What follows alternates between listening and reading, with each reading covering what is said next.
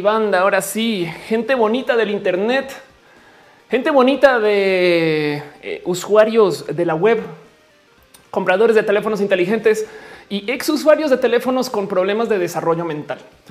Gente que vive de tuitearle a sus amigos, gente que siente que es más urgente escribirle a alguien por WhatsApp que literal levantar el teléfono y decirles hola. Gente que tiene familia gracias a las redes sociales o WhatsApp o gente que odia Facebook, pero ahí siguen con sus cuentas abiertas y siguen escribiendo y se siguen quejando de sus tías, pero ahí están. Usuarios de Twitch, gente que aprendió algo en YouTube, gente que mejoró su vida por comprar algo en Amazon y gente bonita de la web. Sean ustedes bienvenidos a Roja, el show que se hace desde mi casa en vivo, donde yo literal hago absolutamente todo, todo, todo menos mantenerme en buen estado físico, anímico y este, despierta. Para eso está Noelia, quien está acá conmigo. Denle un aplauso a Noelia. Este, un abrazo y eh, ahorita volteo cámara para mostrar para allá y también donde toca pedir a los gatos por correo, porque a veces eh, se rehusan a trabajar. Entonces lo que yo hago es que tritero, trituro a uno. No, ya nos tocó eliminar al pobre Matú versión anterior y pues ahora tenemos uno nuevo. Hoy vamos a estar haciendo unboxing de este gato. Entonces, pues por ahora mantengámoslo ahí guardado. ¿Cómo van? Sean ustedes bienvenidos hoy este lunes de puente. Qué raro nombre puente para lo que es, no? Porque es un, o sea, es, como, como si tú tocara construir algo, como si ¿no? Y además, cuando tú eres una persona que vive de YouTube o eres creativo, creativa, los puentes te súper resbalan, güey. Pregunta el Messenger que si es en vivo, es súper en vivo. Em, y entonces, nomás para dejar en claro qué tan, qué tan hecho todo por mí es este show. Ahí les dejo consola de audio. Ahí les dejo este acá la composición del stream, la cámara ahí arriba con todo. Este y allá una Noelia, eh, quien se acaba de quitar una pluma de la boca porque quiere ser la más formal. Eh, donde yo literal estoy haciendo todos los cambios, moviendo todo y demás, porque los quiero mucho, porque nos quiero ver. El show donde nos vemos, donde nos abrazamos, donde nos damos cariño, amor, donde nos damos aprecio, donde nos encontramos con todo lo bonito y todo lo que no es bonito y donde a veces, solo a veces, días como hoy, pues toca hacer pequeñas consultas para saber si se hace show, porque hoy es puente y para los que son usuarios de Roja Prime desde hace mucho tiempo, sabrán que, eh, o oh, sí, existe un Roja Prime, sabrán que eh, eh, los usuarios de Roja Prime de hecho tienen Roja seis veces a la semana. Em, sabrán que yo solía hacer los streams los domingos en la noche para que sea lo último que ustedes vean antes de ir a dormir, antes de enfrentar la vida horrible en la semana. Pues porque primero que todo, todo el mundo comenzó a hacer streams de noche los domingos, porque de noche los han hecho por mucho tiempo, pero como todo el mundo comenzó a hacer streams los domingos en la noche y porque también yo comencé a tener como un horario súper complejo y súper rudo y difícil entonces decidí moverlo los lunes para que sea el fin del primer día feo de la semana, ¿no? Entonces llegan a casa, todo está horrible y todavía yo les traigo un poquito del fin de semana rescatado para ustedes. Pero hoy, hoy es puente. Entonces hoy me quedé con la duda de deberíamos o no deberíamos de hacer stream y entonces decidí preguntarlo en Twitter, para lo cual hice una pequeña consulta libre de sesgo. Es una consulta eh, con total, total Em, decisión eh, libre del pueblo. O sea, ustedes decidieron qué hacer. Donde les pregunté que se querían hacer un roja del puente o querían cancelar el aeropuerto. La segunda opción fue cancelar el aeropuerto. Em, entonces, pues se decidió que hiciéramos un roja hoy. Técnicamente no deberíamos de estar estando acá, pero pues qué les digo, así las cosas. Y justo hoy en particular tengo mucho que hablar. Hay un tema muy bonito. Yo creo que antes de arrancar, porque mucha gente me está preguntando qué onda con tu este blusa, solo les quiero decir que me uní formalmente al look de la mujer lesbiana, porque yo no poseía ninguna de estas, nunca. O sea, ¿cómo me llamaba lesbiana sin tener una camisa de leñador? No digo, bien puedo decir que he leñado algo. Sí, es porque soy mujer trans. Pero bueno, me llegó esta de regalo de nadie más y nadie menos que Feral. Ahí para que vean. Este Feral es, es más, vamos, a mostrar su cuenta de Instagram. Los hace una amiga. Eh, Feral Store. Aquí está hace una amiga que de hecho es una chica trans bien, bien buen pedo. Em, que se llama Marifer Armenta, que hace cosas con este justo con la bandera puesta. Tengo que decir algo muy bonito acerca de Marifer es que por mucho tiempo me ha llevado este cuento de ubican como yo me la paso diciendo alguien debería hacer cosas con la bandera y ella dijo pues a huevo, a huevo, pues yo, yo le entro, no quieres Marifer Armenta, Marfer, este Armenta, a ver si la encuentro así como así. No, ¿cómo estás en Instagram, Marifer? Marfer Armenta. Bueno, aquí está en Twitter para que vean más o menos que es Marfer Armenta dice acá pro haciendo líneas de código o de costura, porque lo bonito es que ella es modelo, programadora y pues también hace su propia línea de ropa. Es bien, pinche cool. Pero bueno, entonces ella es Marifer, hace Feral Store, que tiene una tienda en Kiching donde venden estas cosas y justo me dejó aquí mi este mi bandera internacional de la lesbiandad. Entonces, pues así son las cosas. Este show además está siendo perfectamente en vivo. Tenemos un Discord para los que em, les gusta como hablar entre semanas acerca del show. Voy a poner el link en los chats Em, el Discord no es mío, es de fans, pero pues ahí nos estamos reuniendo de vez en cuando. Yo más somos, saludo, estoy en lo que puedan o no y no pasa nada. Y este show, pues justo se está transmitiendo en tres lugares al tiempo. Estamos en vivo en mixer.com slash of course. Mixer es una plataforma espectacular para transmitir este para los que no la conocen, pero también estamos en YouTube para los que sí conocen eh, YouTube y estamos en Twitch, eh, que es una plataforma solamente para hacer en vivos, que de vez en cuando hace cosas que no son en vivos, pero eso es otro tema. Y como estamos en sus o dichas plataformas, cada cual tiene un chat. Este show es en vivo porque ustedes pueden escribir y yo pongo aquí los mensajes de lo que están escribiendo y los leo ahí como ven. La idea es justo enfocarnos un poquito en de lo que va el show, de lo que estamos hablando, pero también vale la pena dejar ahí como en el dicho que pues en últimas escriban, yo leo lo que pueda y demás.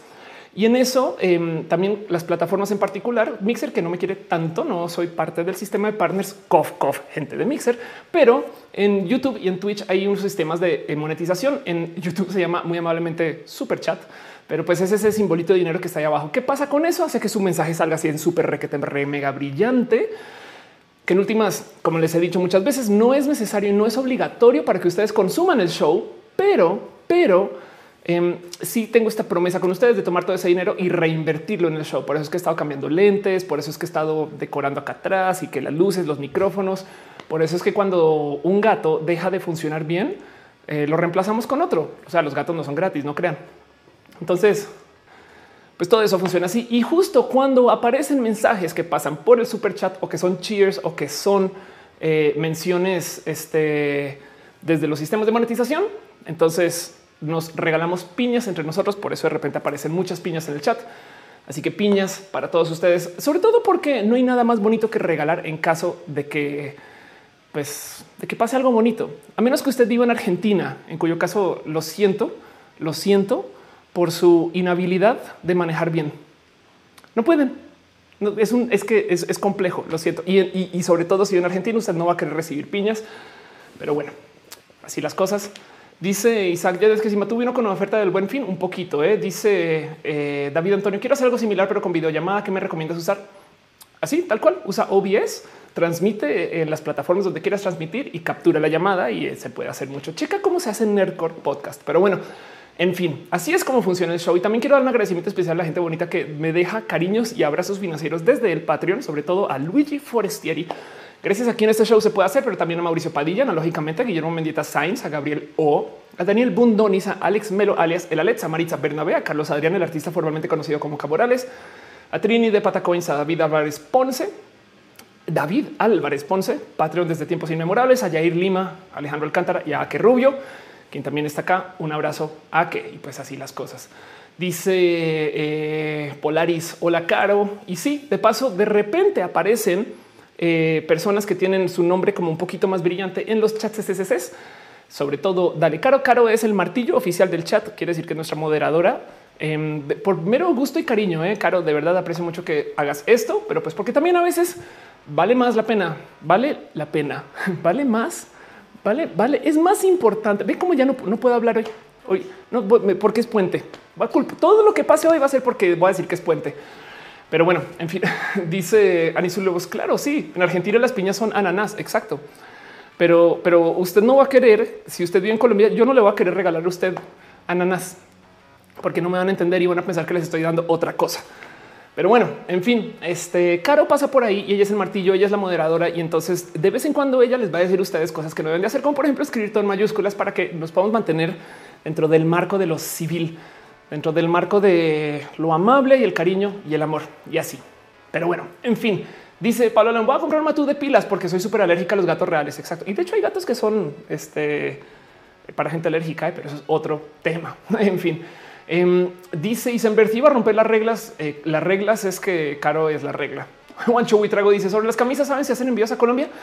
Está en Kichink. Entonces, mira, pregúntale a Marifer, pregúntale a, Marifer, porque capaz si ella lo hace, no sé si Kichink lo haga, pero es muy probable que sí. Y así las cosas. Dicen Naomi, el caro es Orcrist. Eh, Bad Girl dice, ya entendí. dice, el color enemigo es culpa del puente. El color enemigo es culpa de todos los colores que no son roja.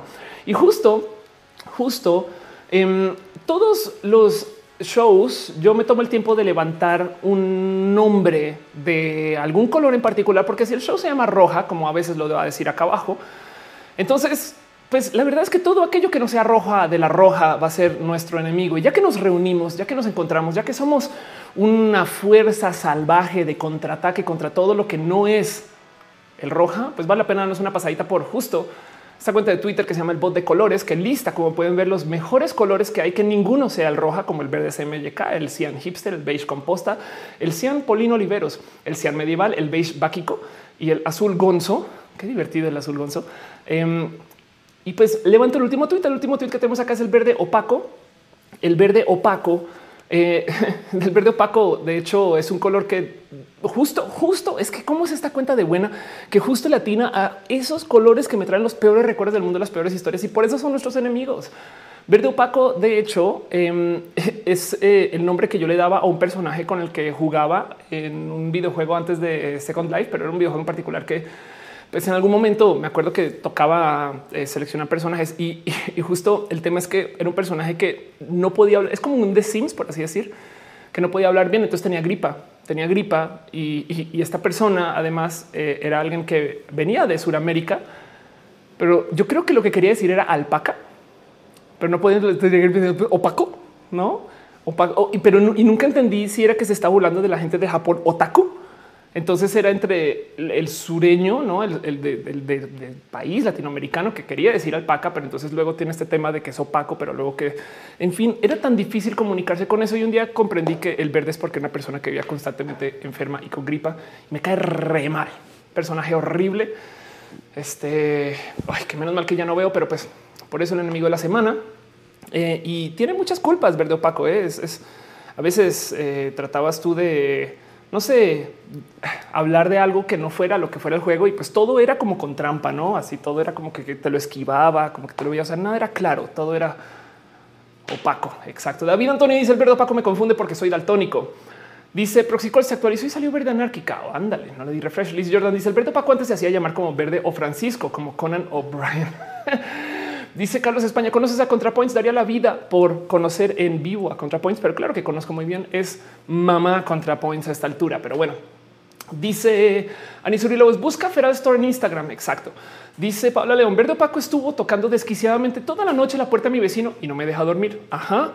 Dice Gama Volantis de que hablamos, hablamos de el horrible de verde opaco que se burlaba de los otakus, que quería decir alpaca y no podía porque estaba enfermo, tenía gripa, mocos, por eso verde. Es, es, un personaje muy como, sabes, como que muy completo y, muy como exacto. Sí, sí, no, es un color que tú asocias a menos que estés hablando de esmeraldas, pero como que el verde opaco es como de límpiate la cara verde opaco. Sabes, es como eso. Yo me acuerdo que se lo decía cada rato. Dice Nani González era verde y se llamaba Paco. Decía dime verde o Paco. Hígado Pato dice verde o Paco es el culpable de que me haya enfermado tres veces en este mes de gripa. Exacto. Pero un Cres dice feliz inicio de semana, feliz final de puente. Exacto. Ay, Wizard dice yo era brillante antes de que el verde opaco llegara a mi vida. Exacto. Y ya desafortunadamente no podemos ser personas inteligentes. Pero bueno, veo que Messenger y Raybonet están dejando eh, también este esto. ¿Cómo le llamaré esto? Regalillos de Mixer. Muchas gracias. Entonces, yo creo que debería usar más mixer. En fin, entonces en este caso en particular, Carol les está dejando sandías, sandías para usted. Dice Dolkov, se fueron los comentarios, se fueron porque yo los pongo cuando los quiero poner porque tengo el poder. En fin, la Tutix dice Arauco tiene una pena y es por el verde opaco. El Colorado dice saludos desde Ecuador. Un abrazo al Ecuador. Seguramente de por allá es el verde opaco, pero bueno. En fin, siendo lo que es, em, antes de arrancar el show formalmente, antes de pasar por todo lo que tiene que ver el show, a mí me gusta darme un pequeño detour.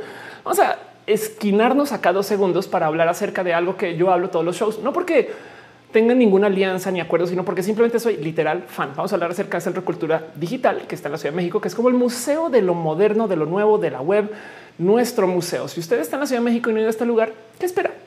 Y lo digo porque este espacio tiene un serio problema para conseguir prensa y por eso decidí yo llevarme a pecho el darles difusión en lo que sea, porque hacen cosas bien pinches bonitas, tan bonitas que yo todas las semanas me paso por su eh, calendario de actividades y siempre descubro algo que vale la pena, vale la pena mencionar porque son cosas tan cool. Miren, por ejemplo, tienen ustedes acá Transmedia Borders que se presenta el jueves 22 de noviembre y acá dice Transmedia Borders es una propuesta que explora las posibilidades de trabajo multidisciplinario y transmedial para abordar desde la creación colectiva y crítica del tema de las fronteras, la migración y la libertad frente a las amenazas de nuestro tiempo. Los creadores de Transmedia Borders muestran su experiencia como migrantes, tanto geográficos como disciplinares, abren las posibilidades de diálogo no solo entre naciones, sino entre lenguajes artísticos.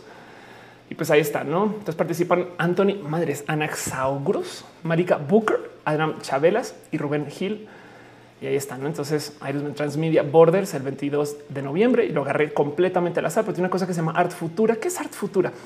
¿Qué significa ser humano en la era de la tecnología? Wow, ¿acaso se adapta la tecnología a nuestras aspiraciones y necesidades reales o es al revés? Nos dirigimos hacia no manches, tecnología humanizada, futuros viables. Viernes 23 de noviembre y ahí ven 3D Futura Show, Futura Graphics, 24 de noviembre, programa especial de inauguración, 25 de noviembre. Wow, ¿qué es todo esto? Güey, qué pinches chingón, tecnología humanizada no pinches manches, güey. Qué bonito que es el Centro de Cultura Digital. Les tengo mucho cariño y es solo una lástima que les cueste tanto conseguir difusión porque la gente, la neta, no los entiende. Hay gente que dice, oye, es que es un museo, pero dicen, no, ¿cómo es un museo? Si no es un museo, el museo cool es el museo, este, el MOAC. No y es de no, pues sí, pero también acá también hay cosas cool. Y en fin, por eso siempre me paso por acá. Es una pasada. Entérense que esto existe. Sepan que este es un lugar bonito y vámonos ahora sí formalmente a lo que es el show. Y antes de arrancar con las noticias de las cosas importantes del show, eh, lo que te están preguntando un poquito por el link de la tienda de ropa, lo voy a poner aquí, aquí nomás.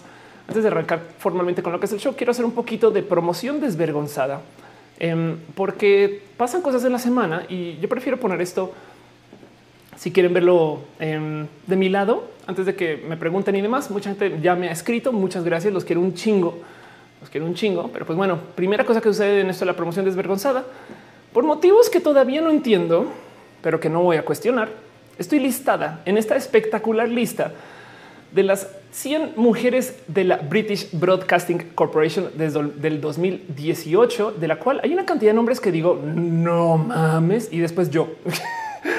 Gente como, vamos a darles aquí como scroll al azar. Em, tienes acá a Ranen Bukhari, Creator Social Media Manager en Saudi Arabia. Ok. Bárbara Burton, Behind Brass, Giving Woman Prison, Leavers Skills to Start Careers in the Fashion Industry. Ok. Podemos seguir acá. Asha de Voz, eh, eh, bióloga marina en Sri Lanka. Eh, Xiomara Díaz, entrepreneur restaurant owner en Nicaragua. Wow. Ok. Em, y por aquí en el caso es que le dan ustedes su scroll y en el número setenta y tantos, gracias por no ponerme en 69 como lo hicieron en otra lista.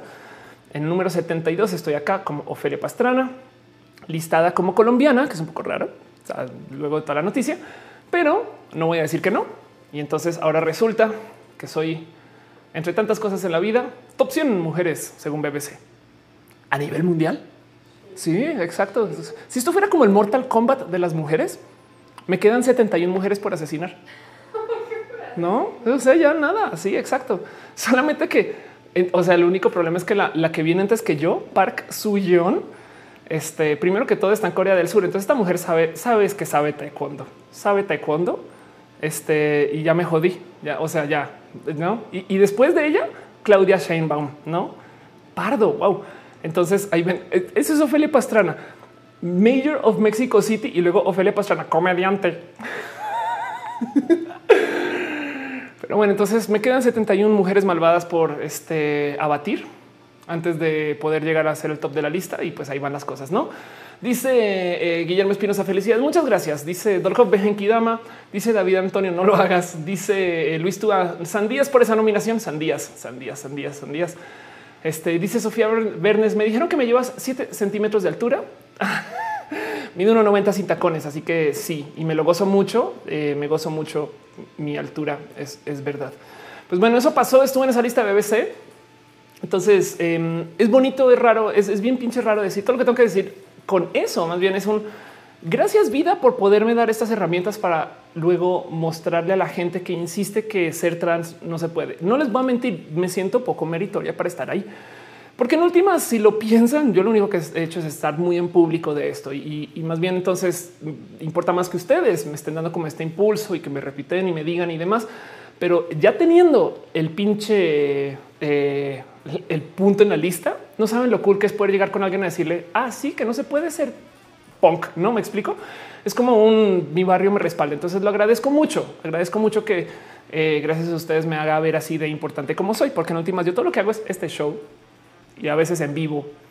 En últimas, yo creo que es el gato el que es el que es realmente famoso. Este, pero bueno, sí, no, hoy no te voy a dejar dormir tampoco. ¿eh? Es que este modelo no se ha acostumbrado al, esquema de trabajo acá. Pero bueno, que de paso, justo esa nominación de eh, top 100 mujeres es eh, sería la tercera vez que pone una lista así. Las otras dos fueron por la revista Forbes, aunque fueron top 100 mujeres en México. En este caso es a nivel global y es un poquito raro. No sé si hay una premiación o no, porque el año pasado hicieron un evento, como sea, el solo poder estar ahí me hace sentir muy bonito. Cuando yo salí del closet, me acuerdo que tuve una plática con mi padre acerca de cómo no había referentes trans y con toda, o sea, ya siendo la más creída de todas, yo sí le mandé un mensaje así por WhatsApp de mira tu referente. Pero bueno, como sea, dice Carla, ¿cuál sería tu fatality? Sería rojality. Dice Ani Solo Payneson, eh, a mí me dio coraje los migrantes. Anda, ahorita hablamos por eso. Eh, dice Daniel Tamirante, presumo por todos lados, úsenme a su gusto, pero que no se les olvide que hay una cantidad ridícula de mujeres trans que están haciendo cosas bien pinches cool. Es, un tema de si bien yo estoy acá, pero pues volvámoslo acerca de todo el mundo LGBT y la diversidad. Y me explico, es como que démosle uso a esto para que la gente deje de pinches joder y traigamos a más. En la lista de Forbes el año pasado apareció Vico entonces ya somos dos mujeres trans que estamos ahí, me explico. Y como toca comenzar a jalar a las otras y poner y mover y, todo eso, no es como que yo creo que yo creo que esto es ojalá y eh, sirva para más que solo decir, oh, una lista, listo la chingada, no? Pero bueno, Monserrat dice los hijos de en casa mueren de amor al ver a Matú. Pregunta que si no sufren su caja. No, los gatos aman las cajas. Los gatos se desviven por las cajas. Es más, em, si algún día pierdes a tu gato en la casa, que puede pasar, puede pasar. Lo único que tienes que hacer es poner una caja abierta en algún lugar contar hasta 20 y te lo juro que va a llegar y ahí va a estar. Así como que alguien me buscó. No, yo, digo que es como su nave espacial, güey. Se suben ahí, les encanta. Yo no sé qué es el cartón, pero les encanta. pero bueno, dice un Lemos Matú en qué lista estaría como los 100 gatos que este 100 gatos que más duermen. No sé. en fin, en fin, este mm, dice Daniel también algún día quisiera ser como la tía Ofe, solo te tienes que poner tacones y estamos. Paris Sánchez dice síndrome del, impostor. Mucho de este es un problema. Dice Sol René Gregorio, la única mujer trans en esa lista. No sé, sabes que no, no me he sentado a ver nombre por nombre. A ver, capaz y no sería muy chingón que no, pero ahorita, ahorita no te puedo decir si sí o si no. Pero bueno, eso pasó. Estoy en la BBC ahora. Está muy cagado porque entonces ahora me puedo decir, ay, qué onda, BBC. y pues bueno, la otra es em, esta semana estuve con nada más y nada menos que la gente bonita de fuera del closet radio en Toluca. Em, y llegué y vi a nadie más y conocí por fin a la famosísima Carcia Gascón, que no es Carcia, pero bueno, me entienden. Es Carla Gascón, que quien es esta. A ver, acá hay una foto. Esto es a ver, una foto de. ¿No subiste fotos estando ya, doña Carcia? Yo creo que la subió a Instagram, según yo. Pero bueno, en fin, eh, por fin conocí a Carla Gascón. Fue un poco divertido porque eh, wow, qué directa que es. Pero pues el caso estuvo en Toluca un rato, justo ahorita que están preguntando cuándo vienes, cuándo vas. Tuvimos una plática muy bonita. Alcancé a escuchar que había gente en esta audiencia que estaba diciendo yo vengo del Partido de Acción Nacional y yo así de wow, wow, un momento. Entonces, como que orienté mi plática acerca de justo estas personas como el ámbito conservador em, y, traté como de no sé cómo aterrizar un poquito este cuento de cómo eh, la gente LGBT y tiene que convivir con la gente del ámbito conservador. Entonces, que dejen de molestar con su tema de exclusión Fui, traté de ser lo más directa posible, pero lo bonito es hubo muchos abrazos, cariños y amor con la gente de Toluca y de Metepec en particular. Eh, quiero nomás darle un agradecimiento al, sistema de eh, invención del rebusque de la gente de fuera del closet, porque no sé si alcanzan a ver, pero es el octavo aniversario de fuera del closet. Pero ahí arriba a la izquierda no dice ocho. Bueno, sí, sí dice ocho, pero los mendigos agarraron dos ceros y los pusieron encimaditos. Entonces parecería como si fuera el sexto o el G aniversario o, el 00 aniversario. No es el 8, es el, es el octavo aniversario. Este, entonces es muy divertido. Son esos recordatorios de lo bonito que es hacer las cosas a mano. Pero bueno, dice David Antonio, ¿por qué nos dijiste? Estuve tuiteando Em, pero no se preocupen, igual yo volveré mucho a Toluca. De hecho, en últimas, justo eh, Noelia vive en Metepec. Entonces, pues vamos, no? Y estaremos yendo más cerrando este semestre, no porque es que Noelia viene ahorita los fines de semana, porque está haciendo cosas de su doctorado, porque ella es inteligente y estudia, a diferencia. Y eh, después estaremos más por allá. Pero bueno, en fin, dice Gama Volantis, hay links entrevistas. Si la hay, estará del lado de la gente de fuera del closet. Yo no la grabé desafortunadamente, pero prometo que eh, lo que venga, eh, que sea grande, todo lo haré grabado. Está un poquito retirada de estar publicando videos, menos roja. después les cuento por qué, pero pues, bueno, más bien, pues no, ni les cuento. Estuve embobada, sigo embobada, estoy frustrada con el tema de música porque no, no siento ahí sí estoy en el impostor a, lo que más da. Entonces no siento que sea nada bonito para publicar. Entonces estoy como, como con esta rabia de güey, pero no manches, esto no debería ser tan difícil y estoy más clavada ahí de lo que debería pero ya eso le dará la vuelta como sea. Cosas que pasaron esta semana en la promoción desvergonza. Muchas gracias a la gente bonita de fuera de Placer Radio. Qué bonita vibra que tienen ustedes y ojalá Toluca este, sea aún más prominente de lo que es ahorita con el tema de lo LGBT, sobre todo porque van a estar más conectados a la ciudad y les prometo que eso va a cambiar un poquito la dinámica. Pero bueno, también sucedió esta semana que me entrevisté con nadie más y con nadie menos que con Atala Sarmiento. Qué pinche entrevista tan rara y tan divertida, porque Atala Sarmiento, para los que no la ubican, Em, es una personalidad de la tele mexicana desde hace muchos ayeres. Entonces, primero que todo, a ver, Atala está aquí a la izquierda. Cuando ella venía, yo como que me hice la de hoy, cuéntame un poquito de Atala, como que le interesa, no? Porque grabaron, pues grabamos en mi casa y me dice, no, pues Atala lleva 23 años en la tele mexicana y yo 20 güey, si se ve de, o sea, no, o sea, comenzó a los 8, no? Este, entonces fue lo más divertido porque Atala es de cierto modo una de estas personalidades que en últimas me dejan como este sentir de güey, así podría ser yo. Yo sé que suena raro decirlo, em, pero, pero es, como me da un poco de un pequeño referente de igual y en algún momento yo podría como apuntarle a tener este tipo como de forma de ser carrera, etc. Me explico, es como que es muy divertido ver a alguien que lleva toda su vida en esto y sigue siendo como la güera de la cámara, por así decir, aparte de todo lo que hace, porque es muy bonita presentadora y vaya como tiene bonita técnica para presentar, hablar y demás. Y la otra cosa que pasó es em, ella estando en mi casa. Eh, aquí está, llegó con su staff. Güey.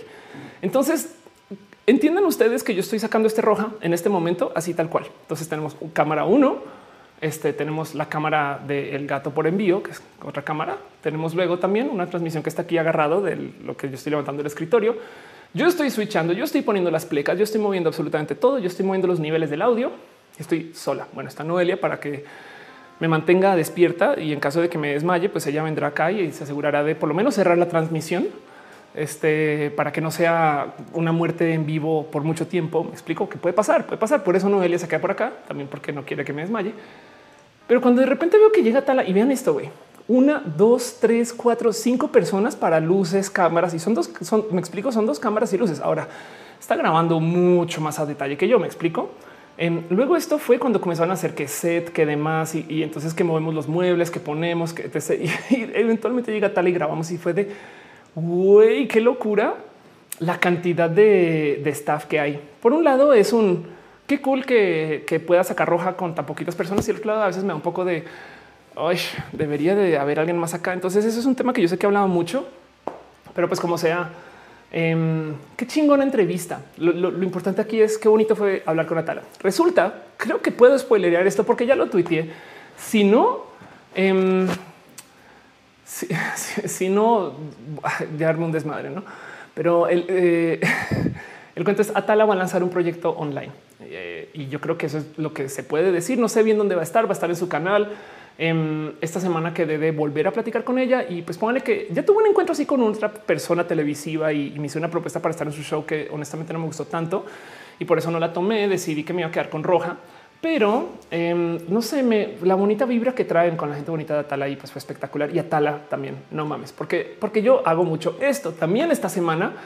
Em, estuve también grabando para un show que se llama Hi Alay TV o Hi Alay o como me escribieron a personas, pero yo estoy segura que fue el autocorrect Hayalia TV. Em, y ya vamos con eso. Primero dice Dolokovkin, ¿cómo debe ser tener tantos extraños en tu casa? ¿Te digo algo? Em, la semana pasada hablé acerca de la entrevista donde yo aparecí en el canal de Vico. Y como yo también grabé con Vico para mi casa ese día, eh, perdón, para mi canal en mi casa ese día. Y alguien me preguntaba en YouTube como de, oye, ¿por qué no hablaron de otros temas? Y yo así de, güey, es que si ves lo raro que es cuando tienes amigos mediáticos que los invitas a tu casa y que cuando están en tu casa se graban, no es como es como no, no, no puedes convivir con alguien chingón, sino es que tiene es este como vida Black Mirror donde convives con la gente por medio de cómo colaboran para sus canales de YouTube. Es bien raro. Perdón, un paréntesis. Error número dos, eh, porque error número uno no sé dónde está. Deja un abrazo financiero. Muchas, muchas, muchas, muchas gracias. Muchas gracias. Muchas gracias. Piñas para ti, piñas para ti. Dice Dale Carlos. La gente de la tele muy estructurado su proyecto como TV tradicional. Es verdad, ¿eh? pero, pero en últimas también el cuento es la estructura que le ponen a sus streams, a sus grabaciones, es porque quieren controlar todo, que las luces estén bien, que el audio esté bien, eh, que el guion, que lo que se vea. Me explico. Es como que también se vale un poquito. Es solo que van a, yo creo que Atala va a aprender a las malas que el show se trata de ella y no de su contenido, pero vamos a esperar a que pase. Eso me parece muy divertido de observar. Pero bueno, como sea, qué raro que es justo como que convivir con gente por medio de las grabaciones. Eso me parece bien raro. Dice ciencias naturales, frijoles. Dice Ariel Rosel. La otra persona fue de la micha. Sí, fue de la micha por su pollo. Pero bueno, el caso. Otra cosa que pasó esta semana, de las cuales eh, yo creo que también es, hago un poquito con promoción desvergonzada. Estuve en Hialeah TV. Pero bueno, ok, perdón. Se llama, es una revista nocturna de TV conductiva que se llama High Alay. Em, donde me invitó mi amiga Prince Elsa, quien es literal la Jaiba. La conozco hace mucho tiempo. Elsa Rentería es lo máximo. Em, ya se está quejando del logo Elsa, pero bueno, ahorita vamos a hablar un poquito acerca de todo lo que está hablando Elsa y como sea, aquí estuve, fue muy divertido porque fue también ver a estas chicas em, que están también haciendo su show. Fue un show que se graba en vivo, pero no se transmite en vivo. Y de nuevo, yo estuve haciendo stories cuando fui acá y también de nuevo me quedé con ese güey. Es neta que eh, eh, no están. ¿Por qué no transmiten? No es como que qué les falta, güey, si tienen todos los fierros. Así que em, quién quita que algo se pueda hacer o no. Pero miren, a mí me gusta mucho poder ver a otras chicas de la tele haciendo sus contenidos para ver de qué hacen, de qué hablan, porque en últimas pues también roja puede ser algo de eso. No sé, en fin, todo eso, todo eso les quiero compartir nomás porque es mi promoción desvergonzada. Cuando comiencen a aparecer estas cosas en sus respectivos canales, ténganlo por seguro que lo voy a ir tuiteando y no es más. Por eso es la promoción desvergonzada, porque se trata de mí.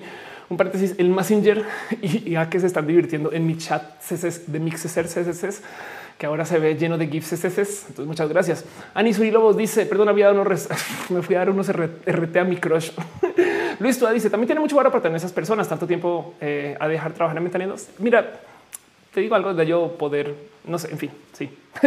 Voy a decir que sí, pero, pero porque es como, en fin, dice Gabriel Benítez, Matú el más choqueado con tanta gente. Y sí, eh, eh, grabé una story de Matú enloquecido porque llegó una cantidad de gente. Y fíjate que normalmente cuando viene gente a grabar, él solito em, va y se les pone encima y demás. Pero ese día estaba enloquecido. Este, pero no un momento. Yo creo que Matú está preguntando, pero si solo necesitan uno para las luces, ¿por qué vienen tres? En fin, Patacoins dice prometa cumplida relacionada con hoy. ¿Qué hiciste, Patacoins? Aquí está. ¿Qué te pasa, güey? Patacoins acá a Twitter sigue escalando. Tú puedes. Ahí les van. Este es el Mortal Kombat de este, la vida de Ofelia. Camino a su a las me quedan 70 mujeres en el las del mundo de las mujeres, el mundo mundial. En fin, dice ciencias naturales. ¿Qué opinas de los frijoles mexicanos? Em, que, no, no se han de confundir con los frijoles colombianos. Em, se volvió tema de repente, no que la gente está hablando del, frijol. Ariel Rosas dice: Nunca he entendido eso que se graba en vivo. De qué otra forma se podría grabar si no es en vivo? No se puede grabar el pasado el futuro. Ah, es verdad. ¿eh? Bueno, técnicamente todas las grabaciones son en pasado, como las fotos. Pero una cosa es que ahí te va. Em, grabado en vivo quiere decir que literal, como sale, sale. No, entonces en vivo, mientras tú estás presentando, dices, oh, entonces vamos a hacer esto, aquello, no sé qué. No lo tienes que estar transmitiendo, pero entonces cambias de cámara, muestras dos o tres cosas, luego vuelves y sigues y todo esto se está haciendo en vivo. Otra es grabar primero todo lo que es presentar el show, luego grabar todo lo que es la cámara secundaria, luego grabar las plecas y luego montarlo todo en edición, como lo harían los youtubers para sus shows. Me explico, los youtubers por lo general no graban en vivo y se nota porque se editan mucho su texto, pero bueno, en fin. Dice Eduardo Gutiérrez, conoce el personaje LGBT de League of Legends. Esto es, eh, ¿cómo se llama? Zona, la que es la DJ que tiene arcoíris. Bueno, en fin, dice Leonel de Loera, mientras vemos rojas tener unas buenas enfrijoladas, adelante. Dice, mm, dale, caro, en realidad podrías grabar un off eh, eh, y ensamblas en postproducción. Sí, la verdad es que sí, pero yo creo que roja es eso. Roja es un espacio para encontrarnos y vernos por lo menos una vez a la semana. Yo les prometo que volveré a mi rutina de hacer más contenidos para YouTube, pero pues es que tengo, tengo un bicho enredado con el tema de música y pues eso, en fin, bueno, como sea, vámonos ahora sí formalmente, dejemos toda esa autopromoción, dejemos todo eso eh, de mensajes parroquiales, todo este como autocariño, todo este circle jerk eh, todo este, em, este chairismo desde la palabra formal del chairismo, que es quien se chaquetea. Dejemos todo este autocariño y vamos ahora sí a de lo que se trata este show. Vamos a platicar, vamos a formalmente a los contenidos, a las tres o cuatro cosas que tengo para hoy, porque además no les miento, hoy es puente, entonces tengo un show un poquito más reducido, a ver si logro acabarlo. Eh, quizás de modos, no sé, más conciso, pero para vernos más. Entonces vamos a Roja, el Roja, que viva el Roja and Roll. Gracias Gassy Green por el apodo, el nombre, el título. Y vamos a de lo que se trata y de lo que anuncié que va el show. Vamos a hablar acerca de a dónde se fueron los vaqueros. no coincidencialmente me puse mi camiseta de leñatra. No fue a propósito. No, yo le quería poner a dónde se fueron los vaqueros hace tres días, pero de repente entonces llegó Marifer y me dijo, mira, te de esto de Feral. Entonces yo dije, pues claro. y pues resulta que este cuento de dónde se fueron los vaqueros fue un pequeño comentario que vi en Twitter. Ya ni siquiera sé de quién, güey. La neta está tan idiota, pero me dejó pensando mucho y quería nomás platicarlo con ustedes porque me divirtió mucho verlo. Um, un pequeño paréntesis dice David Farías. Esa entrevista fue para Roja o para Atala, fue para Atala y les prometo que cuando esté estará. Daniel Tamirano dice roja, el programa orgánico artesanal gluten free vegano libre de crueldad animal. Bueno, así de crueldad libre de crueldad animal, no, no tanto, ¿eh? porque de vez en cuando sí toca decirle al gato, hey, venga a trabajar, señor, señor, va a trabajar o no. Ya ven, él no se deja. Um, vi yo un comentario en Twitter y, fue un comentario muy ligero, muy tontito, pero me quedé pensando con wow, es que es que si tú eres este tipo de hombre eh, eh, macho hegemónico, pues sí vas a tener un poquito como de miedo, creo yo, a esta altura, porque hasta yo digo, wow, qué locura, como si estamos apareciendo en todas las pinches esquinas. Es que para los que no saben, oh, por Dios, güey, gracias el Universal por este dañarme un link. Pero para los que no saben, esto sucedió. Vamos a hablar a fondo de este, de este fino detalle, esta historia, este cuento, em, este momento que sucedió con Ezra Miller, donde ah, pues aparece Ezra Miller en una en la revista Playboy con tacones y orejas de conejo. La pregunta es: ¿apareció en la revista revista? O apareció en Playboy, como por Playboy. No sé. Como sea, aquí está la noticia para los que no lo han visto y bien bajo una roca, pues espero que eh, salgan debajo de su roca. Pero como dice que no cabe duda que Ezra Miller ha dado de qué hablar con estos últimos días. Primero por su gran atuendo que redefinió el concepto de masculinidad en la forma roja de Animales Fantásticos 2, usando un plumífero de Moncler por Pierre Paolo Piccioli, y ahora con su más reciente portada para la revista estadounidense Playboy. Em, y, si bien quería levantar justo este artículo aquí en el Universal, porque me gustaban más los comentarios. Eh, hay algo que decir acerca de algo que estaba justo platicando con Noelia de cómo eh, se, las respuestas a Ezra eh, han, sido bonito tema de plática, o por lo menos para observar. Arrancando por Octavio Herrera que dice ya lleva mediocito. ¿Dónde se perdió el camino? Y luego le dice, sabes qué, güey, el camino siempre ha estado perdido, ¿eh? solo que hasta ahora te estás dando cuenta. Y sigue, ¿no? Que estupidez, es la parte de la diversidad que es vomitiva, ¿no? Entonces, mejor debería buscar un psicólogo. Y alguien le dice, soy psicóloga, búscate uno tú. Miren, de entrada les voy a decir algo. Estos comentarios tengan en cuenta que siempre están llenos de gente anónima o gente escribiendo desde cuentas completamente falsas y demás. Em, y y sí quiero decir que me parece espectacular ver cómo ahora hay gente defendiendo la diversidad en los comentarios. Cuando yo comencé a publicar en medios masivos estas cosas porque me, que me entrevistaron estas cosas, todos los comentarios eran hate. Ahora solamente algunos comentarios son hate. Y es bien pinches divertido de observar. Entonces, si bien la verdad es que eh, las fotos de Ezra están espectaculares, yo tengo un tema en particular que decidí levantar para hablar em, y, y, estoy siendo súper picky porque en últimas eh, voy a hacer aquí como muy, mm, mm, cómo es posible que esto haya sucedido, pero pues sí me dio un poquito de rabia que no le dieran tacones que le quedaran. Ojo, no porque le te quedaran pequeños. Esto es algo que hacen mucho con modelos. ¿eh? Mis amigas que, están en modelaje acá rato me dicen, no, pues sí, güey, llega hasta unos tacones, unos tacones grandes para que le queden a todos y a todas. Pero es de güey, es pinches Playboy, güey. Hay gente que se quejó acerca de sus medias también, sus eh, en sus nylons rotitos. Yo creo que ese es un más o menos look y estoy dispuesta a ignorarlo, pero el tacón grande sí me da un poquito de güey. Eso sí es mero completo oversight. Eso no, no es, no es una decisión estética, sino es un güey. Son los que tenemos. Póntelos, pruébatelos, te quedas listo, perfecto y ya no. Y entonces me da un poquito de oh, lo único que hacía falta. Y es un, es un, es un punto muy pinches pequeño. Y pues todo lo que decías, güey, es, es Playboy, no como, como no, como no, no sé, como que me parece que a nivel producción quedó un detalle ahí colgado, pero bueno, es un detalle muy, muy pinches pequeño. La verdad es que em, las fotos son espectaculares. Yo creo que están re bonitas de observar porque además despiertan muchas preguntas acerca de quién, qué, por qué, qué me atrae, qué no me atrae. Una de las cosas que platicaba con Noelia, Noelia me decía que está este cuento de cómo em, fue una chica, como la historia de, la chica, de la chica que acabó en Playboy. Ah, Diana. Diana. Que, tuvo una historia con, tuvo una historia con Kalimba. Entonces una chica que tuvo una historia de abuso con Kalimba y entonces esta mujer luego aparece en Playboy y la culparon de, oh, claro, pues por, por es que por fufurufa, no es que pues, porque así, porque se vendió su cuerpo, es una chica suave, fácil. Ajá, exacto. Entonces, pues ahí está, ¿no? Y la gente se quejó durísimo de eso. Pero luego, entonces de repente aparece un güey en Playboy y la gente sale a decir, uy, qué chingón, un vato. Y entonces está este punto de observar estas cosas desde el punto de vista de, pues claro, cuando lo hace un güey está bien, cuando lo hace una mujer no está tan bien. Este y, queda toda esta duda en general de hasta dónde se, hasta dónde empodera Playboy, hasta dónde es hacer a la mujer un objeto, no? Que se viene haciendo desde hace mucho tiempo. Es como este cuento de si literal Barbie Malibu, eh, si, si la imagen de Barbie y Cosmopolitan es una seña de empoderamiento o es una seña de objetizar, de hacer objeto a la mujer. Em, y entonces despierta muchas preguntas acerca del qué, cuándo y dónde. Yo también quisiera decir que desde mi punto de vista, y fíjense que es que yo nunca había compaginado con Noelia esto, literal nos, nos dimos por sorpresa ayer que traemos dos historias mentales diferentes a este cuento y es como yo lo veía como güey, qué pinche cool porque estar en Playboy como mujer trans ha de ser un pedo y hay muy poquitas y, y menos como güey, no mamen. Y es que todo este debate se despertó desde que mucha gente ve a Ezra como un hombre.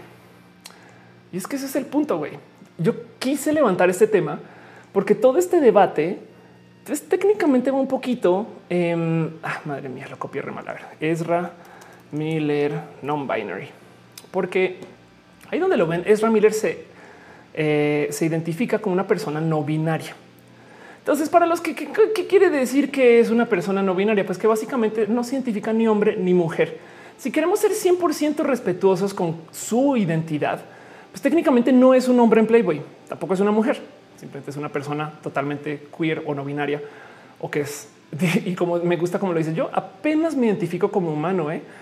Ahora hay que entender que Ezra Miller está ahorita en una película que está saliendo y justo como creen que justo cuando están saliendo las películas es cuando, cuando tenemos que promocionar algo, es cuando comienzan a aparecer estas personas haciendo todo, todo tipo de escándalos en medios. No, uy, qué casualidad. Digo nada en contra. Me parece espectacular el trabajo de Ezra Miller, pero me salta que justo aquí es cuando estamos haciendo este tipo como de controversia. No, entonces está muy divertido porque por una persona que no es binaria, que no es binaria también deja la duda de y entonces qué quiere decir que una mujer esté en Playboy.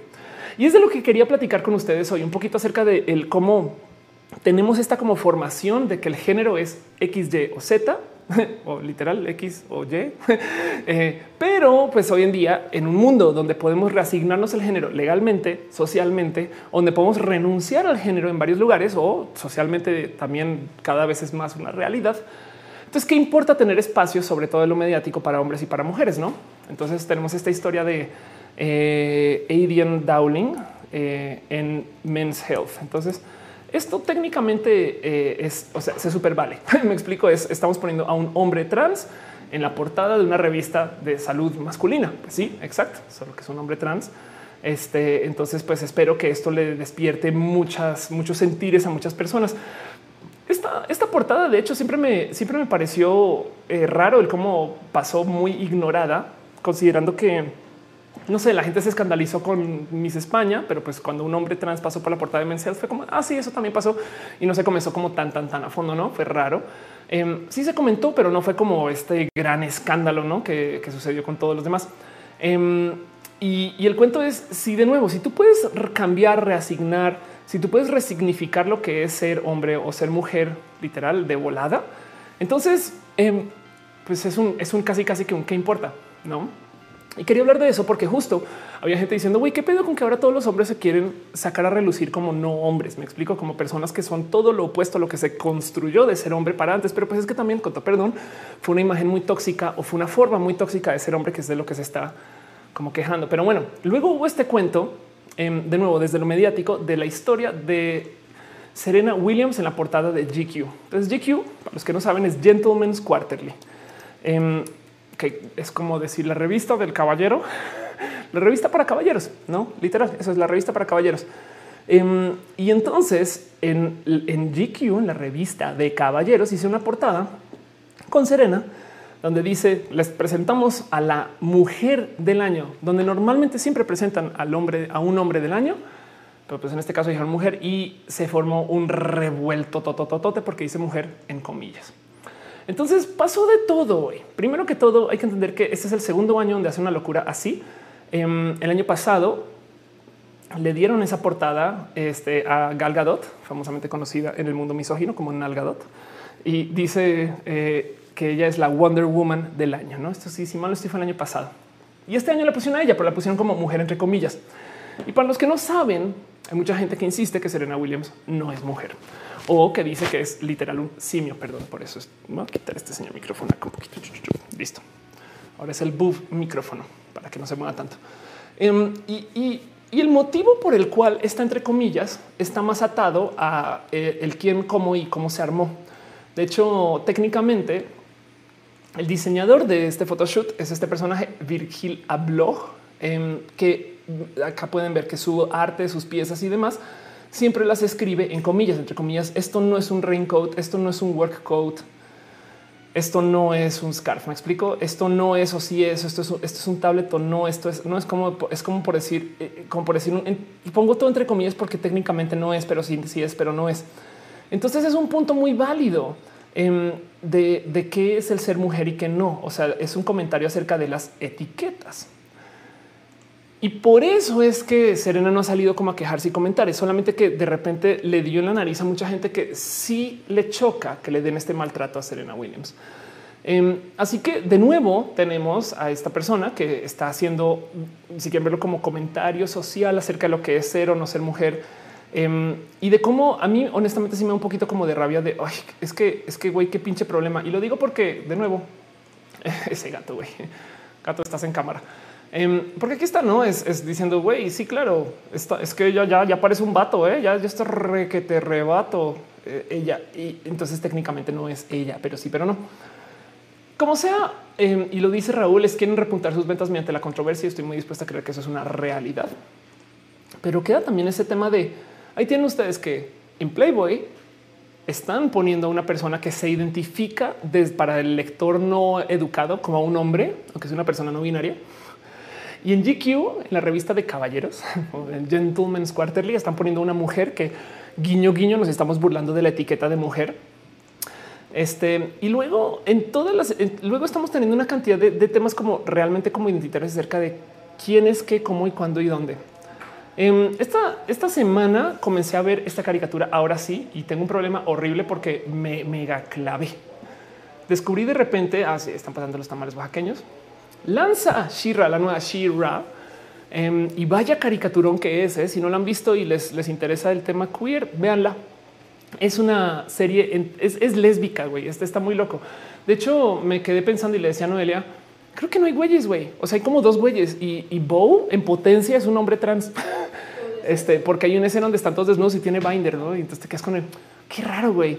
Este, pero está cool, ¿no? O sea, me explico, es como que es muy bonito de ver. Em, y de nuevo tenemos esta como invasión de este espacio de lo femenino, aunque, aunque esos son estos feminismos o estos modos de ser mujer que redefinen un poco, ¿no? Dice Dolokov, checa el Twitter de Lance y yo sé que Lan está tuiteando feliz día del hombre. eh, ¿Qué de paso? ¿Cómo me divierte el cuento del día del hombre en particular? Porque luego se supone que aquí es cuando todos los güeyes que salen el día de la mujer y para cuándo el día del hombre? A ver, ¿eh? y es de pues güey, está en noviembre y nunca lo celebra ese pendejo. Pero bueno, este mm, dice eh, Luis, tú has escuchado fondo los tamales calentitos y por acá pasa. Dice Dan ser una buenísima Shira espectacular. Em, no más les voy a decir, eh, les voy a dejar en claro. Esta es una serie hecha para lo LGBT. Esto es una eh, vean acá. Dice como dicen en Junkie, naturalmente los hombres están furiosos. Esto es un personaje que bien puede dar ese look como de Saria en Overwatch que además está cagado porque es una persona que claramente entra al look lésbico, pero después dicen pues, técnicamente no es un, no es un humano. Entonces, ¿qué importa? Em, hoy estaba hablando con alguien en Twitter y me decía es que esa Shira está muy andrógina y yo what? O sea, es como que se me hace raro. Mi problema es que yo me identifiqué totalmente porque tienen ustedes a, es una, es una mujer alta. Entonces tienen ustedes a una güera alta que está caminando con todo. Oye, qué pedo, no?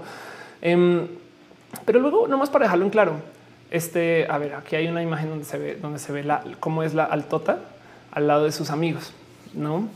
Em, y, de por sí todos tienen cuerpos raros y formas raras. Perdón, dice Daniel Castillo, soy fan de la Shira original. A mí esta nueva sí me pareció espectacular. Tiene algo raro como es de la animación, pero pues entiendo que también es una animación hecha para actuar sobre velocidad más que sobre este calidad así extrema. Pero bueno, no más para dejarles en claro cuál es la historia detrás de Shira. Esta es la creadora. Ella es Noel Stevenson. Em, a Noel le saltó porque pues, se llama Noel. Entonces dijo quién es, no? Y fui la googleó y pues eh, eh, es, como si tenían dudas de, si Shira es una creación queer, pues ahí les dejo a su creadora re queer. Em, y claramente eh, trajo su, vida a lo que es este, esta caricatura. Es muy bonito de ver cómo se forman muchos personajes. De hecho, si hay, si hay parejas, claramente parejas mujeres.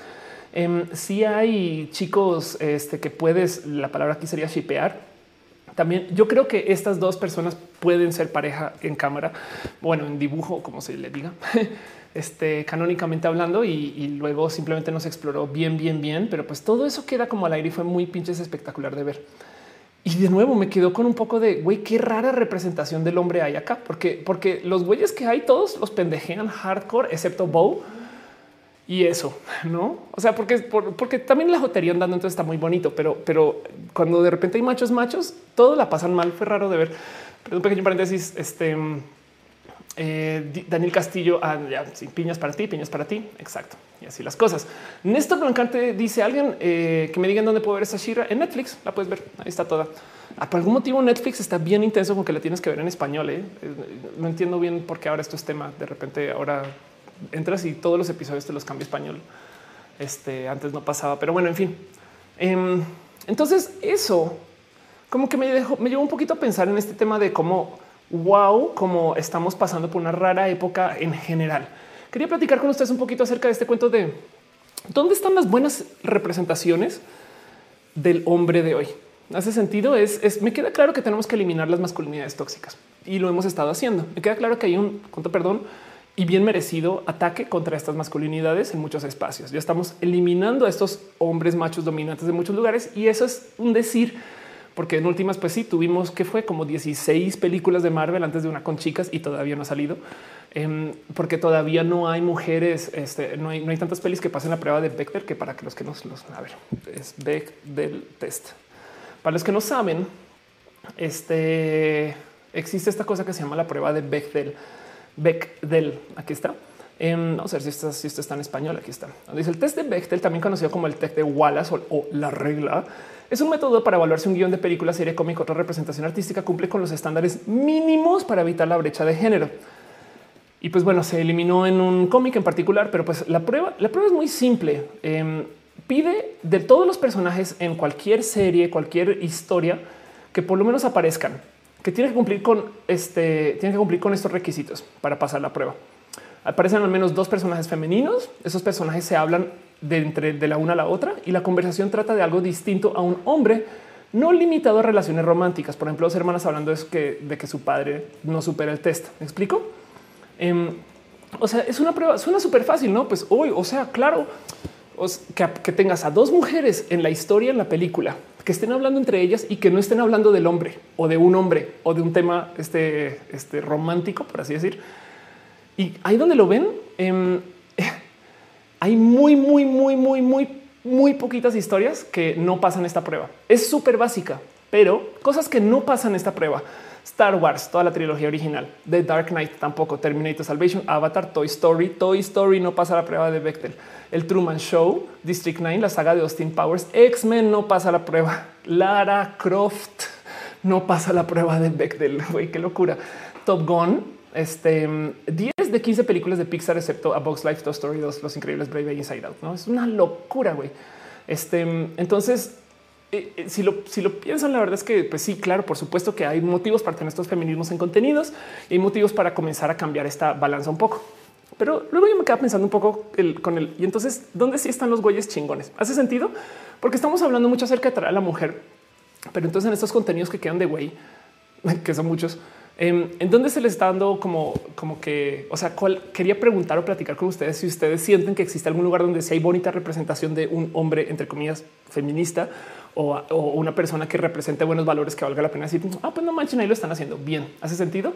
Dice Edwin B. ¿Cuál prueba es esta? Para que la puedas buscar. Se llama la prueba de Bechdel, el test de Bechdel. Ahí está. Enrique acá dice Edwin, ese Edwin es un gritoncillo. Dice ciencias naturales. ¿Cómo se llama esa prueba? Ahí está. Dice Elizabeth García, eh, Marco en Star Wars, las, fuerzas del mal es un buen ejemplo de, masculinidad no tóxica. Ándale, qué chingón. Maverick Hunter dice: Pues siento que se está llevando al polo opuesto. No podría confundirse con una vendetta eh, pagando el mismo billete a la masculinidad absoluta. No, la verdad es que parecería, pero no.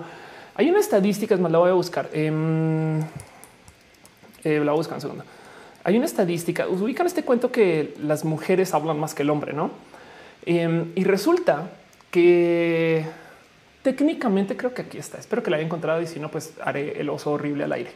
Entonces el cuento de eso es que las mujeres son muy parlanchinas. Tan, tan, tan sembrada está la leyenda de la mujer parlanchina que conozco mujeres trans que cuando comienzan a tomar hormonas me dicen, oye, ahora hablo mucho. también ya sé, ya sabes, sabes también que me han dicho hoy, ahora cuando uso los mapas me pierdo. Y es de güey, eso no tiene nada que ver. ¿Qué te pasa? Pero bueno, el cuento es em, eh, estadísticamente hablando, y esto es analizando espacios donde hay foro público, donde, la, donde se medir cuánto tiempo hablan las mujeres y cuánto tiempo hablan los hombres. La realidad es que las mujeres estadísticamente hablando no hablan más que los hombres. Lo que pasa es que cada vez que hablan se les calla más. ¡Pum! Eso quiere decir que cada vez que una mujer sale a decir algo, entonces le salta a los demás que una mujer esté diciendo algo y se les calla. Esa es la estadística. Por consecuencia, entonces resalta más que una mujer esté hablando. Entonces queda entonces, en este imaginario que las mujeres hablan más que los hombres, cuando la verdad es que no. Eso em, es lo mismo. De cada 22 películas, bueno, de cada 16 películas de Marvel, una es de mujeres y no ha salido. Pero cuando sale es de oh, las mujeres se están adueñando. Ya no es ya penduleamos y ahora se acabaron las cosas de los hombres. No tuvimos 16 películas de hombres. Viene una, me explico y se los prometo que va a ser la única. O si es que no unen dos, esperemos que sean más y que, que se mezcle bien. Entonces, no, la verdad es que los contenidos con diversidad son muy pocos todavía, solamente que brillan mucho porque la gente les salta ver diversidad en su sopa. Y además tienen esta mentalidad de hoy diversidad no es lo peor que puede pasar. Entonces, no es exactamente así como lo dices de que em, de que ahora está como la supremacía eh, en brista, ¿no? Todo eso falta mucho para poder decir que eso existe. Pero, pero igual de todos modos, em, sí me gustaría pensar que habrá espacios que todavía serán dominados por hombres, que quizás lo más probable es que igual están bajando de huevos un poquito su comunicación, digamos que de dominancia. Y eso me encantaría como tener presente. Y creo que me acaban de dar un ejemplo espectacular. Steven Universe, tienes toda la razón. Steven Universe es un muy buen ejemplo. Em, dice Pasel Cocoa, puede ser que una chica trans habla más en la transición por la euforia. Sí, por su pollo, por supuesto. De hecho, em, una de esas cosas que pasan mucho cuando comienzas a salir o andar con gente trans es que de repente el único tema de conversación se vuelve la transición y a veces, a veces da un poco de ya hablamos de otra cosa, por favor. Pero bueno, Gama Volantis dice Pop Culture Detective es un canal de YouTube que habla muchísimo sobre estos temas en la representación masculina tóxica en cine y TV y hacen cosas muy bonitas. Pop Culture Detective me destrozó Big Bang Theory hace muchos ayeres, a Noelia también. Y, si es verdad, ¿eh? y son cosas que tú crees que ves y no ves y no ves. Pero bueno, dice Alfonso Valdés, la nueva serie de Sabrina cuenta como feminista, pero no llega a lograrlo de todo. Eh, puede ser. ¿eh? Hablamos de Sabrina hace un, episodio dos. Dice Miguel Cano que si Ricky Morty es tóxico es una buena pregunta. No, no hay mujeres. Bueno, sí hay, pero son ricos. en fin, ándale. Patacones es como cuando la gente saltó por la diversidad de Star Wars, nada más porque vieron a Boyega en el tráiler cuando el director lo casteó por su talento. Ándale, exacto, eso pasó. Dice Santi Blue. ¿O podrías hablar sobre la ideología de género? porque no sé si es algo inventado por los conservadores o si es algo oficial de la comunidad LGBT. Es algo totalmente inventado por los conservadores, pero ya que se lo inventaron, me parece bonito que exista la ideología de género. Son bonitas ideas, porque lo que tienen ellos es teología de género. Y la gran diferencia entre la ideología y la teología es que la teología no la puedes discutir, la ideología sí. Entonces tenemos espacios para debate. Eso estaba hablando este fin de semana de ese tema y, nunca me había percatado de lo importante que es eso y hasta que Noelia me lo comentó saliendo de lo de Toluca. Pero bueno, el caso es muchas cosas están cambiando también, porque no solo es el tema de la representación de la mujer. La verdad es que la diversidad llegó y no se va a ningún lugar. Em, yo hablo mucho de cómo si el género fuera una condición de nacimiento, eh, digamos que una enfermedad, ya lo curamos. Me explico. A mí me parece espectacular considerar que naces como naces, puedes llegar a ser mis universo, por lo menos legalmente hablando. Me explico. Em, entonces, porque de ahí en adelante, pues la verdad es que la competencia Miss Universo centrada en el tema de la belleza es compleja. Pero como sea, hay muchas cosas más que estamos cambiando acerca de estas condiciones de nacimiento, como tu nacionalidad o algo que yo había hablado hace muchos ayeres, pero que me gustaría nomás levantar por encima, porque esto merece su propia investigación. Em, y es que también hay gente transracial. Lo bonito y, sobre todo después algún día hablaremos de gente transespecie nuevamente. Dice Ariel Rosas, Bojack Horseman y tienes toda la razón. Dice Connie Hernández, eh, eh, también soy trans, me gusta mucho tu inteligencia como transmites, es mi ejemplo seguir, tengo 22 años, qué chingón.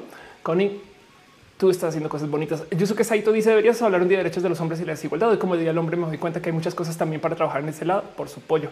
Hay una cosa que se llama manism, que son justo eso, no los derechos del hombre.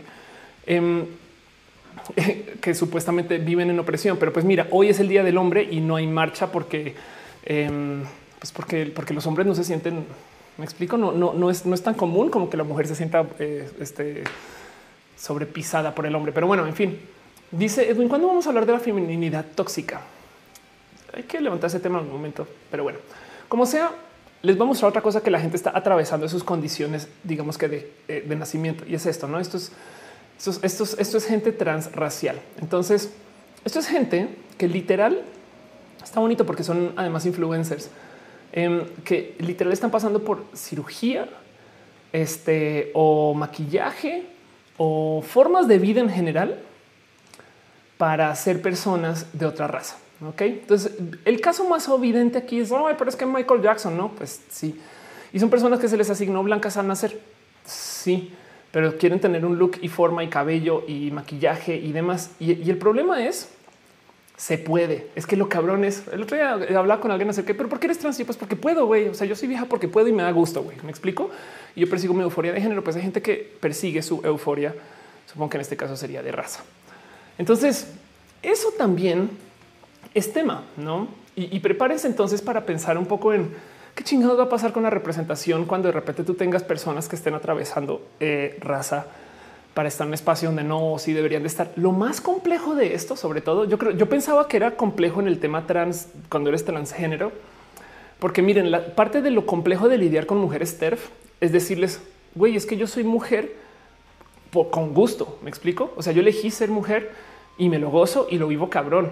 Entonces es muy difícil decirle a una mujer feminista radical, una TERF, Güey, es que, perdón, pero para mí hay muchos privilegios en el ser mujer. ¿Cómo que hay privilegios? Güey, yo llevo peleando mucho tiempo en contra de todas estas problemas que hay por ser mujer. Que pues primero que todo es bien rudo, pero también le puedes decir, bueno, no tienes que ser mujer, ¿eh? pero del otro lado también eh, es, decirle a alguien que está en una posición compleja de vida, güey, yo quiero estar ahí, ¿eh? está más cool que aquí. Ahora imagínense esto dentro del espacio de raza. el cuento aquí es que hay gente eh, que dice esto, esto es apropiación cultural, ¿no? Y, podría, y la verdad es que de cierto modo, eh, primero que todo va a ser muy difícil de detener. Pero como dicen, estás exotizando a la mujer este, eh, negra, la mujer se vuelve objeto de deseo y entonces ahora no es más que eso, entonces ahora que publican las fotos, entonces ahora se vuelve como de moda ser una persona, este, si quieren verlo con este look, con estas formas. Es una, es una conversación rara y compleja porque estas personas de cierto modo están diciendo, ah, yo sé que ustedes han pasado por unos casos horribles de opresión, pero yo quiero ser parte de eso porque me encanta su look, porque han hecho cosas muy bonitas. Wow, qué locura, güey. Em, es como, es como ese raro mundo en el que vivimos, no? Donde de cierto modo parte del motivo por el cual estos influencers y estas personas pueden cambiar su look es porque literal pueden, pueden, no? Y del otro lado hay algo que también es muy popular que no se discute mucho cuando se hablan con estas personas que se están quejando de la gente transracial. Y es que hay mucha gente en el mundo que se quiere blanquear la piel.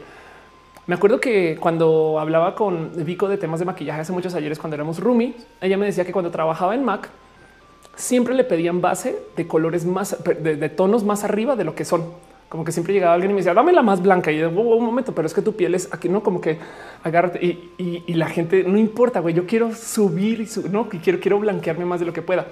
Y existen procedimientos complejos, caros y dañinos para el blanqueo.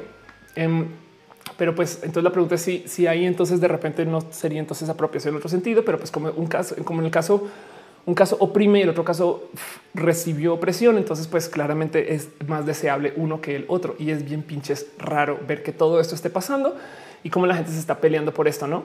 Em, y lo digo porque esto va a seguir pasando. Entonces, en este raro mundo donde la gente no es un género, no es una raza, no es una especie, no es una nacionalidad. ¿Qué chingados somos, güey? Está muy loco considerar todo eso. ¿Hace sentido? Dice Patacoins, no entiendo el término apropiación cultural. La cultura es de todos. Eres de Colombia y te quieres sentir mexicana. Dale, hay México para todos. Igual hay mexicanos que se hacen gringos. Sí, es un tema donde, a ver, la apropiación, el blackface y estas cosas que, se hacen como con fines de humillar, están más atadas a la mera historicidad del por qué la gente se trasvestía en su equivalente de raza antes. Me explico. Es, una forma de transvestismo. Sí, es como güey, si tú eres otaku y te vistes como una persona japonesa de suma cultura japonesa, es una forma de transvestismo. para una persona transnacional es como transvestir desde la nacionalidad. Entonces, en este caso es desde la raza. Y el cuento aquí es que mucha gente lo hacía antes para humillar y lo hacía antes para burlarse de. Por consecuencia, entonces se defendieron las culturas como únicas a la gente que pues, nacía con ellas. Pero hoy en día que tenemos tanta ciencia de la belleza, que tenemos tanta ciencia de la modificación de cuerpo, entonces pues como que se, toca tirar por la ventana estas defensas y, crean reales problemas de identidad, porque hay gente que literal son su raza, son su raza. Ese es el tema. Dice, eh, dice Dulce Muriel, los mexicanos no comíamos contenedor antes de la llegada de los españoles. No pasa nada si nos camuflamos de otras culturas. Yul Figueroa dice Chabela Vargas es un tema de transnacionalidad por su pollo. Fabiola Santana dice: visto medios hablar mal de Arena Grande por verse bronceada y morena a lo que fue.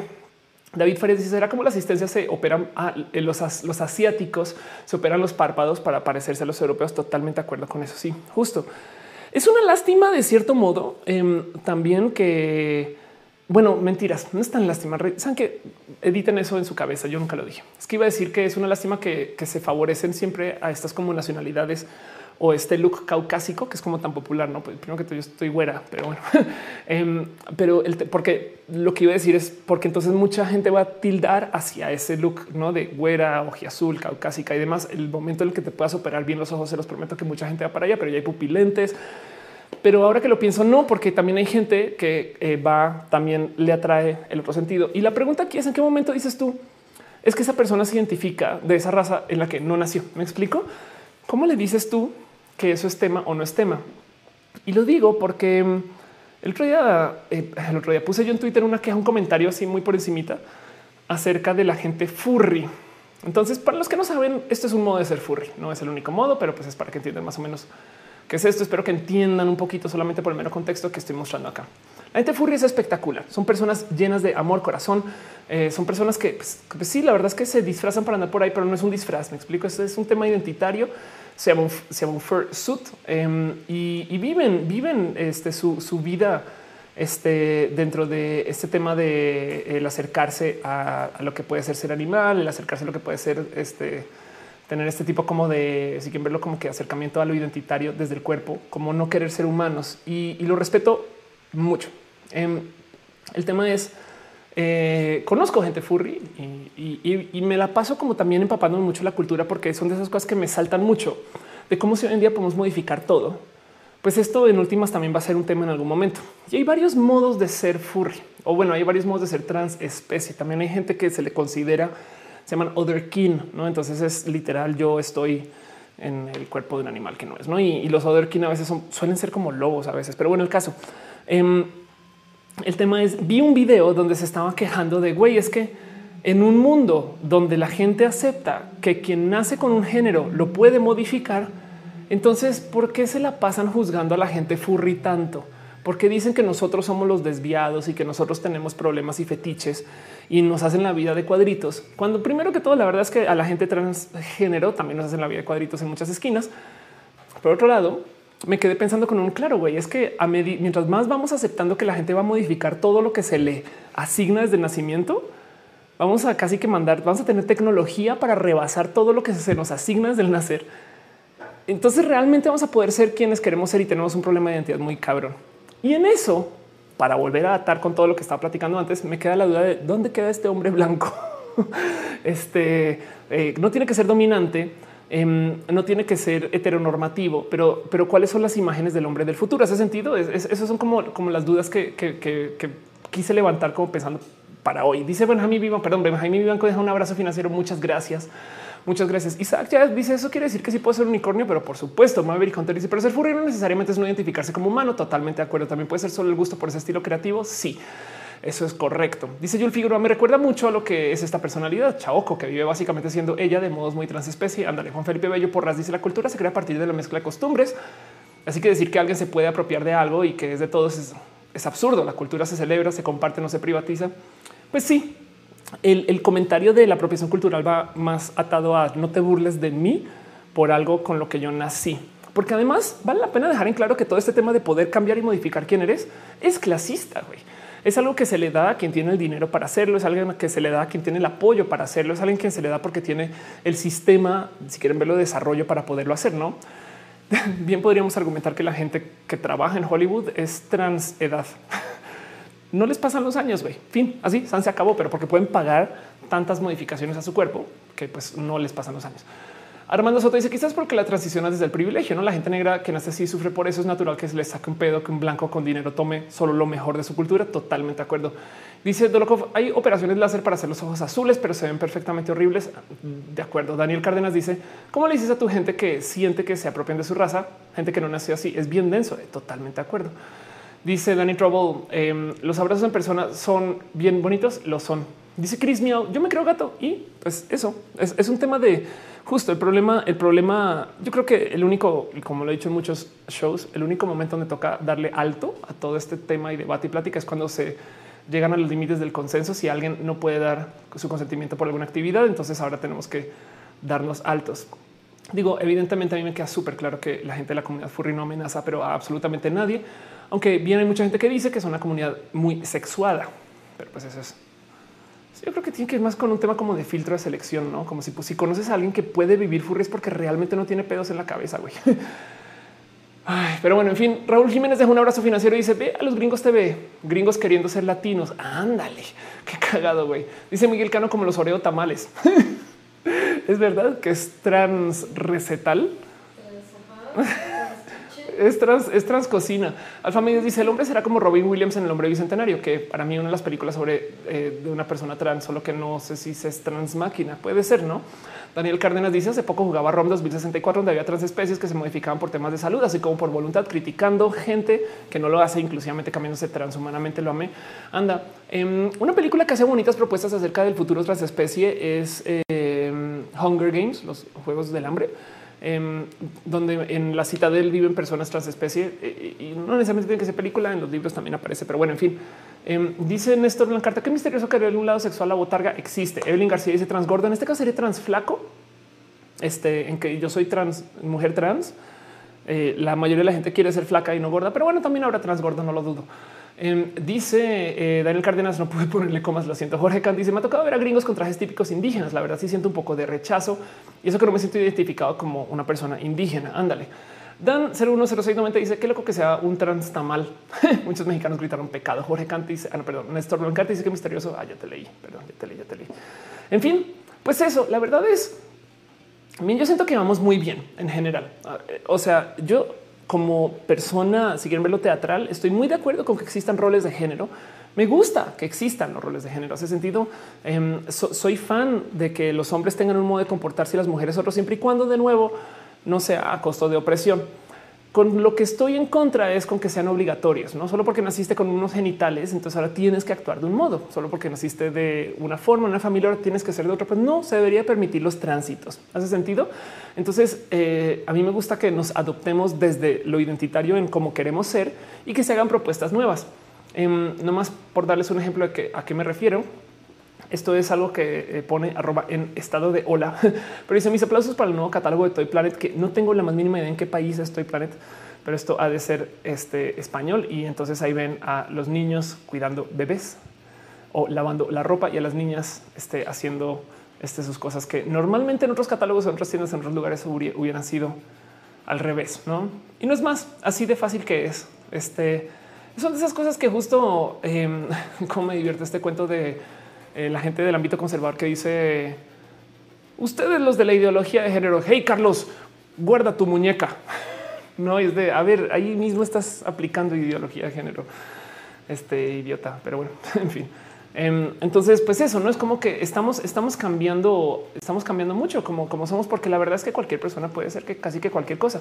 Es más, para añadirle más, em, más velocidad a este huracán, Ustedes piensen que esas dos personas en esa foto en 10 años no sabemos si todavía van a seguir siendo niño o niña. Es más, ahí en esa foto no sabemos si son niño o niña. Ahí en esa foto no sabemos si ya son trans.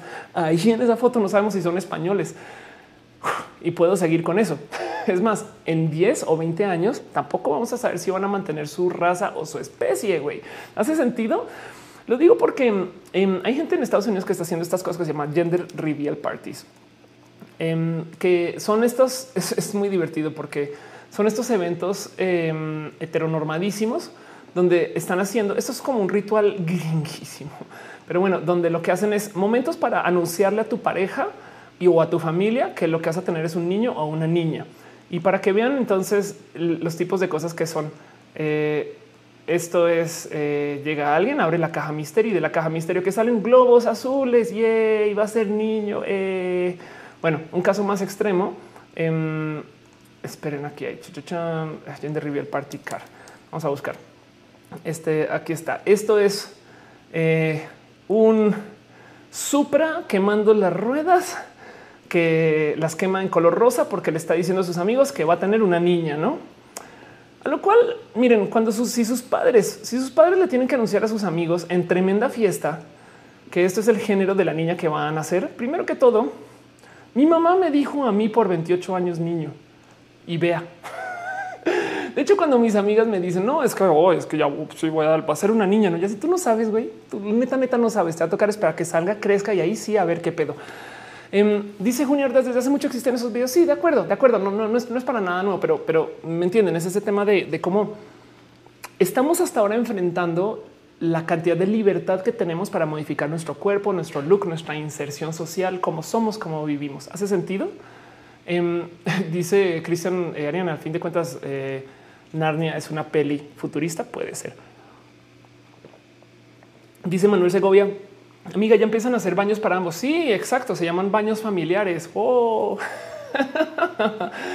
Dice eh, Néstor Blancarte, es un güey que era hetero y de repente gay porque desde que anduvo con un hombre ya nunca volvió con mujeres. Le dije que era alguna clase de bi. Me dijo puede ser, pero actualmente se maneja como persona gay. Exacto. Sí, la verdad es que miren, cuando se trata de lo identitario, lo importante es cómo se identifica cada quien.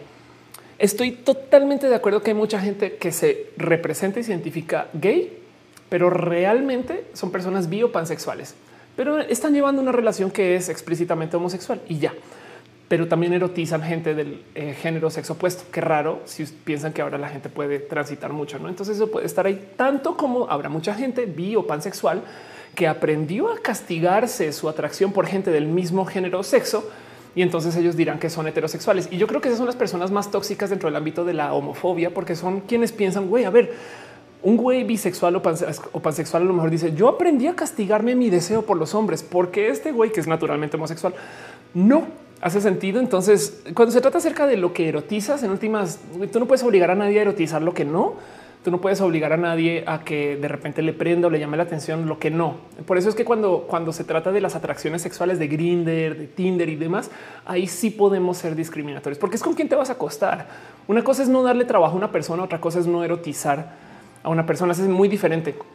Pero bueno, en fin, este y de ahí el cuento que la gente bisexual es este invisible, no? De hecho, e, este show en particular tengo a seis invitados bisexuales, están acá atrás. Eh, vienen a veces tres, a veces cuatro, pero pues ahorita sí, no todo bien, chicos. ¿eh? No, ahorita, ahorita los presento, si no pasa nada. Y pues así dice eh, Daniel Cárdenas. Yo tengo un tema con eso. Gracias por hablar de esto. Dice Patacoins, regálale lo que quiera Benjamín. Son juguetes. Exacto. Eh, dice Néstor, eh, y de paso, ah, ven, porque estás preguntando, mi pequeño está que se muere porque le regala un bebé de juguete por lo que lo quiere cuidar. Nos dice la familia que cómo le vamos a dar un juguete a niñas. Pues sí, eh, y sabes que el tema es si, si no, si no se lo das, entonces puede que se lo lleves a la zona de fetiche, quizás o algo así puede ser complejo. O del otro lado, em, puede que desarrolle un tema con eso. Entonces, el tema es a veces la presión de, de los binarios evidentemente no viene de familia, sino del colegio, que los otros niños lo bulean estas cosas. Entonces, qué complejo tema. Estoy totalmente de acuerdo. Tengo una amiga que mm, ella es una amiga trans y tiene una niña chiquita y entonces creciendo a su chiquita le daba juguetes de niño y de niña al tiempo. Y su chiquita siempre elegía los juguetes estereotípicamente de niña, quizás porque los colores, porque eran más suaves, quizás por 10 mil motivos. Pero me decía qué locura como a veces lo traes, no? Pero bueno, en fin, Monserrat Morato dice hoy traigo la capa de invisibilidad. Exacto. Juan Felipe Bello Porras dice bueno, aún así te diste cuenta que eres mujer. Creo que criar de cierta forma no cambia a la persona. Así que no se debe venir a criar de forma mixta. No se puede. Eso se decía al crecer. Sí, exacto. Yo creo que, a ver, de nuevo, para los padres que hacen este tipo de cosas, em, yo justo yo no estoy en contra de los binarios de género. Me explico por mí, por mí, que iba a que se lo gocen así la niña, la niña, no todo este humo rosa para decir que es niña. Es solo luego padres no se decepcionen si resulta que no quiere ser niña. Es más, si sí quiere ser niña, pero ni le gusta el rosa, ¿eh? puede ser una niña muy tomboy también. Es más, probable y una niña que se críe en este ambiente y voy a ser súper estereotípica aquí, pero una niña que se críe en este ambiente no sé si acabe siendo una niña muy girly, pero eso, eso me lo estoy inventando. Entonces no me crean en absolutamente nada. Como sea, este mm, dice Gama Volantis, me tardé bien en entender tu chiste de la gente invisible. Es que sí, no, no es tanto. Sí, pero, pero miren, siempre, siempre que vayan a cenar, recuerden dejarle un platito a una persona bisexual con la comida favorita de su amigo bisexual. El día de la visibilidad este, bisexual, ahí va a estar y, los va a querer mucho. Pero bueno, en fin, dice, eh, dice Dulce Gemor, el siento feo cuando dicen que los bis somos invisibles. Es un gran chiste, pero realmente no. Dice la Tutix Espinosa ha nacido una potencia que sea lo que su cuerpo quiera. Sí, exacto. Y, entonces yo estoy bien con que existan los, roles de género, solo que se permita que se, transite, que se mueva, que se cambie, que si resulta que si al niño sí le gusta hacer esto o a la niña sí le gusta hacer aquello, pues que no se le castigue. Porque si no, em, esta persona, miren, hay algo de la cultura trans donde la gente dice es que yo tengo una vida como con demora. Yo comencé tarde porque en lo que salía del closet le dije a mi familia, me identificaba y comenzaba con lo mío pues pasaron 10, 15 años o 20 o 25 o 28 en mi caso. Entonces yo estoy enfrentando mi vida como la debía haber enfrentado a los 30 o a los 25 o a los 40 o a los 50. ¿Cuánto tiempo perdí porque tenía que deshacer eso que hicieron mis padres porque no me dejaron? Hace sentido. Eso de paso también aplica para los padres que quieren que sus niños sean este, ingenieros, doctores, abogados y esas cosas también. No es cuando tú por fin sales del yugo del control de tus padres y ahora dices ahora sí voy a ser este artista de cincel o alguna bobada así. Patacones dice el otro día vi una señora regañando a una niña por agarrar un juguete de Pokémon. Deja eso, es de niños. Me dio tristeza. Mi sobrina tiene Pokémones Barbies y una máscara de Hulk. Ándale. Dice Cuyito es España por los euros. Ándale. Dice em, Bruno, ¿para qué queremos mujeres habiendo hombres tan guapos? ¿Qué hablas? Cuyito dice entonces con eso para que realmente conocer la identidad de un pequeño se debería hacer la prueba de los juguetes binarios. Lo que decías hacer su identidad. No, más bien yo creo que se debería de permitir que constantemente vaya, venga, que no tenga pedos. Me explico. Es más, si a los niños se le enseña a jugar con cosas de niñas y con niñas y a las niñas de cosas de niños y con niños y a lo mejor tenemos personas que si bien son binarias, no son binaristas. ¿Me explico? No obligan a que los demás tengan que ser como ellos o ellas. Y eso se los juro que va a ser cambios drásticos en el espacio laboral, en el espacio de las comunicaciones, la inclusión y demás. Entonces, todo esto me deja con la duda, porque yo sé bien por dónde van eh, los diseños de la mujer del futuro. Me explico. La verdad es que eh, cuando es más, voy a buscarlo. Em, cuando yo veía ciencia ficción hace muchos ayeres, eh, no, Trek, gay, cha, cha, cha, mm, Riker. Ok. Eh, cuando yo veía, eh, aquí está The Outcast. Cuando yo veía ciencia ficción hace muchos días, pero lo tengo que buscar. Eh, siempre me topaba con este momento. Miren, hay muchas cosas que pasan como desde, los espacios muy comunes en ciencia ficción, como por ejemplo, no vamos a viajar el tiempo. Entonces, las reglas de eh, en el tiempo, vamos a este, ver tipos de vida, etc. En ciencia ficción les encanta hacer este experimento. Oh, llegamos a un planeta donde no hay dinero. Entonces, ¿cómo sería un planeta sin dinero? No? En Star Trek en particular, en algún momento levantaron el tema de la sexualidad, que es bien pinche raro, güey. Es bien, bien pinche raro. Em, esto es eh, una escena, es más, eh, Riker, The Outcast. Esa es una escena em, con un personaje que se identifica como una persona no binaria.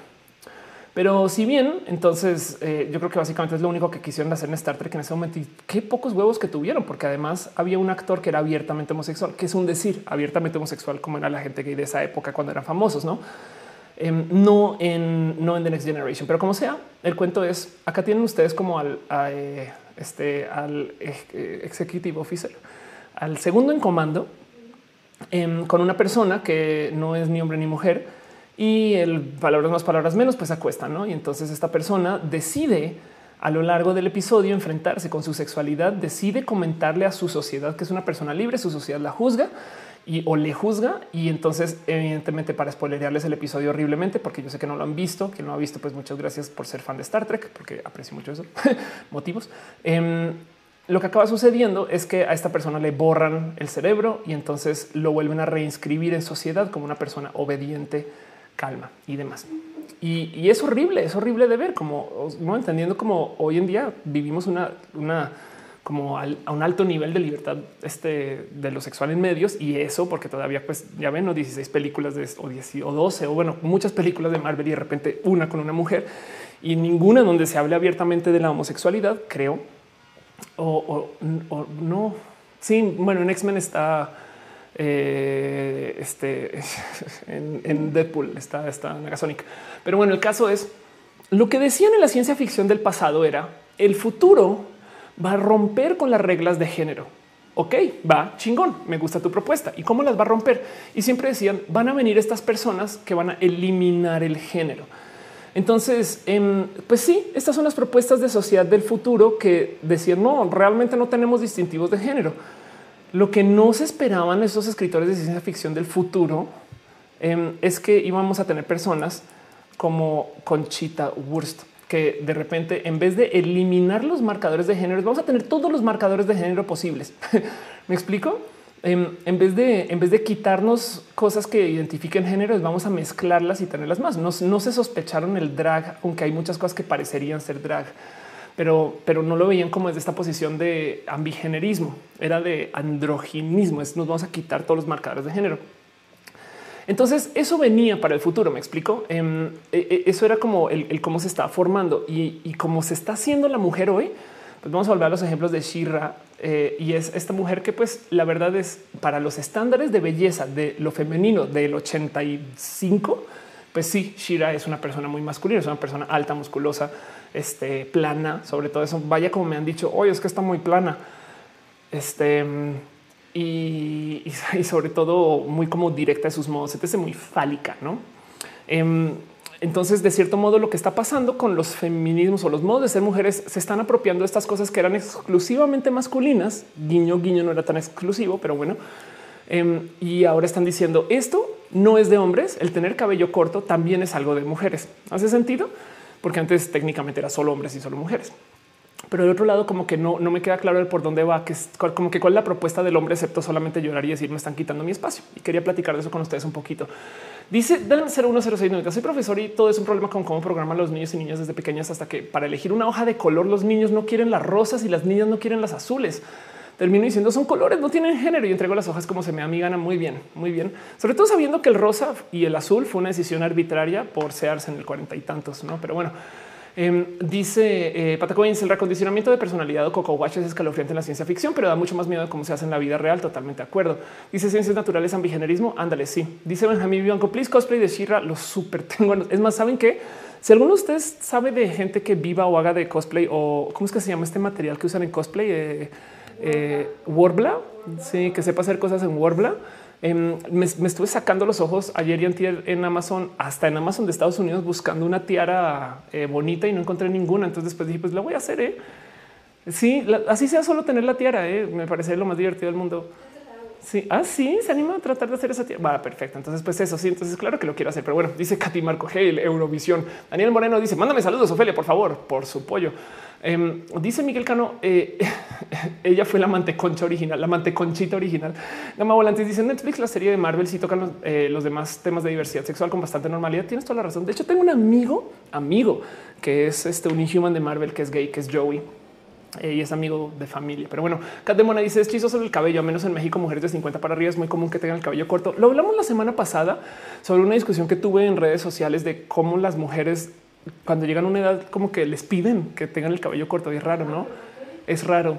Es más, les voy a decir algo que es un es mero, miren, es observación, no, no, no se vayan con lo que yo digo, pero pues cuando las mujeres, señoras cisgénero, llegan a cierta edad, pues entran a esto que se llama la menopausia. Menopausia entonces es básicamente donde ellas comienzan a entrar en un pequeño proceso de digamos que cesan de generar tanta, eh, tantos estrógenos como antes y por consecuencia se testosteronizan. En muchos casos y en casos extremos, y si mal no estoy, hasta les cambia un poquito la voz. Mucha gente los asocia con la señora que fuma, que fuma demasiado.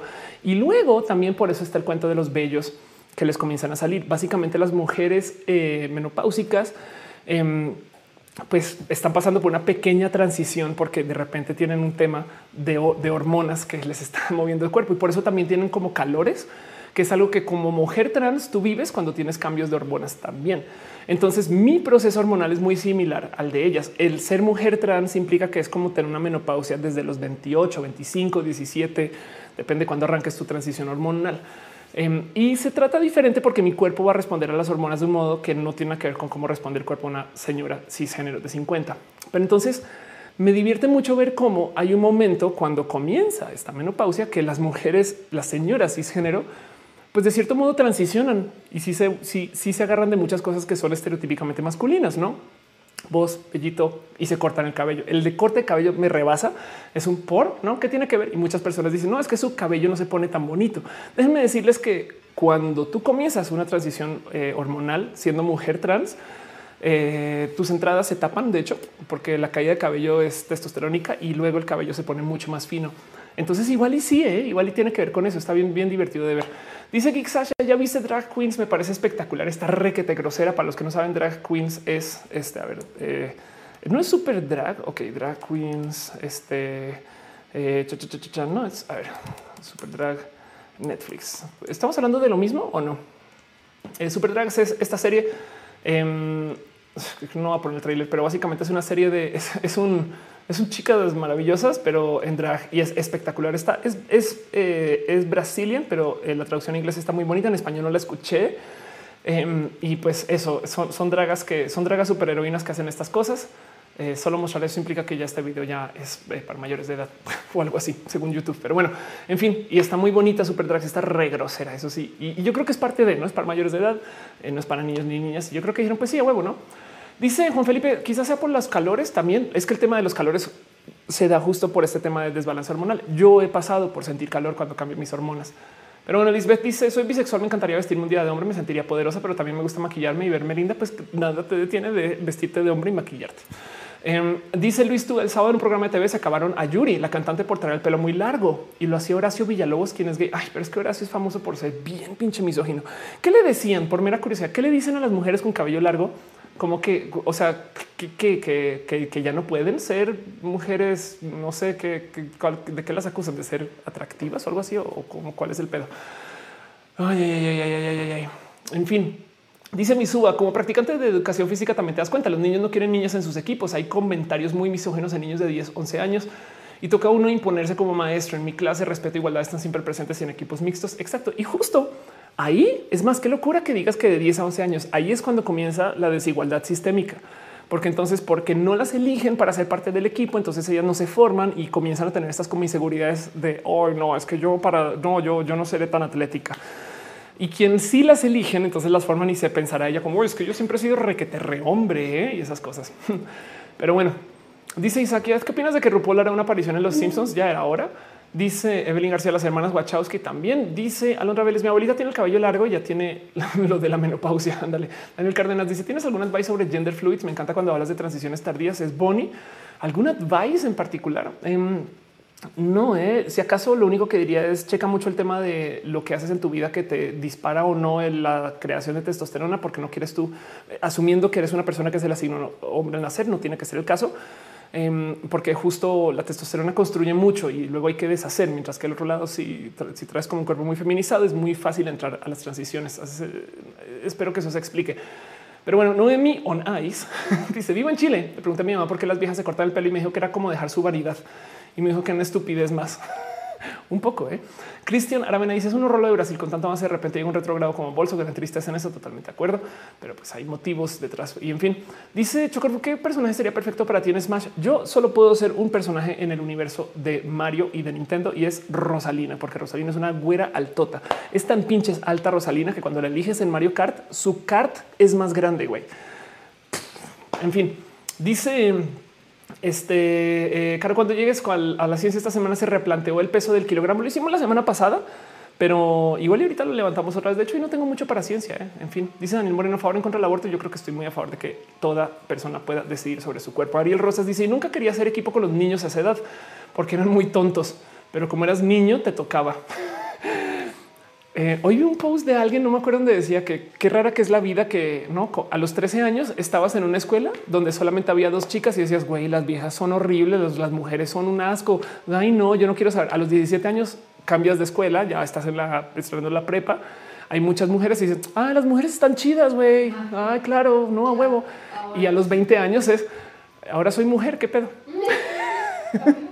Oye, ahora no entiendo nada, güey. What the fuck?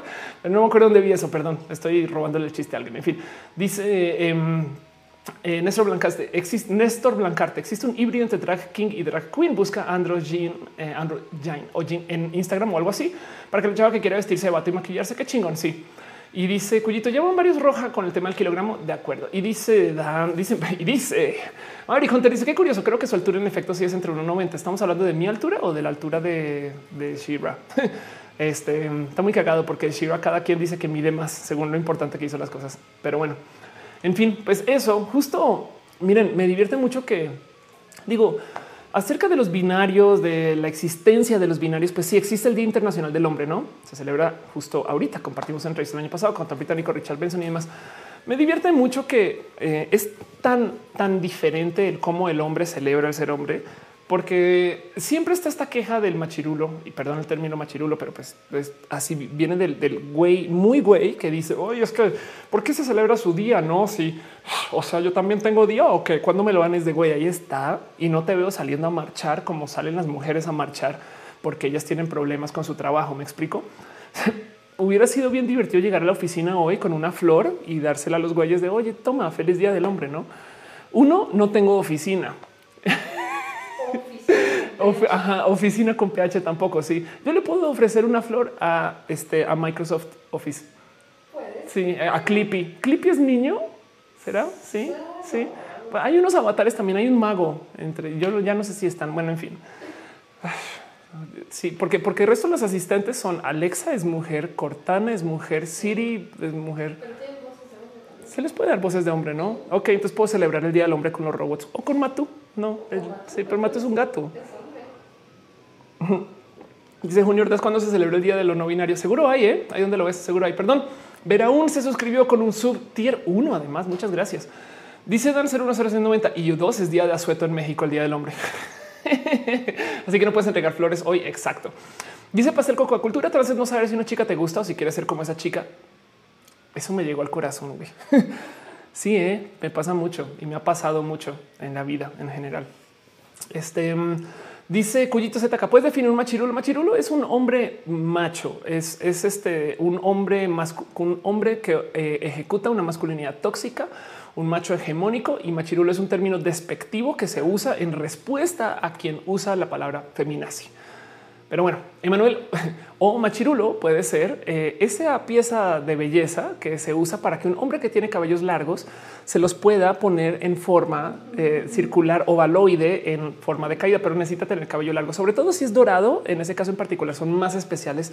Este los hay un nombre para eso, los, los rulos. Y pues si tú eres un hombre muy hombre, entonces en ese caso pues tienes que usar unos especiales que se llaman machi rulo pero esa definición no, no me confíes. O sea, no, no te vayas con eso con tus amigos porque puede que no entiendan. Dice Nani González, ¿dónde está el día del PAM? ¿Tú hablas de PAM, el aceite que se le pone a, para cocinar o, no? Dice Maverick Hunter, oye, deja mis machirrulos naturales. Dice Carlos S. Gutiérrez, ¿en qué partes del show estamos? Ni siquiera estamos en el show per se, estamos todavía en la sección de abrazos y yo ahora presento el show de tal modo que arranco con de lo que se trata el show, luego nos vamos a abrazos, luego nos vamos a hablar de todo lo demás. Hoy no tengo mucho que hablar de ciencias y es que nada. Hoy quería solamente platicar con usted rápido acerca de eso. Entonces voy a cerrar el tema acerca de a dónde se fueron los vaqueros. La pregunta es, quería platicar con ustedes o quería rebotar un poco ideas de si bien el, el a dónde va la mujer, la imagen de la mujer, Em, es como por acá, no? Si ven esta serie, gócense, gócense las propuestas de lo que es la vida queer, lo que es el ser mujer de mil y un modos. Hay un prom, hay un episodio donde hay una fiesta prom. o sea, es, muy, es muy de niñas chiquitas y no, ¿eh? porque entonces Em, van parejas de mujeres, bailan entre mujeres. Hay mujeres pareja en la serie. O sea, es lo más LGBT y queer y hay personas que no se identifican ni hombre ni mujer.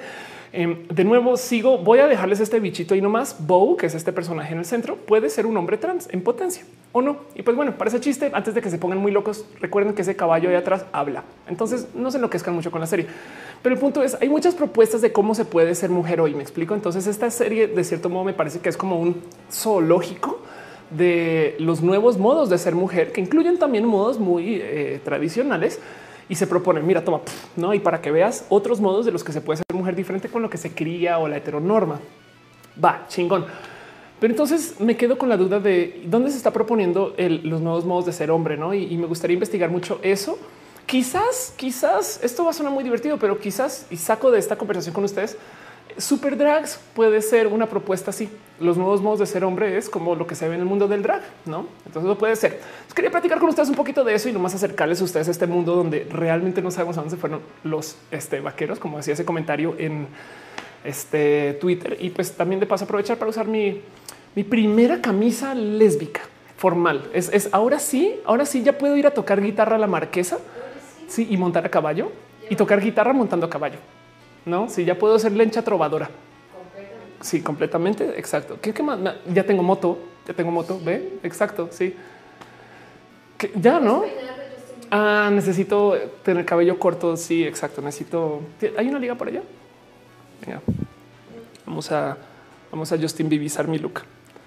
Muchas gracias. Muchas gracias. Perdón, es que estoy haciendo mi, mi eh, rite of passage. ¿Cómo se dice eso en español? Mi, mi rito de iniciación como mujer lesbiana. Entonces vamos a este, maximizar mi lesbianismo solamente por hoy, este, para que quede el look y documentado. ¿eh? Pero bueno, dice José Bocanegra, quisiera despertar un día y que el género ya no exista. No, yo quiero que existan mucho. Yo quiero que el género esté muy presente. Güey. Este al revés. en cómo me pongo babita, no dice la dibujante, te ves más grunge noventera. Exacto. Bueno, alguien un día me decía si te has dado cuenta como la imagen de la lesbiana de hoy es el hombre gronjero de ayer y es de wow. Eso es, eso es I'm 14 and this is too deep, pero un poquito, ¿eh? un poquito. Dice Leonel de Loera, directo a Home Depot. Exacto. me hace falta armar un mueble, güey. Total. Este va a ser, miren, ya veo en los comentarios a alguien decir, pinche Ofelia, güey, te burlas de que eres la más incluyente, no sé qué, y de repente también te burlas de un estereotipo. Y es de, pues, perdón, perdón. Pena Rubia dice, no sabía que andas en moto, en moto, exacto. Guadalupe se dice, necesito un argumento breve sobre por qué la transexualidad no es un trastorno mental. es muy fácil, porque no lo es. Busca cuando se publicó la noticia de que literal eliminaron la, transexualidad como un trastorno. No te lo voy a buscar por ti. A ver, transexualidad OMS. Aquí está, listo. Este es tu argumento. La OMS saca la transexualidad de la lista de enfermedades mentales.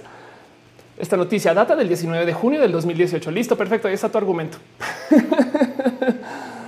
ay, ay, ay, dice Pastel Coco, te hacen falta unos pines de Pussy Riot. Sí, aunque hoy tengo pin aquí, no sé si alcanzan a ver este pin. Este, esto los hace Charlie, Charlie Portocarrero eh, y es mi pin favorito de la existencia. Charlie Gamers Kitchink ya se volvió un, les va a recomendar cosas, no? Pero bueno, en fin. Em, aquí está. Este es el pin que estoy usando y se llama pin control de arcoíris, que por si no pueden ver, tienen dos controles de Nintendo del NES y un arco iris, que es muy bonito porque entonces es de gamers, pero para la gente que no sabe ni madres de videojuegos es solo un arco iris. Y para los que sí saben, está chingón. Pero bueno, en fin, todo eso está pasando el tiempo. Dice Raúl Moya, what the fuck, entonces todo este tiempo me he vestido como lesbiana. Sí. Sobre todo porque Raúl, tú tienes un cabello espectacular, pero bueno, eso es otro tema. Monserrat dice, claro que se están planteando las masculinidades. Hay papás orgullosos saliendo a defender su derecho a cuidar crías, los chongos con barba y todo eso. Ah, es verdad, ¿eh? la cultura hipster, los, chavales hipster este, traen otro pedo. Eh, dice Guadalupe, gracias, eres la mejor. gracias. Dice, tú también. La UNEMUS dice la muñeca Ofe camionera viene con pala, pico y casco minero. Néstor Blancarte dice yo, yo tengo miedo que vayamos camino a que el género desaparezca. Me encanta ser hombre. No, exacto. No vamos a que el género, vamos a tener muchos modos de vivir el género. Hace sentido. Es no va a desaparecer. Es solo este. Mm, vamos a tener, vamos a tener esta cosa bonita que se llama diversidad. Pero ya, en fin, dice Josué Bacanegra, te voy a regalar un, un kit de carpintería. Miguel Cano dice para cuando el Open Mic Stream. A ver si esta semana logro sacar. Video Pineda dice Ofelia. Ya no sé cómo lidiar con mis familiares que aunque se creen las más open mind, no dejan de hacer comentarios LGBT fóbicos. No tengo cómo reaccionar cuando sepa que soy bisexual. Eh, nomás tú veles aventando más. Búscate un aliado en la familia y que ese aliado ayude a suavizarles detrás bambalinas. Cristian que dice, tío Fele, ¿cómo contestarías tú cuando dicen que sacar la transexualidad por presión social en vez de que en verdad no es una enfermedad? pues mira, este habría muchas cosas que este, o sea, la OMS, ni modo, sabes? Es como eso ya, ya es, eso es ser necios, güey. Perdón. ya vi que lo mandaste y te dijeron así en chinga. Eso fue por presión, por favor. bueno, saben qué? Voy a cerrar este tema. Les dejo usted la pregunta de a dónde se fueron los este, Where have all the cowboys gone? Vámonos con nuestro próximo tema, literal, una sección de abrazos. Antes, cosas que antes se llamaban este, balazos, pero pues ahorita ya no estamos lidiando en la violencia en ninguno de esos casos. Y de nuevo, nomás para la gente que ya vi que me está preguntando, esto busquen Feral o busquen feral.store. Este no, no voy a poner acá feral.store. Eh, para de dónde viene mi ropa de hoy. Ahí está feral.store o busquen a Fer mismo. Y pues así las cosas.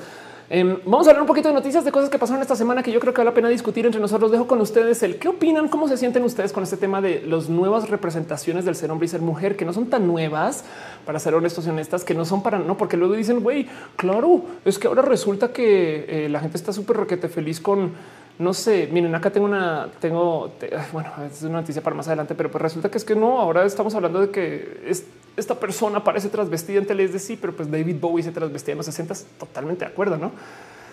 Pero pues eso, em, dejo con ustedes un poquito la duda. Vámonos con algo que pasó esta semana que me divirtió mucho de ver en acción y luego pensé, güey, esto se salió de control.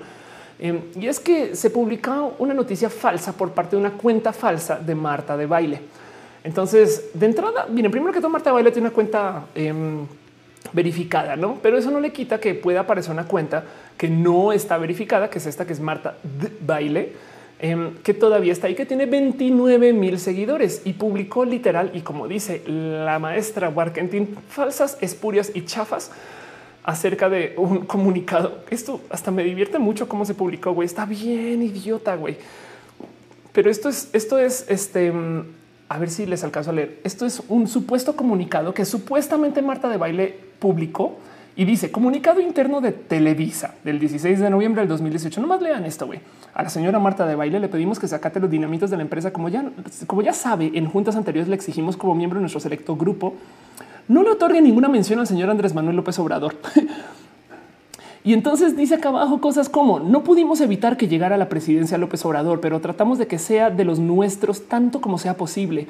Hasta ahora no hemos tenido éxito, por tanto presionaremos cuestionando todos sus actos y por consiguiente cuestione y desapruebe las consultas ciudadanas. Y con respecto a sus 10 puntos a consultar en las próximas fechas, cuestione la construcción del tren Maya, pero no mencione jamás las pensiones para adultos mayores, bla, bla, bla. Es como es como tan evidente, no lo que está pasando, pero mucha gente sí pensó que Marta de Baile estaba haciendo aquí esta revolucionaria de la comunicación al salir y entregar este documento, porque además, como lo, como lo publicó, dice el día de ayer, Televisa me envió un comunicado que justo hoy voy a filtrar porque la patria es primero por México. Merecen conocer. Güey, qué pedo con que la gente se creyó que esto es verdad. Eh? Entonces comenzaron a trolear un poco diciendo, güey, ¿qué te pasa? Pinche Marta de baile, ¿cómo filtras en Twitter un comunicado urgente? Bájalo, pendeja, no sé qué. Esto se volvió tema porque, porque es fake news desde su máxima expresión. Y miren, hay mucho que puede existir detrás de esto. Vamos a ponernos nuestro sombrero de la conspirano de la, de la reunión conspiranoica. Prepárense. Es más, pongamos el gato también un segundo. Este Matu, tu sombrero de, este, de la reunión conspiranoica. Sí, exacto. Ya lo tienes puesto. Y ahora pensemos, ¿qué tal que esto sea algo planeado por Marta de baile para tener algo que se hizo por fines de ser viral? Qué tal que esto se eh, hizo para poder promocionar que Marta de Baile está en los medios y que está aliada con un medio con otro no. O qué tal que esto se hizo para promocionar una cuenta falsa para luego poderla vender, para tener seguidores puestos ahí, seguir moviendo más material. O qué tal que se ha hecho para promocionar que López Obrador este, pues sí, la verdad es que lo están tratando mal los medios, pero qué tal que no realmente se hizo porque queremos que López Obrador se haga parecer como alguien que está siendo castigado por los medios, pero realmente no está siendo castigado por los medios y está usando Marta de baile para eso. Y hasta ahí voy a dejar con el sombrero conspirano y que me lo va a quitar otra vez. Perdón, y lo voy a guardar. Quitémosle el gato también. Sí, disculpe, señor Don Gato. Ahí está. Sí, no, no, no se lo va a devolver. ¿eh? Perdón. Bueno. Pues eso. Em, es, es eh, un pequeño como abrazo de cosas que pasaron esta semana. Esto me saltó así, pero me divirtió mucho porque la gente se puso muy pinches agresivo. Ay, pinche Marta de baile. Claro, siempre chayo, tallotera.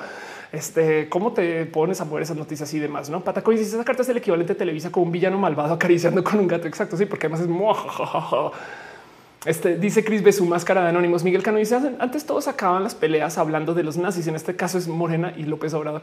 Oye, sí, ¿eh? que hay una regla del Internet. Es más, vamos a oye, el gato ya se cayó. Este se está despertando el gato y entonces ahora se le fue la cajita. A ver, ahí estás, gato. Ya. es que la caja está al puro borde. Vamos a sacar a Matu. Vamos a hacer un unboxing del gato. Perdón. Como pueden ver, el gato, este, a ver, Matu, ¿no quiere salir? Está bien. Vamos a reboxear al gato. Ya quedó. Está bien empaquetado, listo para el transporte. Este, me tocó, volteé la caja para que saliera, se acostó bien y entonces ahí la acosté bien. Ya ves, reubiqué al gato. Porque son así los gatos. En fin, em, hay una regla del Internet eh, que son una de las múltiples reglas del Internet. Eh, aquí Pictoline hizo como un pequeño, una mención hace rato. Eh, una de ellas muy famosa, la ley de Poe, ¿no? Dice que si no pones algo que lo indique es casi imposible distinguir una parodia de un comentario serio. Em, que es verídico. de hecho, es muy fácil, es muy fácil salirse de amenazas, acusaciones diciendo ay, era solo humor. ¿Qué te pasa? Vamos para que les para, para dejarlo en claro. Es la cuenta falsa de Marta de baile Dice aquí de plano, ah, estoy, ya, yo bloqueo. Vamos a desbloquear dos segundos. Dice acá, diosa coronada en los cuernos de la luna Rukenial, conductor en W Radio México, parody account. Y ahí donde lo ven, el problema eh, es que la parodia tiene protección eh, en la ley estadounidense. Técnicamente y como parte de la libre expresión, tú puedes parodiar a políticos, a personas famosas. Tú puedes ser parte de la broma, de la comedia, del chiste, siempre y cuando digas en claro, yo soy una parodia. Entonces, si en tu cuenta, si en Twitter, en tu bio dice parodia o no soy la cuenta oficial, no hay cómo te borren tu cuenta a menos que hagas algo sumamente pendejo. Em, tienes protección y por eso es que esta cuenta todavía existe. ¿Me explico? Y, del otro lado, la otra verdad es que, y me incluyo en esto, a cualquier idiota le dan una palomilla azul. No siempre, pero pues a muchas personas. Entonces, del otro lado también que te quedan pues las palomillas azules no, significan tantos. Me explico. Es como que sí, yo sé que yo sé que no son tan fáciles de conseguir, pero tampoco es como que digas, hoy es que estas cuentas, este, pues realmente em, son como cuentas así como uy, es que está requete súper claro, seguro esa persona es porque es, no? Pero bueno, técnicamente así funciona el sistema. Si tiene la palomilla azul es porque está verificado. Entonces, em, eso también es una realidad, no? Que hay que entender que, a fin de cuentas, ahí está este eh, esto que pasó con la cuenta con la cuenta de Marta de baile y, entonces hay que ahora hay que pensar quién es quién es el mentiroso aquí. ¿Por qué pasó esto? Es, tan multifactorial el tema del por qué la gente quiere hacer este como marketing de la eh, de la ofensa y marketing de la rabia que, ya no sabemos quién inició qué y por dónde va, como sea. Patacoins dice por eso hay hasta una parodia de Starbucks que es legal, se llama Dom Starbucks. Exacto. La locomotora dice hola, ya llegué. Espero que hayas llegado atrás vestido o si no actuando. Miguel Cano dice antes todos acaban las peleas. Ahora ah, ya, te leí. Em, y dice Seraf XL 18. Ese gato siempre está dormido. Es porque la verdad es que eso es parte de su acuerdo con el sindicato. Pero bueno, en fin, de paso ya en gastos, eh, nomás les quiero repasar un poquito las otras leyes del Internet, solo para que sepan que estos existen. Está la ley de Cunningham, que dice que el mejor modo de conseguir una respuesta correcta es publicar una equivocada. Yo he hecho pruebas de esto. Em, si quieren algún día conseguir una respuesta literal para una tarea o para algo, pongan, oigan, es verdad que y escriban lo que no es y la gente se va a ofender y te va a dar la respuesta correcta. Fin, así, San se acabó. Así sea algo súper complejo que ellos tengan que investigar. Oye, es un hecho, va a pasar. Em, luego está la ley de Dance. Si alguien existe que ganó una discusión, es probable que la haya perdido. Ok, el efecto Streisand, que es intentar censurar o ocultar algo en Internet, hace que se divulgue aún más. Eso tiene una historia bonita, eh, atada efecto Streisand. Em, aquí está. Resulta que a Bárbara Streisand en algún momento em, tuvo un problema porque se publicó esta foto de su casa en un website. Esto fue en el 2002. Entonces el cuento es alguien hizo un website con fotos de casas de los famosos, ¿no? Y ahí aparece la casa de Bárbara Streisand y ella no le gustó para nada. Entonces ella decidió demandar al website y decirles, güey, me hacen el favor y quitan esa foto de ahí. Y literal dijo, vamos a censurar esto que está pasando. Em, a lo largo de la demanda, pues mucha gente se enteró porque es Bárbara Streisand demandando un website. Me explico. Em, entonces me voy a inventar los números porque sé que están por acá, pero pues para que entiendan más o menos por dónde es. Em, voy a inventar los números, pero el cuento es cuando ella pasó por este proceso de demanda, entonces mucha gente fue al website a chequear qué foto era, güey. Y en últimas logró quitar la foto que si mal no estoy, si mal no recuerdo, la habían visitado como unas 10 o 14 veces, una cosa así, como que las únicas personas que habían visto la foto eran Bárbara Streisand, sus abogados y otras como 10 personas. Y después de la demanda, millones de personas habían visto la foto y ahora la foto está publicada en pinches Wikipedia. Entonces eso se le llama el efecto Streisand. Es cada, si ustedes quieren que algo no se dé a conocer, pues no se quejen. Hace sentido. E, e, es, justo mi comentario con lo que pasa con Cayo de Hacha. No es em, al hablar de Cayo de Hacha, lo hago más fuerte, pero bueno.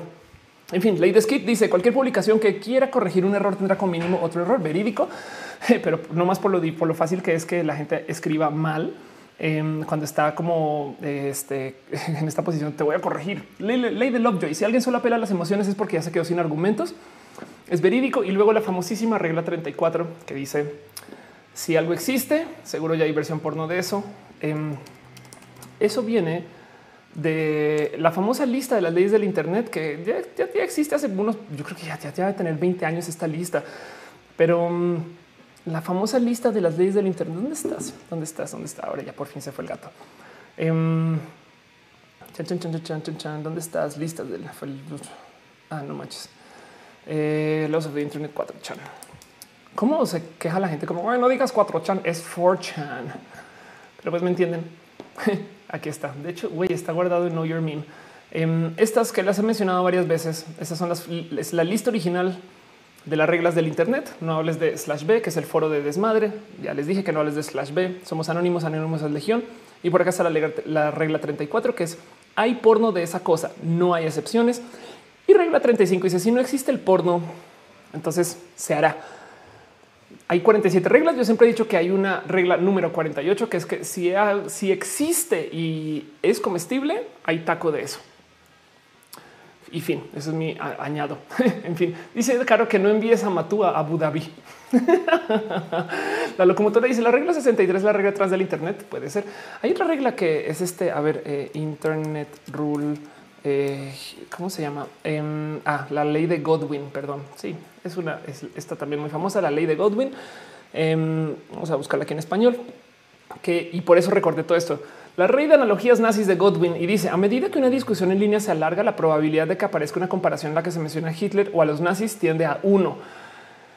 Y pues dado que vivimos en México, entonces podemos cambiar el tema de Hitler y los nazis por López Obrador, este, o por Venezuela, por Venezuela, no? También, ¿eh? o sea, ya en, la época moderna ya no comparas contra Hitler, sino contra Venezuela. Sí, en fin, dice um, Patacoins, diles que no digan Wikipedia, que digan Wikipedia. Exacto, emo y no, y, no emo. Anda. Em, ¿Cómo era que no la gente que decía que en mi época los emos y los, y los góticos se peleaban en la glorieta? Eh, yo, eh, era, en, qué glorieta era? Ni idea. En la glorieta insurgentes era que se peleaban. Ok. Ah, entonces en esas épocas. Ah, en fin, pues eso. Em, todo eso está pasando. May May dice extrañaba llegar en vivo. Oli. Em, en fin, sigamos un poquito con las cosas que están pasando, los abrazos, cosas que pasaron esta semana o cosas que yo creo que vale la pena mencionar entre ustedes o con ustedes. Em, está el tema de los furries, las reglas del Internet. Esto es una pequeña noticia eh, que yo debía haber añadido a la sección LGBT, pero pues qué chingados lo va a leer ya. Esto me la compartieron justo antes de arrancar el show. Entonces, la verdad, solamente quería compartir con ustedes porque me la compartieron con copy bien pinches raro. Güey, me decían Ofelia nos avisó de que esto iba a suceder y yo no mames, güey, ¿cómo que les avisa? Esto existe desde hace mucho tiempo y yo creo que vale la pena que sepan qué sucede. Día 20 de noviembre, que es ahorita se conmemora el Día Internacional de la Conmemoración de los Derechos Trans, el equipo Trans Respect versus Transfobia Worldwide dio a conocer los resultados de los delitos de odio que se ejercen alrededor del mundo y el resultado correspondiente entre el 1 de octubre del 2017 y el 30 de septiembre del 2018, o sea, en este año, entre octubre y septiembre ahorita, revela un total de 369 casos de asesinatos de personas trans y con diversidad de género aumento de 44 casos en comparación con el mismo periodo del año anterior, 74, 74 casos en comparación con 2016. Y la mayoría de los asesinatos ocurrieron primero en Brasil y luego en México. Ok, luego en Estados Unidos y luego en Colombia. Así que ahí les dejo esa estadística para que procesen, para que para que lean un poquito de vueltas a, su corazoncito con el tema de la violencia, los transfeminicidios y lo complejo que es el tema de ser una persona trans. Como yo, eh, y sobre todo ahorita que estoy dando muchas entrevistas del tema de ser trans, porque hoy los medios, Ofelia se naturalizó y todo eso, y me preguntan, Ofelia, ¿qué te sientes? ¿No? ¿Cómo sientes tú el tema de ser una persona abiertamente este, transgénero? Y yo les digo, pues güey, se siente bonito porque soy parte de una nueva generación que está redefiniendo lo que es ser una persona trans, porque antes no era tan así como es hoy y eso. Pero pues alguien en una entrevista me dice, ah, ok, entonces tú eres mayor de 35, estás en tiempo prestado. Y yo no mames. Güey. Así que eso nomás les quería compartir esta noticia y lo tengo aquí dentro de la sección de abrazos, pero pues es un real balazo. Y pues vamos a hablar un poquito acerca de Latinoamérica, las cosas que me he topado que están sucediendo en Latinoamérica, porque quiero cerrar este show rapidito y irnos a la sección de preguntas y platicar entre nosotros y así. Dice Cuyito, México es peligroso para todos. Ser es ser algo picky. Eso es verdad. ¿eh? Em, y México tiene que negociar un poquito cómo enfrentar su tema de violencia. Eso, bueno, vamos a ver qué pasa. Dice, dice Caro, we are Overwatch. Em, dice eh, ZK, los hemos no son un mito urbano. ¿Cómo hemos llegado? ¿Cómo hemos llegado de lejos? Pastel Coco dice, los Hare Krishna, como se llama, salvaron el día, evitaron la pelea entre metaleros y hemos. Wow. Qué divertida historia. ¿Por qué no estaba ahí, güey? Hace nada me enteré de la existencia de Coyoacán Joe. Es culpa Plaqueta, me presentó Coyoacán Joe y me cambió la vida, güey. Es, como es cosas que pasaban en México antes de que yo llegara. Pero bueno, en fin. Este, mm, vámonos con cosas que pasan en Latinoamérica rápido. Eh, no más voy a arrancar con esto. Yo sé que esto es una bobada y no está pasando en Latinoamérica. De hecho, está pasando en México, pero quería compartir con ustedes porque me divirtió mucho de ver. Resulta que fui a Starbucks. Yo sé que este es un, mira, no es un roja muy ligero, ¿eh? no se preocupen. Bueno, y eso que ya hablé de temas así súper pesados. Em, pero miren, esto es lo que en un Starbucks en México se conoce como un mini, mini buñuelo. Colombianos, este, ¿qué opinan? Está cagado porque los mexicanos me decían, güey, eso ni en México es un buñuelo, güey. Ahora, nomás para ponerse un poquito en contexto, estos son los buñuelos. Son es un pan dulce, es perfecto, es misteriosamente extra redondo. No sé exactamente por qué siempre salen tan perfectamente redondos. Em, me divierte mucho que sean mini buñuelos porque están como aplanados. Entonces, como son redondos y están aplanados, pues técnicamente sí son mini buñuelos. ¿eh? O sea, también eso. Dice Juan Felipe Bello Porras, en realidad los feminicidios tienen números inflados, toman a todas las mujeres asesinadas con feminicidio cuando una buena parte de esto simplemente no fueron por ser mujeres. Eh, pues bueno, este, yo prefiero errar del lado de la precaución a que no, pero pues sí. Dice Isaac, Matú está robando cámaras. Sí, ¿eh? vino y se hizo por acá atrás y ahora fue por allá a asaltar a Noelia que está haciendo cosas con comida. Entonces Matú, como siempre, quiere cosas con comida. Pues bueno, les quería nomás dejar esa nota así de, qué piensan ustedes con esto. Qué raro que es más, me quedé con la duda. dice División de Arisa, es un buñuelo en dos dimensiones, un poco, ¿eh? y, y, en eso técnicamente cumple con ser un mini buñuelo, porque es un buñuelo de harina de trigo decorado con azúcar y canela. Básicamente es un medio de suspensión de azúcar y canela, güey, y ya toma, y ya eso es lo que es solo azúcar y canela. En fin, em, vamos a hablar un poquito más acerca de cosas que están pasando en Latinoamérica. Están remezcladas noticias hoy, pero no me odien, es porque es festivo. Esto es una noticia en Argentina. Em, resulta que el Congreso quiere debatir, gracias a Rebeca Garza que la comparte, el Congreso quiere debatir un proyecto para eliminar la categoría sexo de los DNI. Eso para los colombianos quiere decir la cédula, para los mexicanos quiere decir el INE, para los estadounidenses quiere decir el FOCU.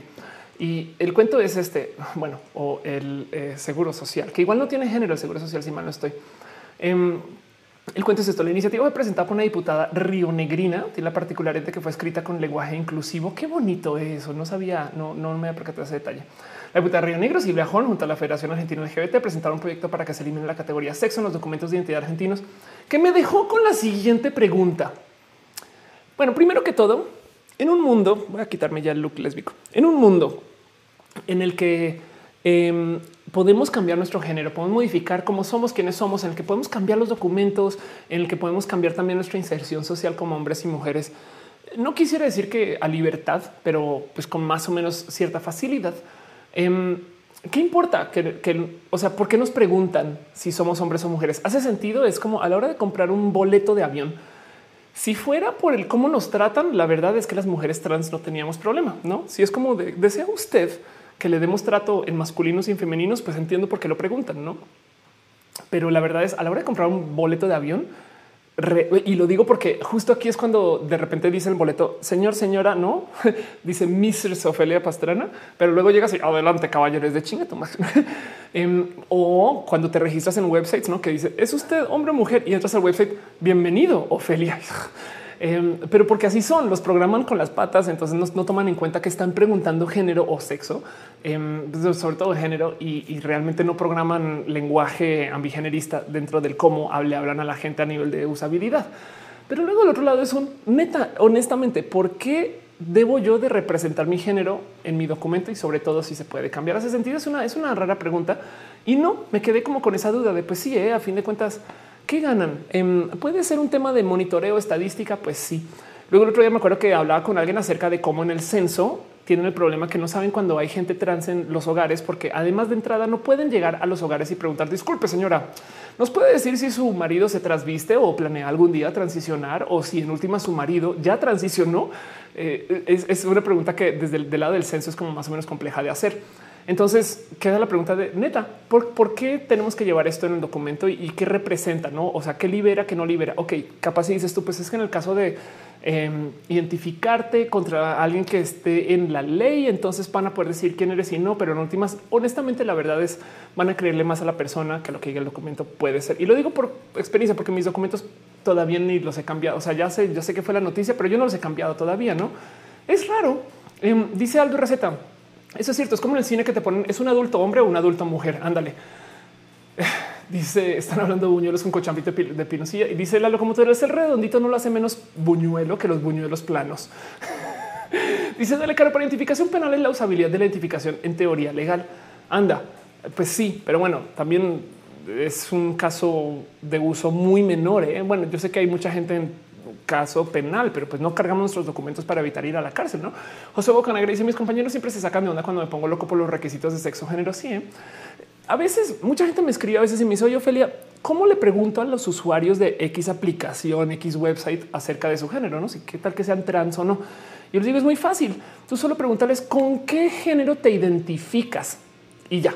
No, entonces eso arregla un chingo de temas y la gente con lo que se identifique es, muy tonto, solamente cambiar la pregunta, pero, pero de nuevo también queda el por qué preguntan eso en general, no? O sea, eh, para abrir una cuenta de banco, me vas a dar trato diferente por ser hombre o ser mujer. Pues bueno, hay bancos que tienen estos programas para la mujer, no? Y entonces dan como supuestamente tasas diferentes, pero en últimas es muy mínimo. Me explico. Dice Juan Felipe, mis comentarios no los lee. A ver qué dices tú. Dice que buñuelo trans tortilla. Ándale. Eso dice Patacones buñuelo RTX on RTX off. Exacto. Jorge, cuando dice depende de la zona por mis ranchos, los buñuelos son hojuelas y como los buñuelos se consideran donas mal hechas. Dice dale caro para identificación penal. Ah, ya te leí eso. Perdón. Fabiola Santana dice estoy en un proyecto de una preferente de la salud y aún no sabemos cómo poner esa parte porque queremos incluir a cualquier persona.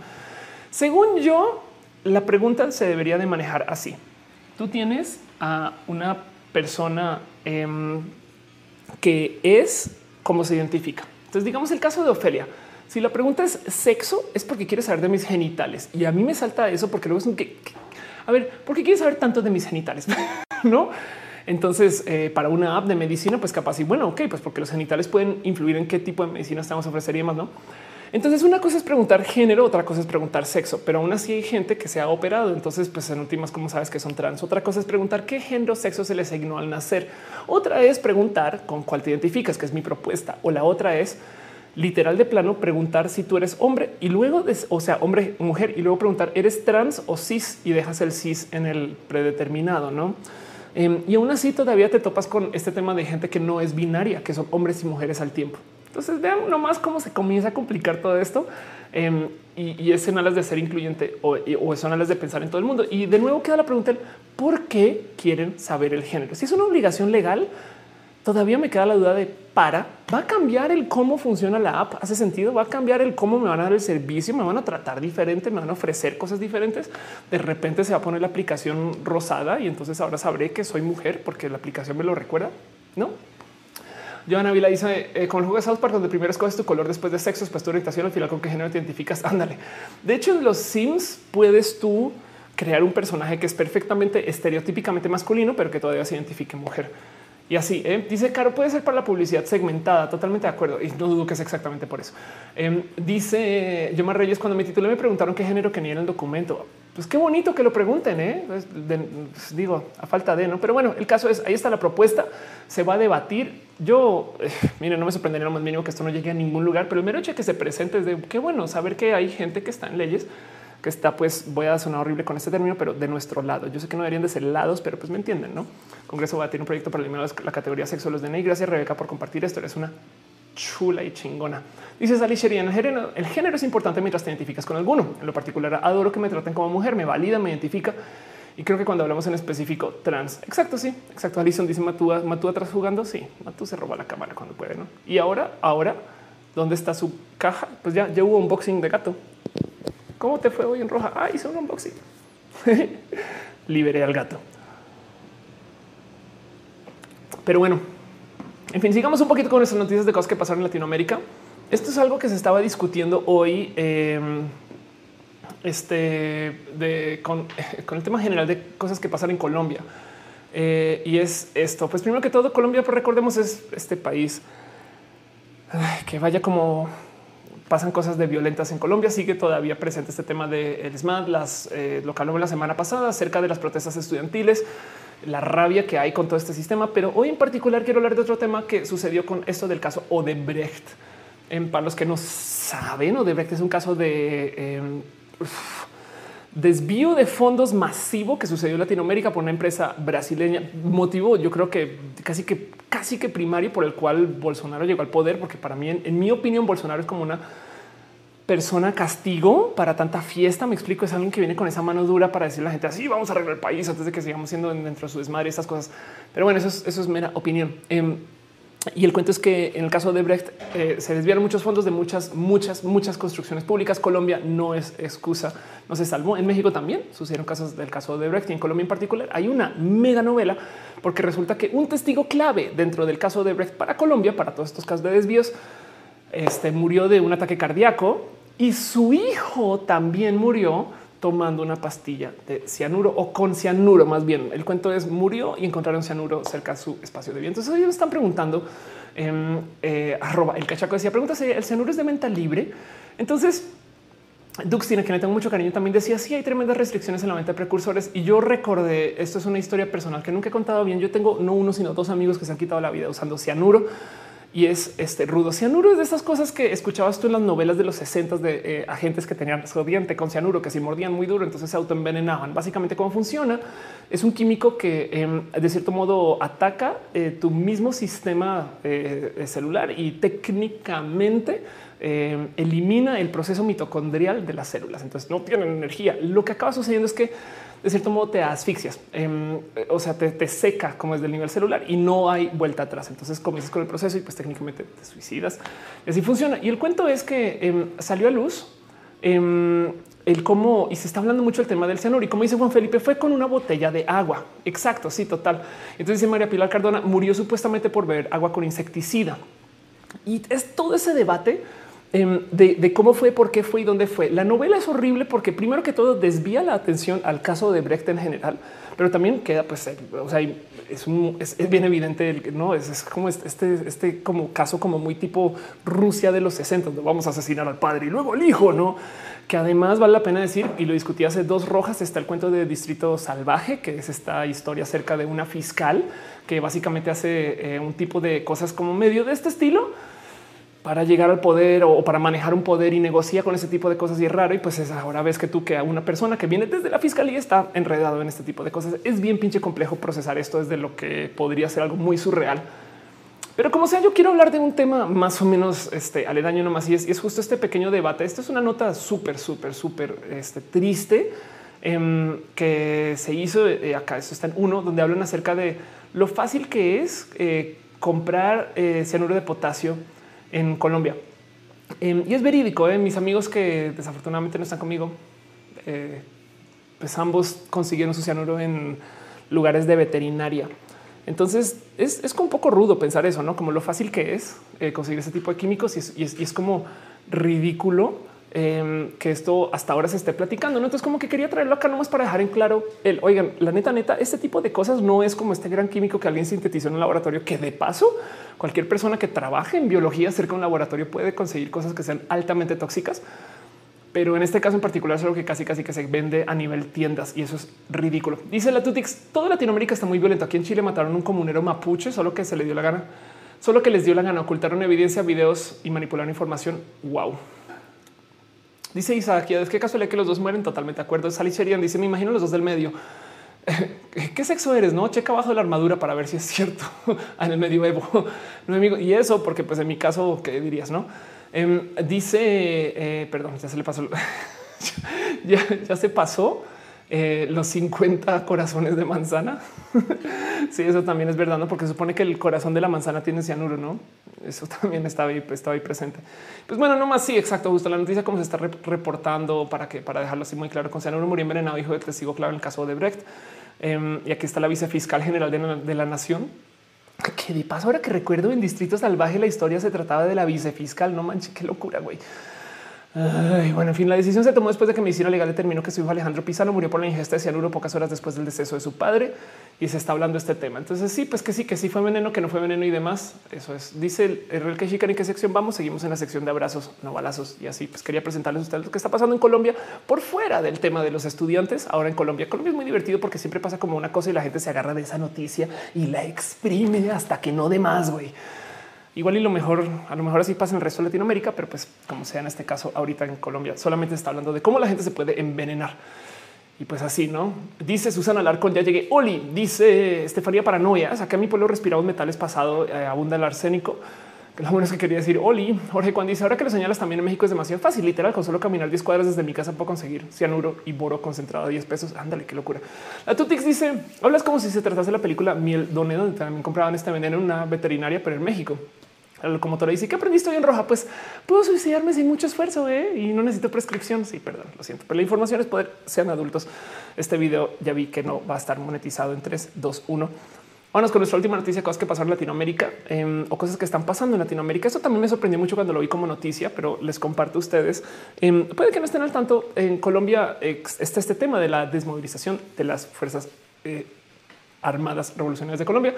Em, y quedó al aire un poco que Colombia siempre ha tenido históricamente dos fuerzas guerrilleras presentes y no vamos a hablar de la gente paramilitar, pero en este caso se, aparece esta noticia. Ya tiene un tiempito de cómo el ELN, el Ejército de Liberación Nacional, ahora está presente en la mitad de Venezuela. El ELN es eh, la, por así decir, la otra guerrilla que siempre se, por lo menos en mi época cuando vivía en Colombia, era como la guerrilla menos presente, que es un decir que además estaba bien quiero decir invitada a Venezuela o no, pero como sea, Venezuela tiene un estado tan débil que ahora resulta que pues toda esta gente está escondiendo allá eh, y no ni tan escondiendo, porque pues si estamos hablando de que es la mitad del país, pues entonces esto yo creo que va a ser un problema que en últimas va a tocar manejar. Muchas de las, las, historias de cómo se está desarmando las FARC en Colombia está atado a un proceso larguísimo de reinsertar guerrilleros al país, de ver que esta persona, que estas gente, que estas gentes. Usé la palabra gente. Saben que se acabó el stream. Ya dije gentes. No, ya adiós, bye. Eso ya soy mexicano.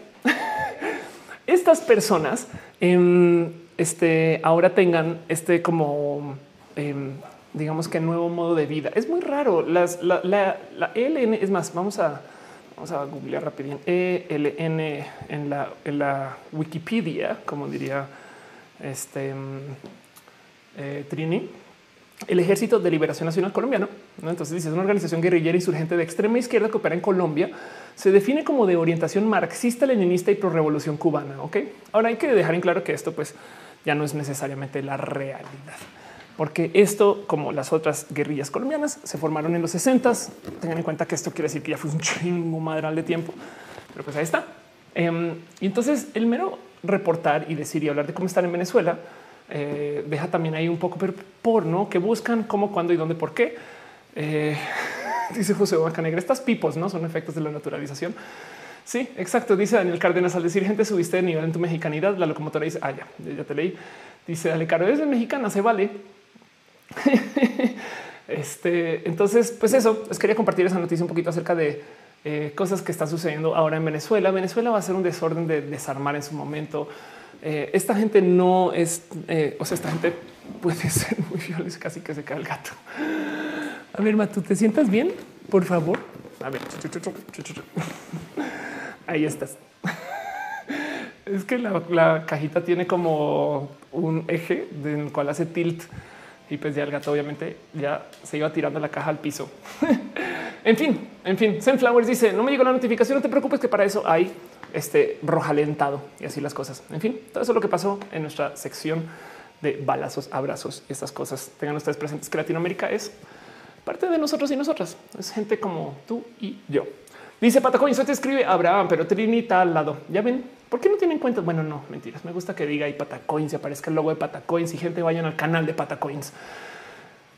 En fin, vámonos a literal nuestra última sección. Hoy me va a saltar la sección de ciencias porque estoy, estamos en festivo. Entonces quería nomás hablar un poquito acerca de todo esto. Quería hablar acerca de quería dedicarle supuestamente más tiempo a hacer preguntas y respuestas. Y entonces cuando armé la escaleta fue de, vamos a hacer algo cortito porque es festivo para que la gente vaya a dormir tranqui y vea lo que pasó. No, en fin, dice Chris, esa caja necesita giroscopios. Sí, y eso que tú creerías, no que tiene reflejos como de gato, pero no, güey, está bien, güey, está bien, güey, y no tiene, o sea, sí tiene reflejos de gato para caerse. Dice um, Isaac, ¿cómo crees que sea el momento en el que termine el mandato de Maduro? Uf, un desmadre. Lo que sí es verdad es Em, por lo primero, por lo que se van a aumentar muchos países va a ser por ese supuesto petróleo mexicano y entonces mexicano. Ya, Ofelia, ese supuesto petróleo venezolano. Em, un día, un día, México va a invadir Venezuela y entonces eso que acabo de decir se va a volver verdadero. Van a ver, van a ver. Mentiras. María Pilar Cardona dice cuando en tu país el show comienza una hora después, pero en México no. Ay, lo siento. Ah, claro, es que cambió la hora. Isaac García dice cómo crees que puede ser? Ya, te, te, respondido lo Dolokov dice con eso el suicidio por si no lo recuerdo un caso de un juez en México que se dio tres balazos al corazón. ¿Cómo, se dio tres? Ajá, exacto. Hay una historia de una amiga trans. Em, digo amiga en que es una persona que conocí ligeramente y, pues es una que es una se llama una comadre trans que ella estaba en sexo servicio y recibió un, balazo al pecho. Em, y fue porque se sube al coche de un güey y entonces el güey resulta que cargaba un arma y le dio su balazo al pecho. Y en su momento, esto ya tiene como tres o cuatro años, es, ella eh, resulta que no lo anotaron como homicidio porque dicen que a lo mejor se disparó por accidente al pecho con la pistola del otro güey en el coche del güey. Pero bueno, en fin, Dice Brenda Herrera que me veo muy bien. Hoy me veo bien gracias a la Marifer Armenta de Feral. Pero bueno, así las cosas. José Beca Negra dice efecto de la tonalización. Dos, meter el petróleo mexicano en cada frase. así de Chaira incoming. Em, dice eh, a dos semanas del, cambio de poderes. ¿qué, ¿qué, esperas tú del cambio? Híjole, eh, una locura mediática. ¿eh? Yo creo que lo más loco del tema del, cambio de la neoalternancia es que los medios no saben bien por dónde tirar sus alianzas. Entonces eh, hay gente que está o sea, hundida en el hate y hay gente que está hundida en el, o sea, la polarización está extrema. Entonces como que los medios están negociando un dónde apoyo, dónde no apoyo, dónde está padre, dónde no va a un desmadre en redes y así las cosas. Pero bueno, en fin. Vámonos a esta sección que está hablando de hablemos de la vida de lo LGBT, porque ya había entrado en la sección. Dejo con ustedes que sus opiniones acerca de lo que está pasando en Latinoamérica y cómo se sienten de ser latinoamericanos si lo son y cómo se sienten de ser mexicanos si lo son. Vamos a hablar rápido acerca de nadie más y nadie menos que de Aristemo, que por si no saben, eh, Aristemo es este, esta, de hecho no es Aristemo, persona, esta pareja, es el nombre que se le da a esta pareja, em, que son em, este Temo, Temo es eh, Aristóteles y, Cuauhtémoc. Aristóteles y Cuauhtémoc, em, una pareja televisiva que em, miren, no más para que entiendan qué tan este, loca es esta historia que esto esté pasando. Y yo sé que la he presentado mil veces, pero pues lo que está pasando aquí es una pareja gay en la tela abierta mexicana. en una serie que se llama Mi, familia tiene otro padre, algo así. Como sea, busquen Aristemo y lo van a encontrar. Em, y el cuento es que eh, hubo una declaración de noviazgo, la declaración oficialmente más teta que se me ocurre detrás de cualquier cosa que hayan visto ustedes en Glee, porque están cantando, bailando y al final, eh, justo cuando están así de cerca, em, este, pues él le dice que sí, vamos a hacer Aristemo. O sea, en ningún momento dice que vamos a ser novios. No, no hubo beso, no. Y pues cuando dicen ya, ya dime, ya dime, ya dime, no. Y entonces resulta que salen estas como pseudo, bueno, estas maxi celebraciones. Este y pues ya. Entonces el caso es esto está pasando. Esto es como el estatus de Aristema ahorita. Para mí me parece espectacular porque de nuevo recuerden que en noviembre del año pasado, hace un año, se dio el primer beso gay de Televisa en la historia. Fin con toda gente gay que ha pasado por los medios en la existencia de México.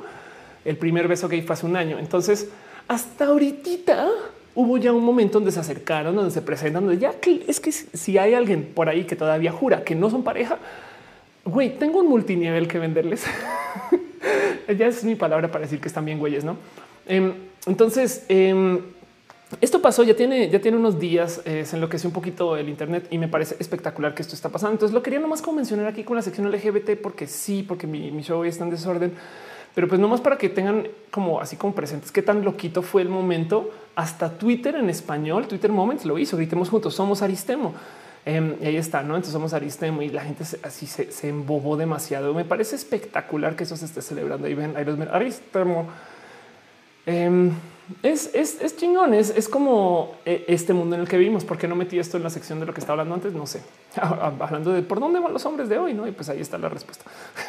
Ahora, sí vale la pena y quiero recalcar algo. De hecho, sobre todo, Nux, si tú estás aquí, solo saluda, pero Nux puso un comentario súper pinches válido y dice, voy a ver, la primera peli LGBT se estrenó en el 18 y 100 años después la gente sigue armando marchas por dos chicos o chicas besándose en la tele y así me voló los 60. Aquí está, no? Este aquí está la historia de la primera peli gay en la historia del cine. Y pues sí, es, es, pensar que llevamos 100 años de esto también, no? Digo, yo de todos modos lo celebro porque la gente de hoy actúa como si la homosexualidad se hubiera inventado antier. Entonces, de cierto modo, pues esto es relevante, no? Eh, y de nada sirve mostrar la peli de hace 100 años ahorita, porque entonces no la van a procesar como algo actual. Pero como sea, eh, esto está ahí y solamente quería dejar así como esta pequeña arista que dejó que dejó Nux que tiene un punto requete válido. ¿no? Después es así las cosas. Chingo Chávez dice en tu show nunca hay un orden, pero pues eso está padre. Gracias. Monserrat Muerto dice son adolescente. Obvio son tetos. Pues sí. Juan Chobu y Trago dice mi marido tiene familia. Gracias. José Boca Negra dice mi mamá me dijo que apenas llegó Glee a México. Rebeca Chicanex dice era la novela mi marido tiene más familia. La segunda parte de la novela mi marido tiene familia. Qué raro, güey. Así que pues bueno, eso pasó y quiero hablar de la última cosa que tengo hoy para tema y después irnos a preguntas eh, y platicar con ustedes, porque de nuevo se supone que hoy era un roja más light porque era festivo, pero vean cómo ya llevo dos horas y media al aire. En fin, em, así las cosas, no? Eso así le hago yo. ¿Por qué no? ¿Por qué no me controlo, güey? Em, y es em, tuvimos una plática la semana pasada eh, varias personas como influencers LGBT y gente como del mundo de, los, como los comunicadores y demás eh, LGBT en los headquarters de Escándala, em, porque resulta que hasta ahorita se está presentando esta propuesta para que se ilegalicen las terapias de conversión en México. Entonces, eh, Escándala estuvo cubriendo mucho una presencia en tele con Iván Tagle, quien es parte de YAG. Em, y el cuento es el siguiente. Quieren tipificar primero que todo. A ver, la idea de, esta, de esto es que quieren ilegalizar, como ha sucedido en muchos países eh, o en varios estados en Estados Unidos, quieren ilegalizar las terapias de conversión. Pero como terapias de conversión es un campo tan, pero tan disperso, no? O sea, ¿qué es una conversión?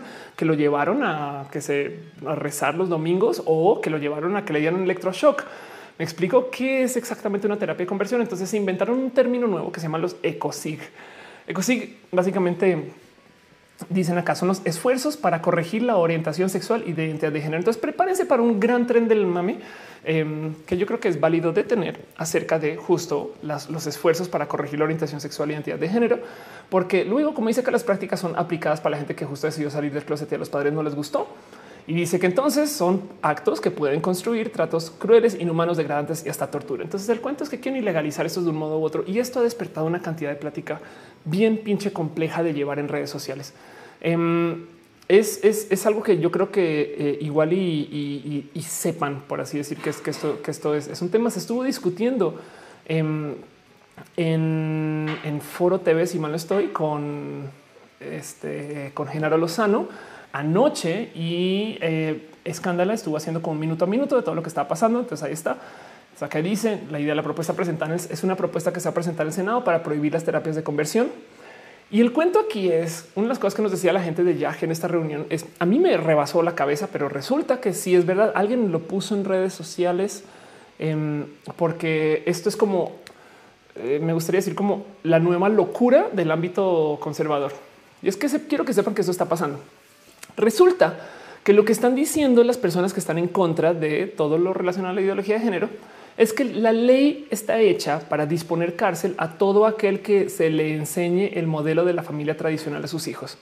Ok, entonces prepárense ustedes, prepárense ustedes para que la gente conservadora comience a decir, ah, es que los de la ideología de género quieren ahora ilegalizar a la familia tradicional. Y por consecuencia, entonces van a poder mandar a los padres que estén criando a sus niños de modo religiosos a la cárcel. ¡Pum! Eso eso me rebasa.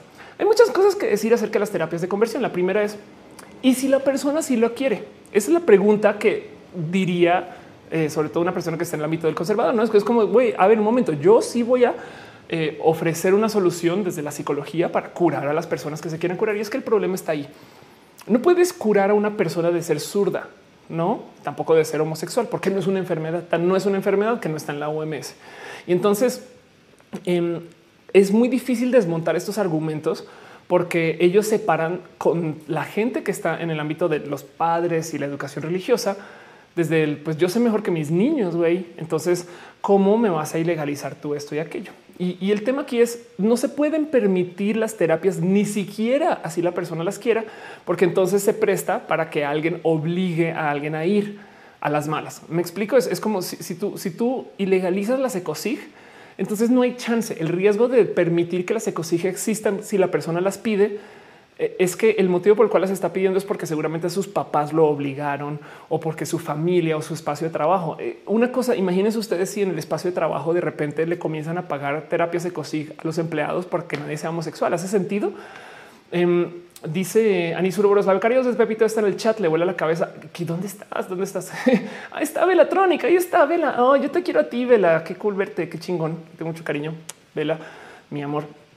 Y entonces em, eso también está muy presente. Es, sepan ustedes que primero que todo, si las terapias de conversión son bien pinches jodidas, dice División de Arisa bajo esa lógica, si una persona quiere consumir droga, también debería poder, luego debería de legalizarse. Pero es que justo el tema ahí es eh, el, tema es que en este caso en particular, el factor de las terapias de conversión que lo hace complejo es que a los niños o a los jóvenes los obligan a ir. Em, me topé con un estudio, esto ya tiene un tiempito y eso de cómo las terapias de conversión suelen ser eh, líderes de eh, un mayor alto riesgo de depresión y de suicidio. Hace muchos ayeres yo tuve una discusión con mi familia justo cuando yo estaba saliendo del closet porque si hubo gente que se acercó conmigo y me dijo es que tú deberías de ver a alguno de estos psicólogos que son unos especiales en sus cosas y no sé qué no. Y caray, disculpas, perdón si ustedes están usando audífonos. Eh, un segundo. y el cuento es que eh, cuando se acercan conmigo y me proponen, yo lo que les digo es, ¿saben qué? Es que enviar a una persona a estas terapias es enviarlo a un deseo de suicidio. No, la tasa de suicidio para la gente que pasa por estas terapias se acerca al 70%, que es el 70% de la gente que pasa por terapias de conversión se deprime más. Entonces claramente no funciona. Me explico. Eso solito ya quiere decir que algunos de esos suicidios son exitosos, que quiere decir que hay sangre en las manos de las personas que abogan a favor de estas terapias. No, entonces dejemos eso guardado ahí en el cajón dos segundos, porque luego el tema es que justo em, los estudiantes eh, que reciben educación sexual, ¿no? Cuando, cuando esto existe, y esto también es como parte, parte de, eh, el, por qué la gente se le debe de educar acerca de lo LGBT, es que los estudiantes que reciben educación en sexualidad, que incluye capacitación en habilidades de rechazo, em, tienen un menor riesgo de sufrir agresión sexual más adelante, porque saben qué buscar, qué evadir y dónde estar. ¿no? Tutix dice, yo era zurda y de pequeño en los 90 era mal visto en Chile, algo como demoníaco, y me lo quitaron. Wow, qué locura. ¿Cómo se quita el ser bueno a las malas? En fin, dice eh, Lalo que si puede ser mi becaria, puede ser la becaria. Baco dice no es una mala idea. A ah, chinga la religión. Dice de lo que se me hace muy chistoso el de no eres homosexual, tienes homosexualismo. Sí, ¿eh? porque del otro lado también creo que la bestia escondida en el tema de las terapias de conversiones quiere decir que entonces existe una terapia para eh, reconvertir o lo opuesto. Me explico una terapia para homosexualizar a la gente, no? El, a ver, el comentario triste de las terapias de conversiones. Hay mucha gente LGBT que si pudiera no lo sería. Eh, eh, y es triste porque, pues sí, la verdad es que la sociedad te lleva a pensar en esas cosas. Y, no les miento que hay mucha gente que se ha intentado quitar su homosexualidad o su bisexualidad o su pansexualidad o su transgenerismo. Em, y no se puede. Y entonces nosotros, nosotras y nosotros que vivimos en este mundo sabemos que no se puede. Por eso entendemos que es ridículo. Es muy evidente que la gente que está a favor de las ecosig no está en lo LGBT porque no sabe que no se puede. ¿Hace sentido? Em, eh, así es como yo lo veo. Es, es, tan claro que sus intenciones son completamente disparatejas que, que ellos no saben lo difícil que es dejar de erotizar o comenzar a erotizar lo que no quieres. Em, y ahorita tenemos que añadirle que hay una hay una arista más compleja y es este personaje que hemos visto mucho que eh, yo llamo de apodo este, la J de Guadalupe, que es Mauricio Clark, quien ha estado hablando mucho a favor de las terapias de conversión. Y el cuento es el siguiente. Esta gente que favorece las terapias de conversión maneja mucho dinero, dinero que a veces está en algunos lugares o en algunos espacios recaudado sin tener que hasta ni siquiera pagar impuestos por eso y que tiene una misión muy clara. Entonces, lo que hacen es que agarran a cualquier famoso que pueda mover el mensaje, porque vean como justo siempre es un famoso el que sale a decir, hoy me acabo de convertir y ahora voy a ser el comunicador de los conservadores. No, y es de no mames, güey, es evidente que está recibiendo dinero tras bambalinas por eso, no? Em, y que pues sí, está bien, no tiene problemas con comunicar esas cosas y justo ahora representa eso. Entonces le estamos dando un chingo de luz a él y no estamos hablando acerca de las terapias y no sé bien qué hacer con esto. Una de las cosas que hablamos es de cómo igual y a lo mejor se puede proponer un anti Clark. Está muy cagado porque cuando estaba teniendo esta discusión yo dije igual y el anti Clark puede ser Quique Galdeano, em, quien le encanta hablar del tema justo y le tengo mucho cariño Quique, pero es que, porque además este para que para los que no ubican a Quique Galdeano síganlo. Paso. esto es Quique Galdeano eh, lleva muchas cosas en la vida, pero entre ellas está también en escándalo. Y me divierte mucho porque Quique Galdeano usa lentes como si, si fuera Clark Kent. Entonces igual el anti Clark este es, Clark.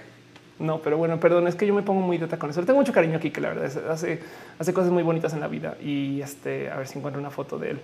Este ahí está, ahí está, veanlo, ahí está dando su mejor Clark Kent tercero en la fila de izquierda a derecha.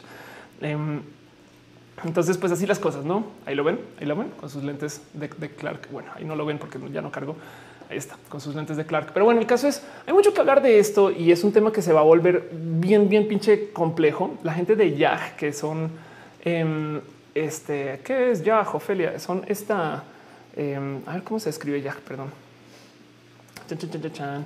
Yag, México, creo. Ah, no, México, Yag. Son. Ok, aquí están.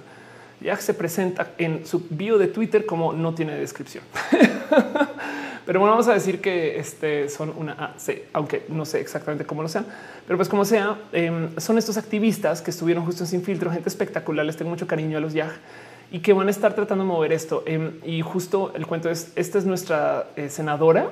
Citlali Hernández, quien va a estar también moviendo el tema de las terapias de conversión. Y, de nuevo, recuerden que esto es para apoyar a estas personas que están saliendo del closet, que no están sujetas al tema eh, de la discriminación por parte de, eh, de, la sociedad, sino más porque literal es sistémico. Es de güey, vas acá y te convierto. Entonces prepárense, perdón. Maggie Urisha dice: Yo pensé que se había acabado roja. Qué bueno que lo alcance. Ya se está acabando. Manuel dice: Hay un psicólogo con todo y cédula de nombre Berardo Martínez que dice que puede quitar el sentimiento homosexual. Ándale. Y es que el cuento es el siguiente. A ver, tengamos la mente abierta dos segundos. ¿Qué tal que sí se pueda? ¿Qué tal que sí existe un modo de borrar el sentimiento homosexual? Yo creería que es más probable que sea lo siguiente. Para una persona, bueno, primero que todo, tú le puedes enseñar a una persona que no le gusten los tacos a meros electroshocazos, no? O sea, tú puedes condicionar a una persona a que no le guste algo a, mero maltrato. Este y realmente lo que le vas a enseñar es a negar un gusto. Entonces, esa es una cosa que tenemos que tener aquí guardada. Luego, la otra es qué tal que hay gente que sea naturalmente biopansexual. Entonces, lo que se le está enseñando es que acepte solamente una mitad de su sexualidad. Esas personas luego capaz si se topan de nuevo en el futuro con hoy es que ya no soy, ahora sí soy, es que ya no estoy, ahora sí estoy y tienen muchas cosas con las cuales van a tener que lidiar más adelante. Vamos a poner la caja aquí al gato, nomás un segundo. Este, perdón, te puedes correr dos segundos, Matos, que acuérdate que hay un hombre bisexual invisible. Este, pero bueno, entonces eso también es tema. Eh, y entonces a lo mejor de ahí vienen estas como situaciones de eh, donde se dice que si hay éxito. Y evidentemente, y no lo duden 10 segundos, que si sale alguien a dar un testimonio de que me, de que me curaron la homosexualidad, es muy probable que haya dinero enredado por ahí también. No lo que te quitaron fue algo diferente o estás dispuesto a decirlo con tal de no sé, meter a la gente dentro de un sistema de adoctrinamiento que puede ser muy, muy pinches tóxico. Entonces puede ser muy complejo em, el, lidiar justo con, con qué es y qué no son estas terapias, pero como sea, lo más importante aquí es que las terapias son impositivas. O sea que la mayoría de estas terapias son cosas que se le ofrecen a los padres y no a los hijos. Y prepárense, y eso es lo que les quería presentar, a que venga esta línea de comunicación que dice que esta ley existe para poder mandar a los padres que quieran enseñar a la familia natural a la cárcel. Eso vienen, guarden este roja porque en unos eh, seis meses vamos a ver algún idiota en redes sociales decir, claro, pues que ahora resulta que quieren mandar a los padres a la cárcel por enseñarles de la religión. Y eso no es para nada. En fin, Carlos Gutiérrez dice dura contra la bisexualidad. Soy fan. Yo, yo podría, este, no sé, tengo, eh, es que es como un no. Yo tengo un amigo bisexual. ¿eh? O sea, yo, yo, yo, por supuesto que yo tolero. No comparto. Yo no, no comparto, lo tolero. Sí, exacto. O sea, no lo saco de paseo. A veces lo saco de paseo, pero no lo ven. No lo ven. Exacto. No es más, no es más. Así las cosas. Dice mm, este Ania hubo muchos temas buenos. Qué bonito. Gracias por decirlo. Eh, ver, verlas a María José deja un abrazo financiero. Muchas gracias. Verónica Lascano dice en psicología sería condicionamiento operante. Le enseñarías a la persona social estímulo negativo con su sentimiento homosexual, pero sí resultaría dañino. Sí, sin mencionar que yo no dudo que con el pasar de los años esas cosas tienes que reforzar. No hay de otra. No, no, no, no veo a alguien pasar 50 años reteniendo una memoria traumática este, de un evento menos que el trauma haya sido así de horrible. Pero bueno, Dice Monserrat Muerto, eso quitar el placer de los tacos es inmoral. Francisco León dice sí. Francisco León dice, ¿por qué las personas del ámbito conservador dicen que San Francisco en Estados Unidos es la ciudad con más suicidios y lo justifican porque es una ciudad LGBT? Google dice que es otra. Exacto. Es que el tema es, hay gente que está necia güey, y solo quiere, solo quiere eh, que su punto gane. Y la pregunta es, ¿a costo de qué? Güey? Me explico, es como un, a veces me quedo con el que ganan. En fin, bueno, ¿qué ganan? Yo sé que ganan. En fin, así las cosas. Saben que hasta ya medio rabia un poco, pero como sea, estén al tanto, estén pendientes de escándalo ya. Eh, Iván, em, este, esta gente bonita que va a comenzar a mover este tema y sí, claro, pues van a estar hablando mucho de esto. Yo creo que es una causa válida. Me parece que eh, si, si, pudiera hacer uso de mi capacidad como comunicadora para que la gente se entere de que estas cosas pueden cambiar en la ley mexicana, sería chingón. Si logramos ilegalizar, así sea en la Ciudad de México, la SECOSIG, chingón. Si logramos limitar la ecosig, si, si logramos, no sé, de cierto modo ponerle un poquito la pata a, este tipo de terapia sería espectacular. Y es muy difícil porque hay gente que dice, güey, es que, a ver, estás atacando a la libertad de religión, pero pues bueno, de cierto modo la lapidación es parte del acto religioso, pero no es legal. explico? Hay que poner límites cuando se trata de los derechos humanos. María Pilar Cardona dice los, de League of Legends sacaron hoy una nueva campeona que es lesbiana y se puede transformar en cualquier otro ser como Ditos. Entonces se sospecha que sea atrás. Ah, por eso me lo preguntaron.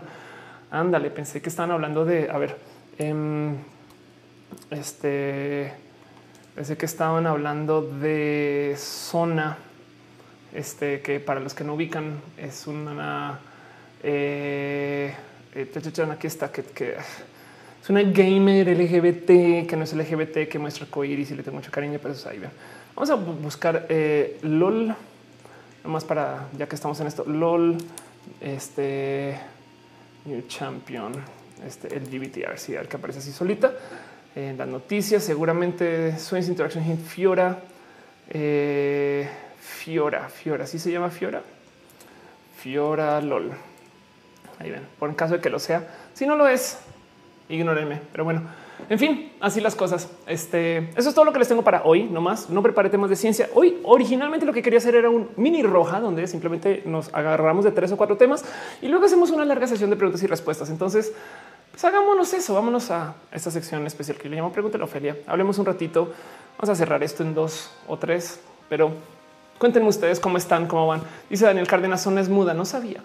Dice, se llama Neko, parecería que sería pareja de Nida. Le dejo con ustedes un poquito nomás el qué opinan, cómo se sienten, cómo están con el tema del puente, cómo están con el tema de todas estas noticias LGBT, el tema de escándalo, cómo están ustedes con todo lo que les discutí y platiqué hoy, que nomás para repasar, hablamos acerca de la BBC, hablamos acerca de fuera del closet en Toluca, Atala, mi grabación con Prince Elsa, luego hablamos acerca de dónde se fueron los vaqueros y por eso la camisa. Pero bueno, es Miller en Playboy, Serena Williams, eh, que es mujer, pero sí, pero no. Luego hablamos acerca de Shira y hablamos de cómo Noel Stevenson es una chula de primera, cómo de la gente ahora se está presentando como transracial y si vamos bien o no acerca de cómo estamos dando estas nuevas imágenes del ser niño o niña. Hablamos acerca del Día Internacional del Hombre, la super mega fake news de Marta de Baile, los furries que se quejaron las reglas del Internet y de cómo México es letal para las personas trans. Hablamos del buñuelo colombiano, del marcador de género del DNI, del cianuro como venta libre en Colombia y de cómo Colombia sigue siendo eh, misteriosamente violenta para unas cosas. Hablamos del ELN en Venezuela y luego hablamos acerca de Aristemo y de las terapias de conversión. Todo eso en dos horas y cachito. En fin, dice em, Carlos Sánchez, of Tangananica o Tanganana es un tema serio para cualquier latino. Mi decisión es Tanganana. Tanganana. sí, es un, es un exacto. Ahora, si Tanganana quiere un día ser Tangananica, mi tema es que hay que permitir. Alguien puede ser trans Tangana, puede ser trans Tangana. Y entonces, ¿qué vamos a hacer? No es afín, así son las cosas. Dice Juancho Buitrago, ¿qué opinas de las personas gay que aprovecharon, que apoyaron la discriminación que recibió Miss España? es que, pues mira, no porque seas una persona LGBT quiere decir que este, de repente ya no seas misógino o misógina y pues ya. De hecho, mucha gente, sobre todo chicos gay, se han visto más o menos conflictuados conmigo eh, a lo largo de, mi historia como mujer trans. Em, he tenido encuentros raros con chicos gay que a veces se acercan y como que me, dicen que no los, o sea, como que dudan. ahí te va. Esto es inferencia, pero, pero o es yo como observando, pero eh, eh, me he topado con chicos gay que a veces me dicen, ¿y será que yo soy mujer trans y no hombre gay? Entonces ellos tienen que enfrentar un tema acerca de ellos como lo identitario porque no logran desconectar em, la sexualidad de la identidad de género y entonces es una lástima por ellos porque entonces tienen que preguntar cosas. Y como se tienen que preguntar cosas entendería por qué pues la neta neta son personas que este, no están como tan empapados en que puedan se pueda permitir que mis universo Em, este, perdón, tenga una persona trans, no, no sé, estoy inventando todo. El punto es no toda la gente por de repente salir del closet automáticamente está iluminada, educada. Yo me incluyo en eso. Si ustedes leen, yo tuve una columna en, en Vice, de hecho técnicamente todavía la tengo, pero pues ya no publico, que se llama, se llama postidentitario. Em, quiero mucho la columna, la verdad es que me dieron muchos, muchas, me dio mucha exposición en su momento. Aquí está postidentitario en Vice. Publicaba en el 2014 hasta el 2015. Es vieja, es vieja. Pero hoy en día leo estas cosas y digo, güey, yo ya no pienso así. Yo, yo, yo me, yo he aprendido un chingo acerca del ser trans y acerca de mi vida en general y acerca de el cómo, cómo encuentro a las otras personas. De hecho, tengo una columna por acá donde hablo mal de la gente que hace drag, porque no entendía a las personas que hacían drag. Y pues ya hoy en día estoy mucho más empapada de la comunidad LGBT, por si no se ve. Y entonces, eh, como que como que yo misma sé que yo he, superado muchas cosas. Entonces, pues seguro hay mucha gente que también está en varios procesos de informarse. ¿Hace sentido? Pero bueno, a lo como te dice, estoy cantando la canción Transgananica. Al de receta dice nada más recuérdame que día fue el internacional del hombre hoy. Este Cristian Mejía Medina, ¿por qué hay terapias para quitar la, homosexualidad y no hay terapias para quitar la pedofilia? ¿Será porque las personas que tienen esa agenda? Pues puede ser. El Kaishikane dice lo de dibujar la propuesta de las terapias es para encarcelar padres. Ya pasó. La misma cuenta que te tocó la semana pasada lo está divulgando. Ándale, ándale, la gente con familia, pues ahí ves. Y dice eh, Adriano ayer vives en Monterrey. Vamos a tener que volver a votar por alcaldías. ¿Qué opinas de esto? Por no me puedes dar un poquito más de contexto. Eh, Cristian Fonseca dice en Argentina hay una fundación que ha estado haciendo talleres de capacitación sobre ideología de género donde se juntan los señores nazis para crecer su ejército y hacer marchas donde bailan zumba. What ¿Qué acabas de decir y qué acabo de leer? Estás ok. Em, dice em, Daniel Cárdenas en LGBTI no te hacen automáticamente iluminado. De acuerdo. Este dices no sé, ah, pero no fue el día de la mujer porque entonces se hacen fiestas, no? Sí, exacto. Miren, insisto, si quieren divertirse un rato, llévenle flores a un güey mañana en su oficina, llévenle flores y vean qué pasa y pónganlo en redes sociales, diviértanse un rato. Mario Báez dice: Sabes, yo trabajo en Televisa. Había una sección que se llama Mujeres que Inspiran para un canal de, que quiere ser copia de Escándala. Inmediatamente pensé en ti. Sin embargo, me rechazaron. A pesar de que recalqué les informé el tema, incluso mencioné tu presencia en Forbes y decían que querían mujeres. Si te digo algo, Televisa en particular, y, no solo eso, te voy a decir algo. Em, eh, yo, yo tengo alta como Televisa. Eh, yo hice una serie en Televisa ahorita en Guadalajara que se llama Tecmex. Este, entonces, igual y eh, Tecmex, ahí te va es, muy divertido ese cuento de, cómo los directores de la tele. Eh, ¿Dónde estás? Es que ahora cambiaron esta Televisa. tengo que, tengo que super guardar esos lugares en algún lugar. ¿eh? ¿Cómo ya no consigo esto? Bueno, en fin, prometo que lo busco, pero no, no lo voy a encontrar porque, porque ya me dio rabia. TechMex, of course. Em, me divierte mucho. Aquí estás. En Twitter estás. Eh, porque aquí está esto. Esto es Fusión México y esto se hizo. Esto es esto es esto es Televisa. No, entonces ahí, me ves. Tuve una serie entera en Televisa como para que de repente digan, oh, no, es que siempre no, ¿cómo crees? Eh? O sea, ¿qué te pasa? um, y, me divierte que en Televisa en particular y en la tele me he topado con gente que sí me lo ha dicho de frente, ahí donde lo ves. Yo no te puedo poner a ti en la tele y así de bueno, pues no pasa nada porque ya he estado en casi todos tus pinches shows, güey. Tú nombra eh, los shows como de farándula y he pasado por tantos en tantos lugares con tanta gente, he hecho tantas entrevistas, están tantos lugares que me rebasa que ahora sigan con su cuento, pero pues ahí te ahí lo ves, Mario. No te preocupes y yo, yo todo lo que digo es lo que los que acaban perdiendo son ellos, porque luego cuando salen de Televisa de repente vienen acá a decirme, oye, es que queremos estar online y yo así de pues ya ves. Yomar Reyes dice qué opinas de la reacción de los mexicanos ante las declaraciones de la mujer hondureña que no le gustan los frijoles. Hoy me divertí con eso. ¿eh? Este, a ver, of course. Em, eh, ay, y, recibí hate por esto. ¿eh? No sé, digo yo, yo, bueno, la verdad es que entiendo también por qué, pero bueno, como sea. Dicen, dije, puse, oigan, qué tan cierto es que los de la caravana migrante les ofrecieron DVDs de Naruto y los tiraron al piso diciendo, esto es puro episodio relleno. y pues este dice, pues bueno, no, no sé qué harían si les dieran, si les dieran DVDs de Pokémon Sol y Luna. Eh, Son Walrus dice, me siento atacado. Y dice Farid, me consta que pidieron Blu-rays. y luego si hubo gente que se puso, pues ya a ver, a ver, ven a Tijuana. Es de no, a ver, es que no entienden. Es broma, es broma, todo era broma.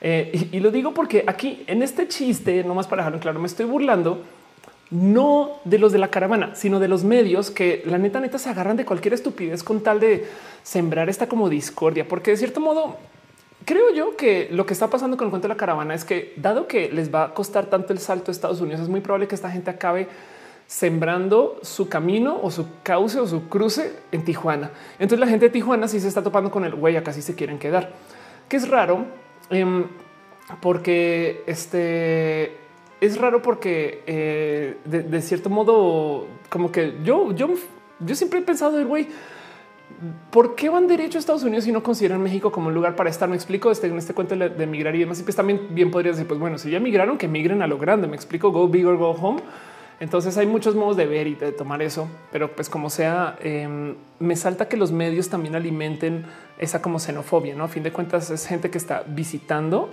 em, y que se le está dando su apoyo, pero pues entiendo por qué habrá quien está levantando pues, dineros como en contra, ¿no? Em, este, también me burlé acerca del cuento de la consulta porque ahora resulta que quieren... Ah, ¿dónde estás? ¿Qué hiciste, Ofelia? ¿Dónde estás? ¿Dónde estás? Porque ahora resulta que quiere, eh, quieren en Tijuana hacer una consulta eh, para que la población decida si quiere que los migrantes indocumentados continúen llegando a su ciudad. Yo todo lo que tengo que decir de las consultas es ¿Quieres culpar a otros por tus decisiones? Organiza una consulta. No sabes qué decisión tomar, aunque tu trabajo sea tomar decisiones. Sostén una consulta. sobre dinero para procesos medios e impresos. Ahí está la consulta y las consultas que nunca se les olvide son una alternativa práctica para gobernar, ¿no? porque se supone que técnicamente por eso tú votas por estas personas, no para que ellos tomen decisiones. Pero bueno, en fin. Dice mm, este mm, Cuyito ZK, ¿qué piensas del tema de la radio que Morena va a controlar ahora? No sé de qué hablas, pero bueno, como sea, los medios es tan claro que los medios digitales tienen mucha fuerza y que los medios tradicionales no tanta y que ahí todavía hay un diálogo ahí, pero pues que en últimas que, que perdieron su monopolio que yo creo que también por eso se dio cambio de poder ahorita. Pero, pero pues bueno, qué, qué, locura. Bueno, entiendo que supongo que quieren controlar los medios, no con pase número uno. Dice Daniel Cárdenas, lo mismo con el tren Maya, de acuerdo. Y lo mismo con el aeropuerto. O el TCP dice soy hondureño y me da risa, pero en todos lados hay gente con hocicona. Igual hay otro video donde los hondureños dan gracias por todo, pero ese no se va a hacer viral. Totalmente de acuerdo. Sí, yo, yo, yo creo que parte de lo que está pasando acá es eh, que existe eh, o sea, quieren desacreditar, ¿no? Y, también eh, estos inmigrantes están sujetos a que se diga lo que se diga de ellos. Ellos no tienen un equipo de relaciones públicas, ellos no tienen eh, alguien que está haciendo comunicación por ellos, ellos no están generando contenido, ¿no? llegaron los, la caravana de influencers, no, güey. Es, ellos están sujetos a lo que se diga de ellos. Y por supuesto que si le rascas vas a topar gente que eh, pues evidentemente no se está comportando como estos ciudadanos espectaculares, pero también son inmigrantes que están saliendo las malas. Me explico, tampoco hay por qué pedirles que sean así como uy, llegó el llegaron, llegó Lord Honduras. No, no, güey, es gente que la ha pasado rudo y que piensen en esto, vienen caminando desde muchos lugares. Hace sentido. Si quieren tomar y formarse su criterio de cuando los están difamando es cuando se agarran de cosas que son muy moralinas. Por ejemplo, si los medios de repente comienzan a decir y también están fumando mucha marihuana, se los prometo que eso es alguien escribiendo para los conservadores. Me explico. eso es alguien redactando tal cual para que la gente que está en contra de la legalización de la marihuana diga ¡Ah! no puedo creer estos hombres peligrosos están fumando de el árbol del diablo, no? Pues así Em, me, rebasa que em, hay tantas cosas que eh, eh, me rebasa que la religión sea sean grupos de odio. Ahora que lo pienso, no dice Journalist. Eh, ironías de la gente extremadamente religiosa. La primera mujer crea la costilla de anoración con temas de una mujer X. Llevas es de posible clonación, pero se espantan, se espantan con la ciencia actual. Sí, de acuerdo. Sí, total. en fin, Juan Felipe Bello Porras dice: Hey, si mi bicicleta, si mi bicicleta se identifica como Ferrari, debo pagar impuestos. Si tu bicicleta se identifica como Ferrari, sería espectacular grabarla comentando el cómo se identifica. Me parecería súper bonito poder tener un testimonio de eso, porque si se identifica como Ferrari, entonces seguramente tiene consenso para hacer muchas cosas más. Y sería divertido que una bicicleta pueda hacer eso. No sería bien cool. Llegar a un aliens o algo así, o tiene inteligencia artificial. Sería muy bonito. Pero bueno, manteniendo una mente abierta y tratando de evitar un chiste que es evidente, porque lo, próximo que dijiste es chiste. No se ofendan, por favor. Dice Enrique Carlos, ocho hondureños que agarró la policía en Tijuana fue por marihuana. Uh, dicen, parece chiste. Mm, si quieren aquí en la Nápoles también hay otros 32 que agarrar. Daniel Cárdenas dice, perdón por el spam, pregunta super off topic, pero me emociona un chingo para cuando un crossover con Barcade Video. Barcade es un tema como complejo. Le tengo mucho cariño a Asher, amo a Asher con todo mi corazón. Em, de las dos veces que me han invitado a Barcade, solo pude ir una y luego de eso cesaron de invitar y yo decidí no volver a cruzar mi relación personal de Asher con eh, la de contenidos. Esto que tengo con Vico de que cuando nos vemos grabamos y nos vemos una vez cada dos años es raro y, me gustaría tener una amiga en vez de tener una compañera de YouTube. Em, aunque yo sé que esos videos son bien cool de hacer y entonces probablemente la próxima vez que nos veamos otra vez se vuelve a grabar, no lo duden. Pero con Asher yo creo que no quiero estirar esa liga de la relación eh, eh, personal que tengo con él. Recuerden que trabajamos juntos hace mucho tiempo y Atomics y Social Beats y agencia, estas cosas eran como parte de. Entonces yo no me quería acercar a Barcade para el tema de juegos. De hecho, me ha alejado un poco. Y es más, desde hace unos como tres meses me alejé del mundo de los videojuegos en total, em, porque me quise acercar más con la comedia. La música ahorita me tiene muy consumida. Aunque ahorita no tengo nada para mostrar con música, yo sé, pero pues cuando sea y funcione, se los prometo que eh, es más por mi propio bien y mi propia paz mental también este, va a ser va, a ser que valga la pena. Pero como sea, este mm, eh, también por eso no me he acercado mucho con Barcade y yo los apoyaré en todos lados. Pero no sé si quiere empujar mucho para estar en sus shows o viceversa. Es como yo creo que igual y lo que donde sí he fallado mucho es no he ido a sus eventos ¿eh? y yo creo que eso debería arreglarlo. A lo mejor debería molestar para ir a sus eventos y estar presente con ellos, porque los quiero mucho a todos. Em, yo me acuerdo cuando Asher salió de Atomics que me marcó y me dice, güey, ¿qué hago yo? Güey, arranca tu canal formal. Em, y en su momento no me hizo caso. Pasaron como dos o tres días y después me dijo, bueno, sí. Entonces me llena el corazón ver que Barcade sea un putazo. Real Kaishikane dice acá en Tijuana compararon a los hondureños con los haitianos que llegaron hace tiempo. Esos últimos buscaban formas de trabajar. Los hondureños buscan que el gobierno les dé. Eso es lo que se divulga en redes y me encantaría que alguien se diera chance de levantar información un poco. Miren, después de lo del aeropuerto, como quedé asqueada de cómo los medios literal dicen lo que quieren decir con tal de que mantengan una línea. Ahora, del otro lado, yo les acabo de confesar que a mí me pidieron que mantenga una línea acerca del tema de las este, ecosig, pero yo creo en eso y yo creo que también por eso es que yo soy muy transparente con güey. Pues sí, ya me dijo hablemos de esto y me parece chingón y yo creo que esto es un tema y por eso también argumento con ustedes y ojalá los ya les vaya re bien. Em, en, eso, la verdad es que yo le respondo a, Matú. Matú me da línea bueno, no es que me dé línea, me pide comida suave, es lo único que quiere, güey. Entonces, pues así ya. Pero como sea, este, mm, eh, cómo me da rabia que, cuando quieren hacer algo con los medios, la capacidad de decir una cosa que no es y les vale, ¿no? Pero bueno, en fin, dice em, Juan Felipe Oye por ¿le me dirías un debate con un tío blanco hetero? ¿Quién sería un tío? Wow, si es algún lugar controlado y alguien coordina el debate, sí, me parecería bonito. Si lo tengo que hospedar yo y es en mi casa y estas cosas, no. Pero bueno, la Tutix dice em, no solo como productores, pero, eh, pero Dios, ¿qué quieres hacer? No, a ver, eh, estás preguntando por lo de música o estás preguntando por lo de lo que quiero hacer. Pues bueno, primero, después de lo de Atala, me quedé hablando con el productor de Atala y tenemos una reunión pendiente a ver por dónde puede ir, porque eso puede ser. Se acuerdan que hace un año yo pregunté acerca de hacer roja en vivo y se volvieron como nueve shows de stand up. Em, entonces tengo una reunión esta próxima semana para platicar y rebotar ideas, a ver qué pueden hacer desde ahí. Acerca del tema de música, lo que pasa es que yo no tengo proficiencia en música. Eso me ha causado un chingo de estrés, eh, sobre todo porque yo soy fiel creyente de que la disciplina te trae esa proficiencia. No es, antes de creer en el talento innato, en, en, la gente que nace para hacer. Yo creo que no más hacer algo, o sea, grinding, que dirían no en grinder, sino en los videojuegos. En los videojuegos existe la práctica del grinding, que es que tú haces algo por mucho pinche tiempo hasta que te sale, no hasta que subes de nivel. Eso entonces, la verdad es que sí he visto muchas mejoras en mi capacidad de entrega musical, pero la verdad está lejos de ser proficiente. Entonces em, me da rabia porque es algo que yo pensaba que iba a ser más fácil y no lo es. Y está bonito llegar a esa realización, ¿no? como que me di un, golpe de güey, sí, sobre todo porque además ahora yo tengo estos altísimos estándares de entrega también, no? Eh, luego es de güey, quieres ser Natalia la furca de la noche a la mañana, güey. Entonces, pues sí, también evidentemente eso no va a pasar. Como sea, hay muchas oportunidades, hay una cantidad de cosas bonitas y yo quiero primero este, dedicarle como que tengo esta nota de diciembre o enero, ya cerrar algo que sea proficiente y entregable. Y entonces ahora comienzo a publicar un poquito más y vamos a encaminarlo por ello. Como sea, em, lo que quiero trabajar a nivel de producción es hacer algo que sea en vivo, que lleve este tema de la impro. Ya les he avisado y he asustado mucho con voy a hacer dos streams de impro y la verdad es que ni ninguna semana lo puedo cerrar Em, tengo un viaje a España ahorita em, y vuelvo de eso y básicamente no tengo nada que hacer. Entonces diciembre va a ser muy bonito porque va a ser muy experimental. Y entonces así las cosas, ¿no? Eh, y, pues no he querido hablar con nadie todavía porque quiero todavía cerrar un poquito mi capacidad de entrega. ¿Hace sentido? Y pues así dice Cristian Mejía Medina, los que creen en la tierra plana, la tierra hueca, las terapias de conversión suelen ser el mismo tipo de persona y solo tenemos que educar más y mejor. Sí, o saber qué hacer con ese tipo de gente, porque mira, hay algo bonito en todas las personas que creen en todas esas cosas que dices. Primero que todo es que de cierto modo eh, manejan un nivel de creencia y de duda. Por ejemplo, la gente que cree en la tierra plana me lo ha dicho en varias ocasiones que buscan que la tierra plana sea una realidad porque les enseñaron a que lo que dicen las élites no tiene que ser verdad siempre. Está bonito ese pensar, no es un claro. Vamos a poner la duda.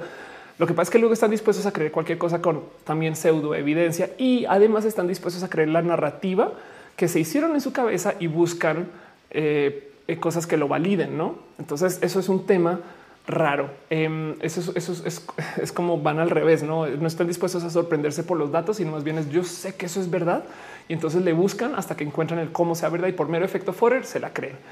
Eh, es un tema, no? Pero sí, parte de el por qué estamos pasando por lo que estamos pasando, que, la gente está más eh, desinformada, que tenemos un problema de educación, todo esto igual y también puede ser el mero hecho que ahorita, como estamos y como vivimos, tenemos un problema de educación horrible. Entonces, pues eso también está ahí presente, no? Em, dice Danny Trouble, próximamente tour con Ofelia en la música sería espectacular. Dice eh, Ani Suri, que dices van tres veces en el año, esas mujeres morirán de, de qué hablas. Eh, ¿De qué hablan ustedes? Susana Alarcón dice buen color de pintura de uñas. Ah, rojo. Yo hago mis propias uñas acá solita porque soy muy estreso y entonces me las hago fácilmente 10 veces a la semana y Noelia lo sabe. Dice eh, la locomotora la dibujanta. ¿Me dibujarías con mi forma frustrada de locomotora travesti? Qué cool, güey. Dice eh, Jonathan Espíritu ese espíritu. Si vas a estar en Talentland 2019, por su que voy a estar. De hecho, ahorita España voy a Talent Women en España, en Málaga. Entonces, súper sigo con ellos y así las cosas. Pues sí, JFB dice: me, me gusta ir a leer los comentarios de los videos religiosos solo para reírme la ortografía. Oye, que no descartes que muchos de esos comentarios son escritos por software que los genera. Me explico. Ellos también la cámara de eco es muy grave. Em, Cristian Fonseca dice sinceramente me dio un poco de miedo cuando me enteré de que se estaban impartiendo esos talleres de capacitación contra la ideología de género. Terminar armando un ejército de padres paranoicos ya existe. Ese es el tema.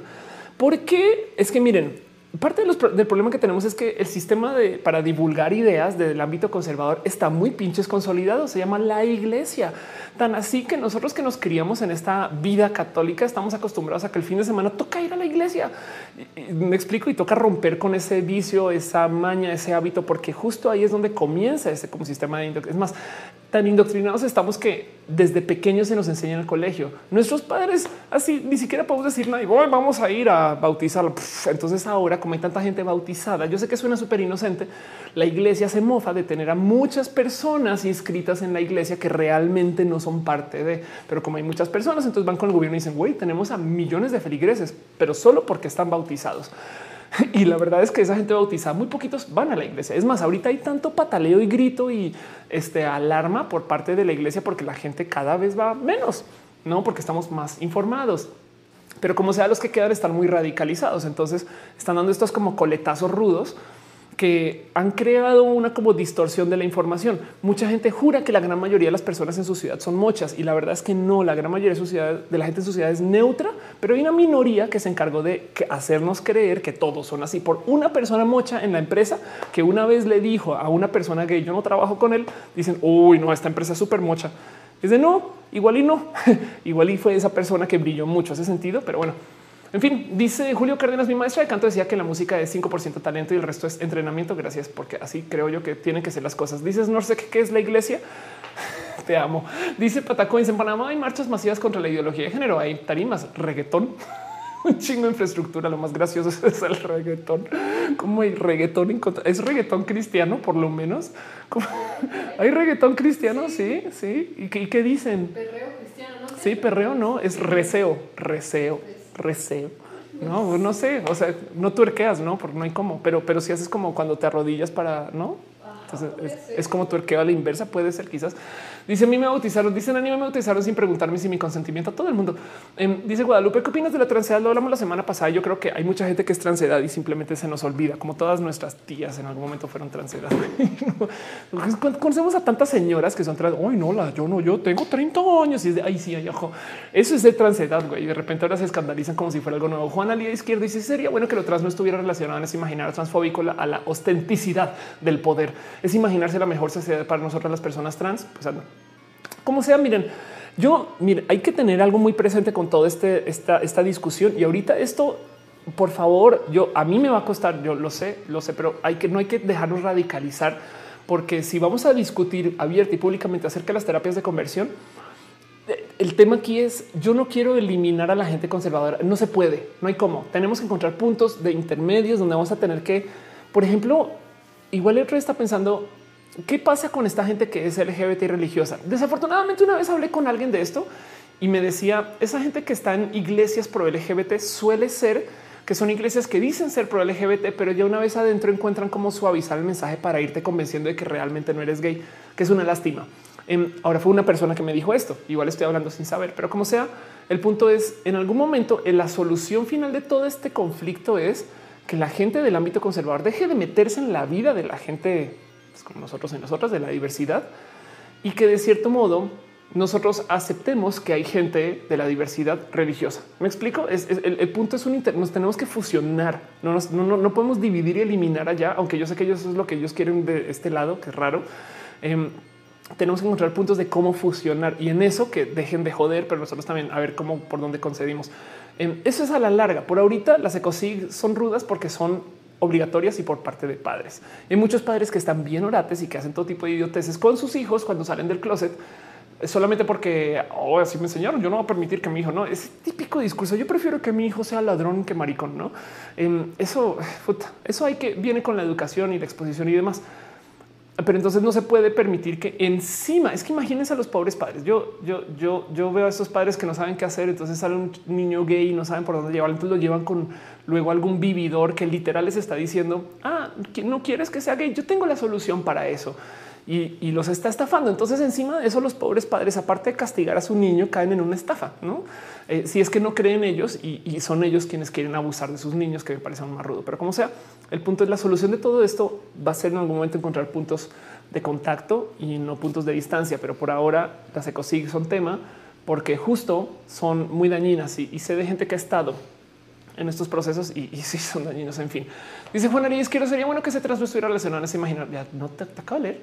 Este Daniel Cárdenas dice que abogar por puntos eh, este, en común radical. Otro extremo sin llegar a pacificación aceptación. Totalmente de acuerdo.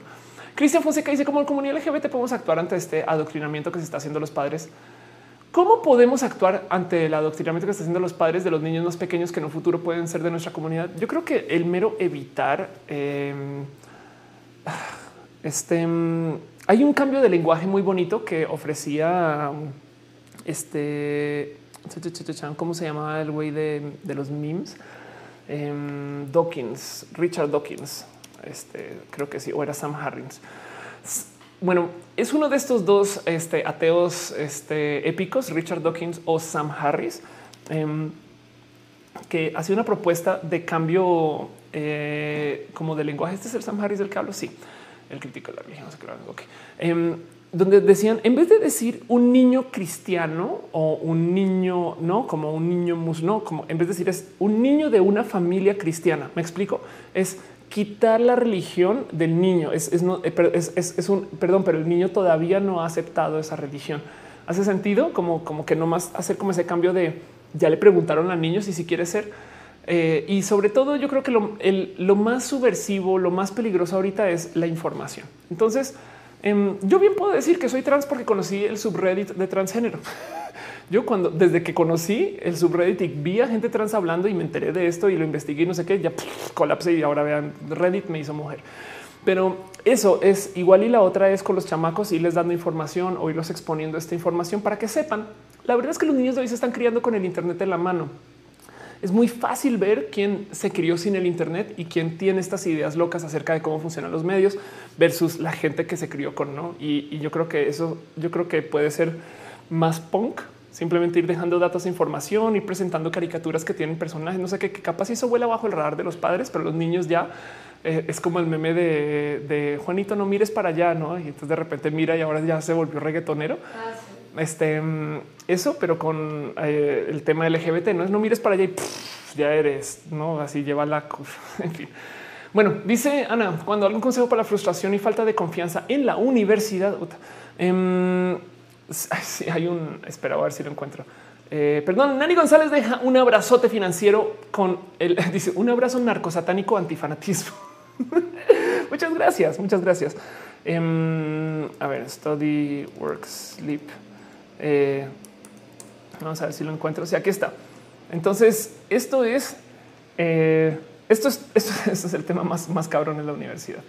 Em, he visto esto presentado de muchos modos pero creo que este triángulo es el más bonito. Tú tienes cuando estás en la universidad, la verdad es que fuera de la universidad también aplica, ¿eh? Eh, pero pues como sea, dijiste universidad, así que vamos con esto. Te presento este triángulo de la vida, donde puedes tener vida social, buenas notas o, sueño y descanso. Y solo puedes elegir dos. Entonces tienes que sacrificar uno para el otro. La pregunta es, analiza bien qué estás queriendo sacar de la universidad, porque te voy a decir desde ya lo popular es decir, no, yo no vine acá por la vida social, pero sí te puedo decir desde ya que conozco a mucha gente que le ha ido bien en la vida porque fue muy amiguero o amiguera en la universidad. Eh, tenía un amigo en el colegio, eh, un amigo que resultó ser súper pinches bueno como administrador y, el cuento es que el güey resulta que era el que le copiaba las tareas a todo el mundo y como que contrataba a la gente para que hiciera sus trabajos en el colegio, que en el colegio eso se veía como la seña del vago más vago, pero resultó ser muy buen administrador porque es un jefe épico. Güey. Entonces, no descartes que la vida social puede ser parte de ahora. Tampoco dejes que domine lo que estás haciendo, porque evidentemente la universidad no te va a, eh, o sea, no existe para ti solamente basado en tus méritos sociales. Pero como sea, Em, eso es, es ten en cuenta que es de esta triada solo puedes tener dos, no? Y yo sé que es un poco cliché y no. Entonces, pues eso, así las cosas. Dice José Conegra, consejos para introducirme al activismo LGBT. Usa las redes sociales para conocer quién está en el activismo y entonces ve cómo te puedes anotar quién, con, cuándo y dónde, porque se la paz necesitan gente, necesitan gente. Entonces sería bonito así las cosas. Dice Enrique, acá tuve que aprender a controlar el estrés de la universidad. Anda. Ah, y la otra es em, hay un pequeñito factor de valemadrismo con eh, tus entregas eh, no quiere decir que ahora en adelante todo te valga madres, pero solo ten en cuenta que no todo tiene que ser épico, sino todo tiene que ser entregado. ¿Hace sentido? Espero que eso haga sentido. Bueno, en fin. Anisuri luego dice yo sentía eso y caí en que estaba en la carrera incorrecta. Qué chingón, qué bonito eso. Eh, dices, no sé qué es, impactante ver como gente que te pregunta que si eres católico y tú dices, no soy ateo, mi familia es católica y se enojan, esta te hacen feo. Chale, lo siento. El es online deja este cómo se llaman estas cosas, pero bueno, deja un poquito de amor en Mixer. En fin, bueno, creo que es siendo lo que es, llevando ya entonces al aire tres horas, ah, un poquito más porque arranqué desde antes y eh, dándoles a ustedes mucho cariño, amor y todas estas cosas bonitas que pasan en Internet. Quisiera darle un regreso, un abrazo de regreso a la gente que me ha apoyado con sus abrazos financieros a Yair Lima, a Error número dos, a Daniel Castillo, Benjamín Vivanco, a Raúl Jiménez, a Lisbeth García Aguayo, a María José y a Nani González, quienes dejaron sus epiquísimos abrazos financieros Creo que es hora de ir cerrando este show formalmente. El gato está jetón. y no, ¿eh? acuérdense que venía en caja, entonces ya fue oficialmente reemplazado. Pero bueno, banda, miren qué bonito vernos. Hoy es el último día de puente, entonces todavía tienen tiempo para descansar, salir, hacer cosas, cosas que normalmente no suceden. Nosotros roja. Yo hoy me gocé este mi outfit de lesbiana oficial de Feral, que nomás para volver a hacer el plug, porque me está preguntando. Esto es la tienda de una amiga, Feral Store, eh, quien vende este ropa eh, muy en pro de lo LGBT y manchada y estas cosas muy bonitas. Muchas gracias, Fer, por dejarme esto aquí en casita. Me lo gocé mucho. Y pues para todo lo demás, ya saben cómo es. Voy a leer los nombres de ustedes, pero miren, no, son, no siempre salen los nombres. Muchas gracias a Veraún, a ILJS Online, a Muertz a Raibonet, a Ake y a, eh, a Beto Gamer, Luis FPG 15, que dice que tan sensual que tienes. Ay, bota esta. Em, y a el Messenger que se acercaron por mi canal en el Mixer. Y a la gente bonita que también pasó por el Twitch. Este mm, a uno Alejandra 10 a Arctic One, a Abocado Babadado, a ver aún otra vez a Cholo Costa, Comando de Ruta, Cuyito ZK, Danny Trouble 3, a, porque Danny Trouble 2 nos vimos el fin de semana. Perdón, sí, el fin de semana sí, a Dracon guion bajo eléctrica, longboard, eléctrica, eh, skateboard, no puedo llegar a ir de Reda, Interfectora, Jamoncito, La Tutix, Alice, Jordana, Misua, ni de las ni te a Ninetailed, ves a Polit C, a Positivity, Bota, Chicken y Restreamio, Bot, quien viene cada vez que transmite un Restream, qué cagado, a Rubén Lazas, Locuras, Norse, Cateida, bien que a Vigo Pros y a la gente bonita de el Twitch, que muchas gracias por ser parte de eso.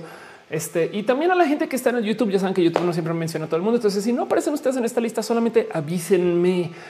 Pero un abrazo especial a Adra Reyes, Agustín Cigarra, Aldo y Receta, a Melini a Ana. ¿Cuándo? No sé. Tú dime. A ni Suri Lobos Paini, Zona, a Gaceri Pitch. Oye, ¿qué hace usted ahí? Axel Gopa, Carlos Enrique Ramírez, Lara Clau, CH07, Cristian Fonseca, Cintia Pérez, a Caro, el mejor martillo del Internet, a Daniel Cárdenas, a David Álvarez Ponce, Patreon desde tiempos inmemorables, a Eduardo Sánchez, a Enrique Aca, Erika Lux, a Estela Hernández, Frank Cruz, Gabriel Benítez Molina, Gerardo Espino, Isaac García, JFB, Jonathan Quirino, José Bocanegra y a Juan Felipe Bello Porras, a la dibujante, la Yolisa, locomotora de Yomar Reyes, Nani González, quien deja sus abrazos épicos este, transatanistas y esas cosas, a Oscar Osuna, Pastel Coco, a Sara de Noche, a Susana Larcón, a Tabo Reyes, Madre mía. A Kat Villari que dice salúdame. A Gama Volantes que dice ya nos estamos despidiendo, ya nos estamos despidiendo. Lo que menos te das cuenta se acaba este show porque así es este show. Este show está hecho para que se acabe eventualmente. Ni modo. Dolokov dice la primera vez que lo veo en vivo. Gracias por estar acá. Ya saben ustedes que este show también se reempaqueta y se transmite gracias a iTunes y a eh, SoundCloud por si lo quieren escuchar en audio. O también lo pueden ver en recalentado. Si lo están viendo en recalentado ahorita, muchas gracias. Dejen sus comentarios acá abajo y díganme por qué lo ven en recalentado. De vez en cuando yo levanto preguntas de ustedes para ver después. En fin, dice no millón ahí dice parece que rapea. ¿Será que lo mío es el rap? Ay, en fin, dice Luis Maclachi, yo falté yo, Chris B dice también falté yo, eh, Lowe's dice falté yo, Sara de noche dice que falté Sara, un besito. Hace mucho tiempo no te veo Sara de paso, pero pues siempre estamos aquí, qué chingón. Dice Oscar, es una mañana va a estar recalentado, Elizabeth García dice bye bye, Anisure Lobos Panison dice ya vine y ya nos vamos, ¿cómo le ven? Danny Troll dice buenas noches, fue muy bonito poderte ver el sábado. Buenas noches, abrazos, espero podernos ver en alguna otra ocasión. Por supuesto que sí. Relkai dice gracias por el show, gracias a ustedes por estar acá. Y dice María Pilar Cardona, este meco YouTube me dejó afuera. Es porque hablamos mal del buñuelo. Te lo juro que es por eso, güey. Isaac ya dice, como siempre, también gracias a Noile, gracias a Noile, por supuesto que está acá y afortunadamente no me corto. Juan Felipe Bello Porras dice, alguien debería poner un beat tras los saludos de off. Un día lo rapearé. Dice Chica Gamba, siguen apareciendo los talentos. Dice Agustín Cigarra en Argentina. Dice eh, Alvidacir González Arellano. Hola, hola, te compré garañona. ¿Qué quieres decir con eso? En fin, los quiero mucho. Hagas un roast yourself. Algún día haré un roast myself. Algún día, algún día haré música. A ver, esa es mi misión en vida. De ahora en adelante los quiero mucho.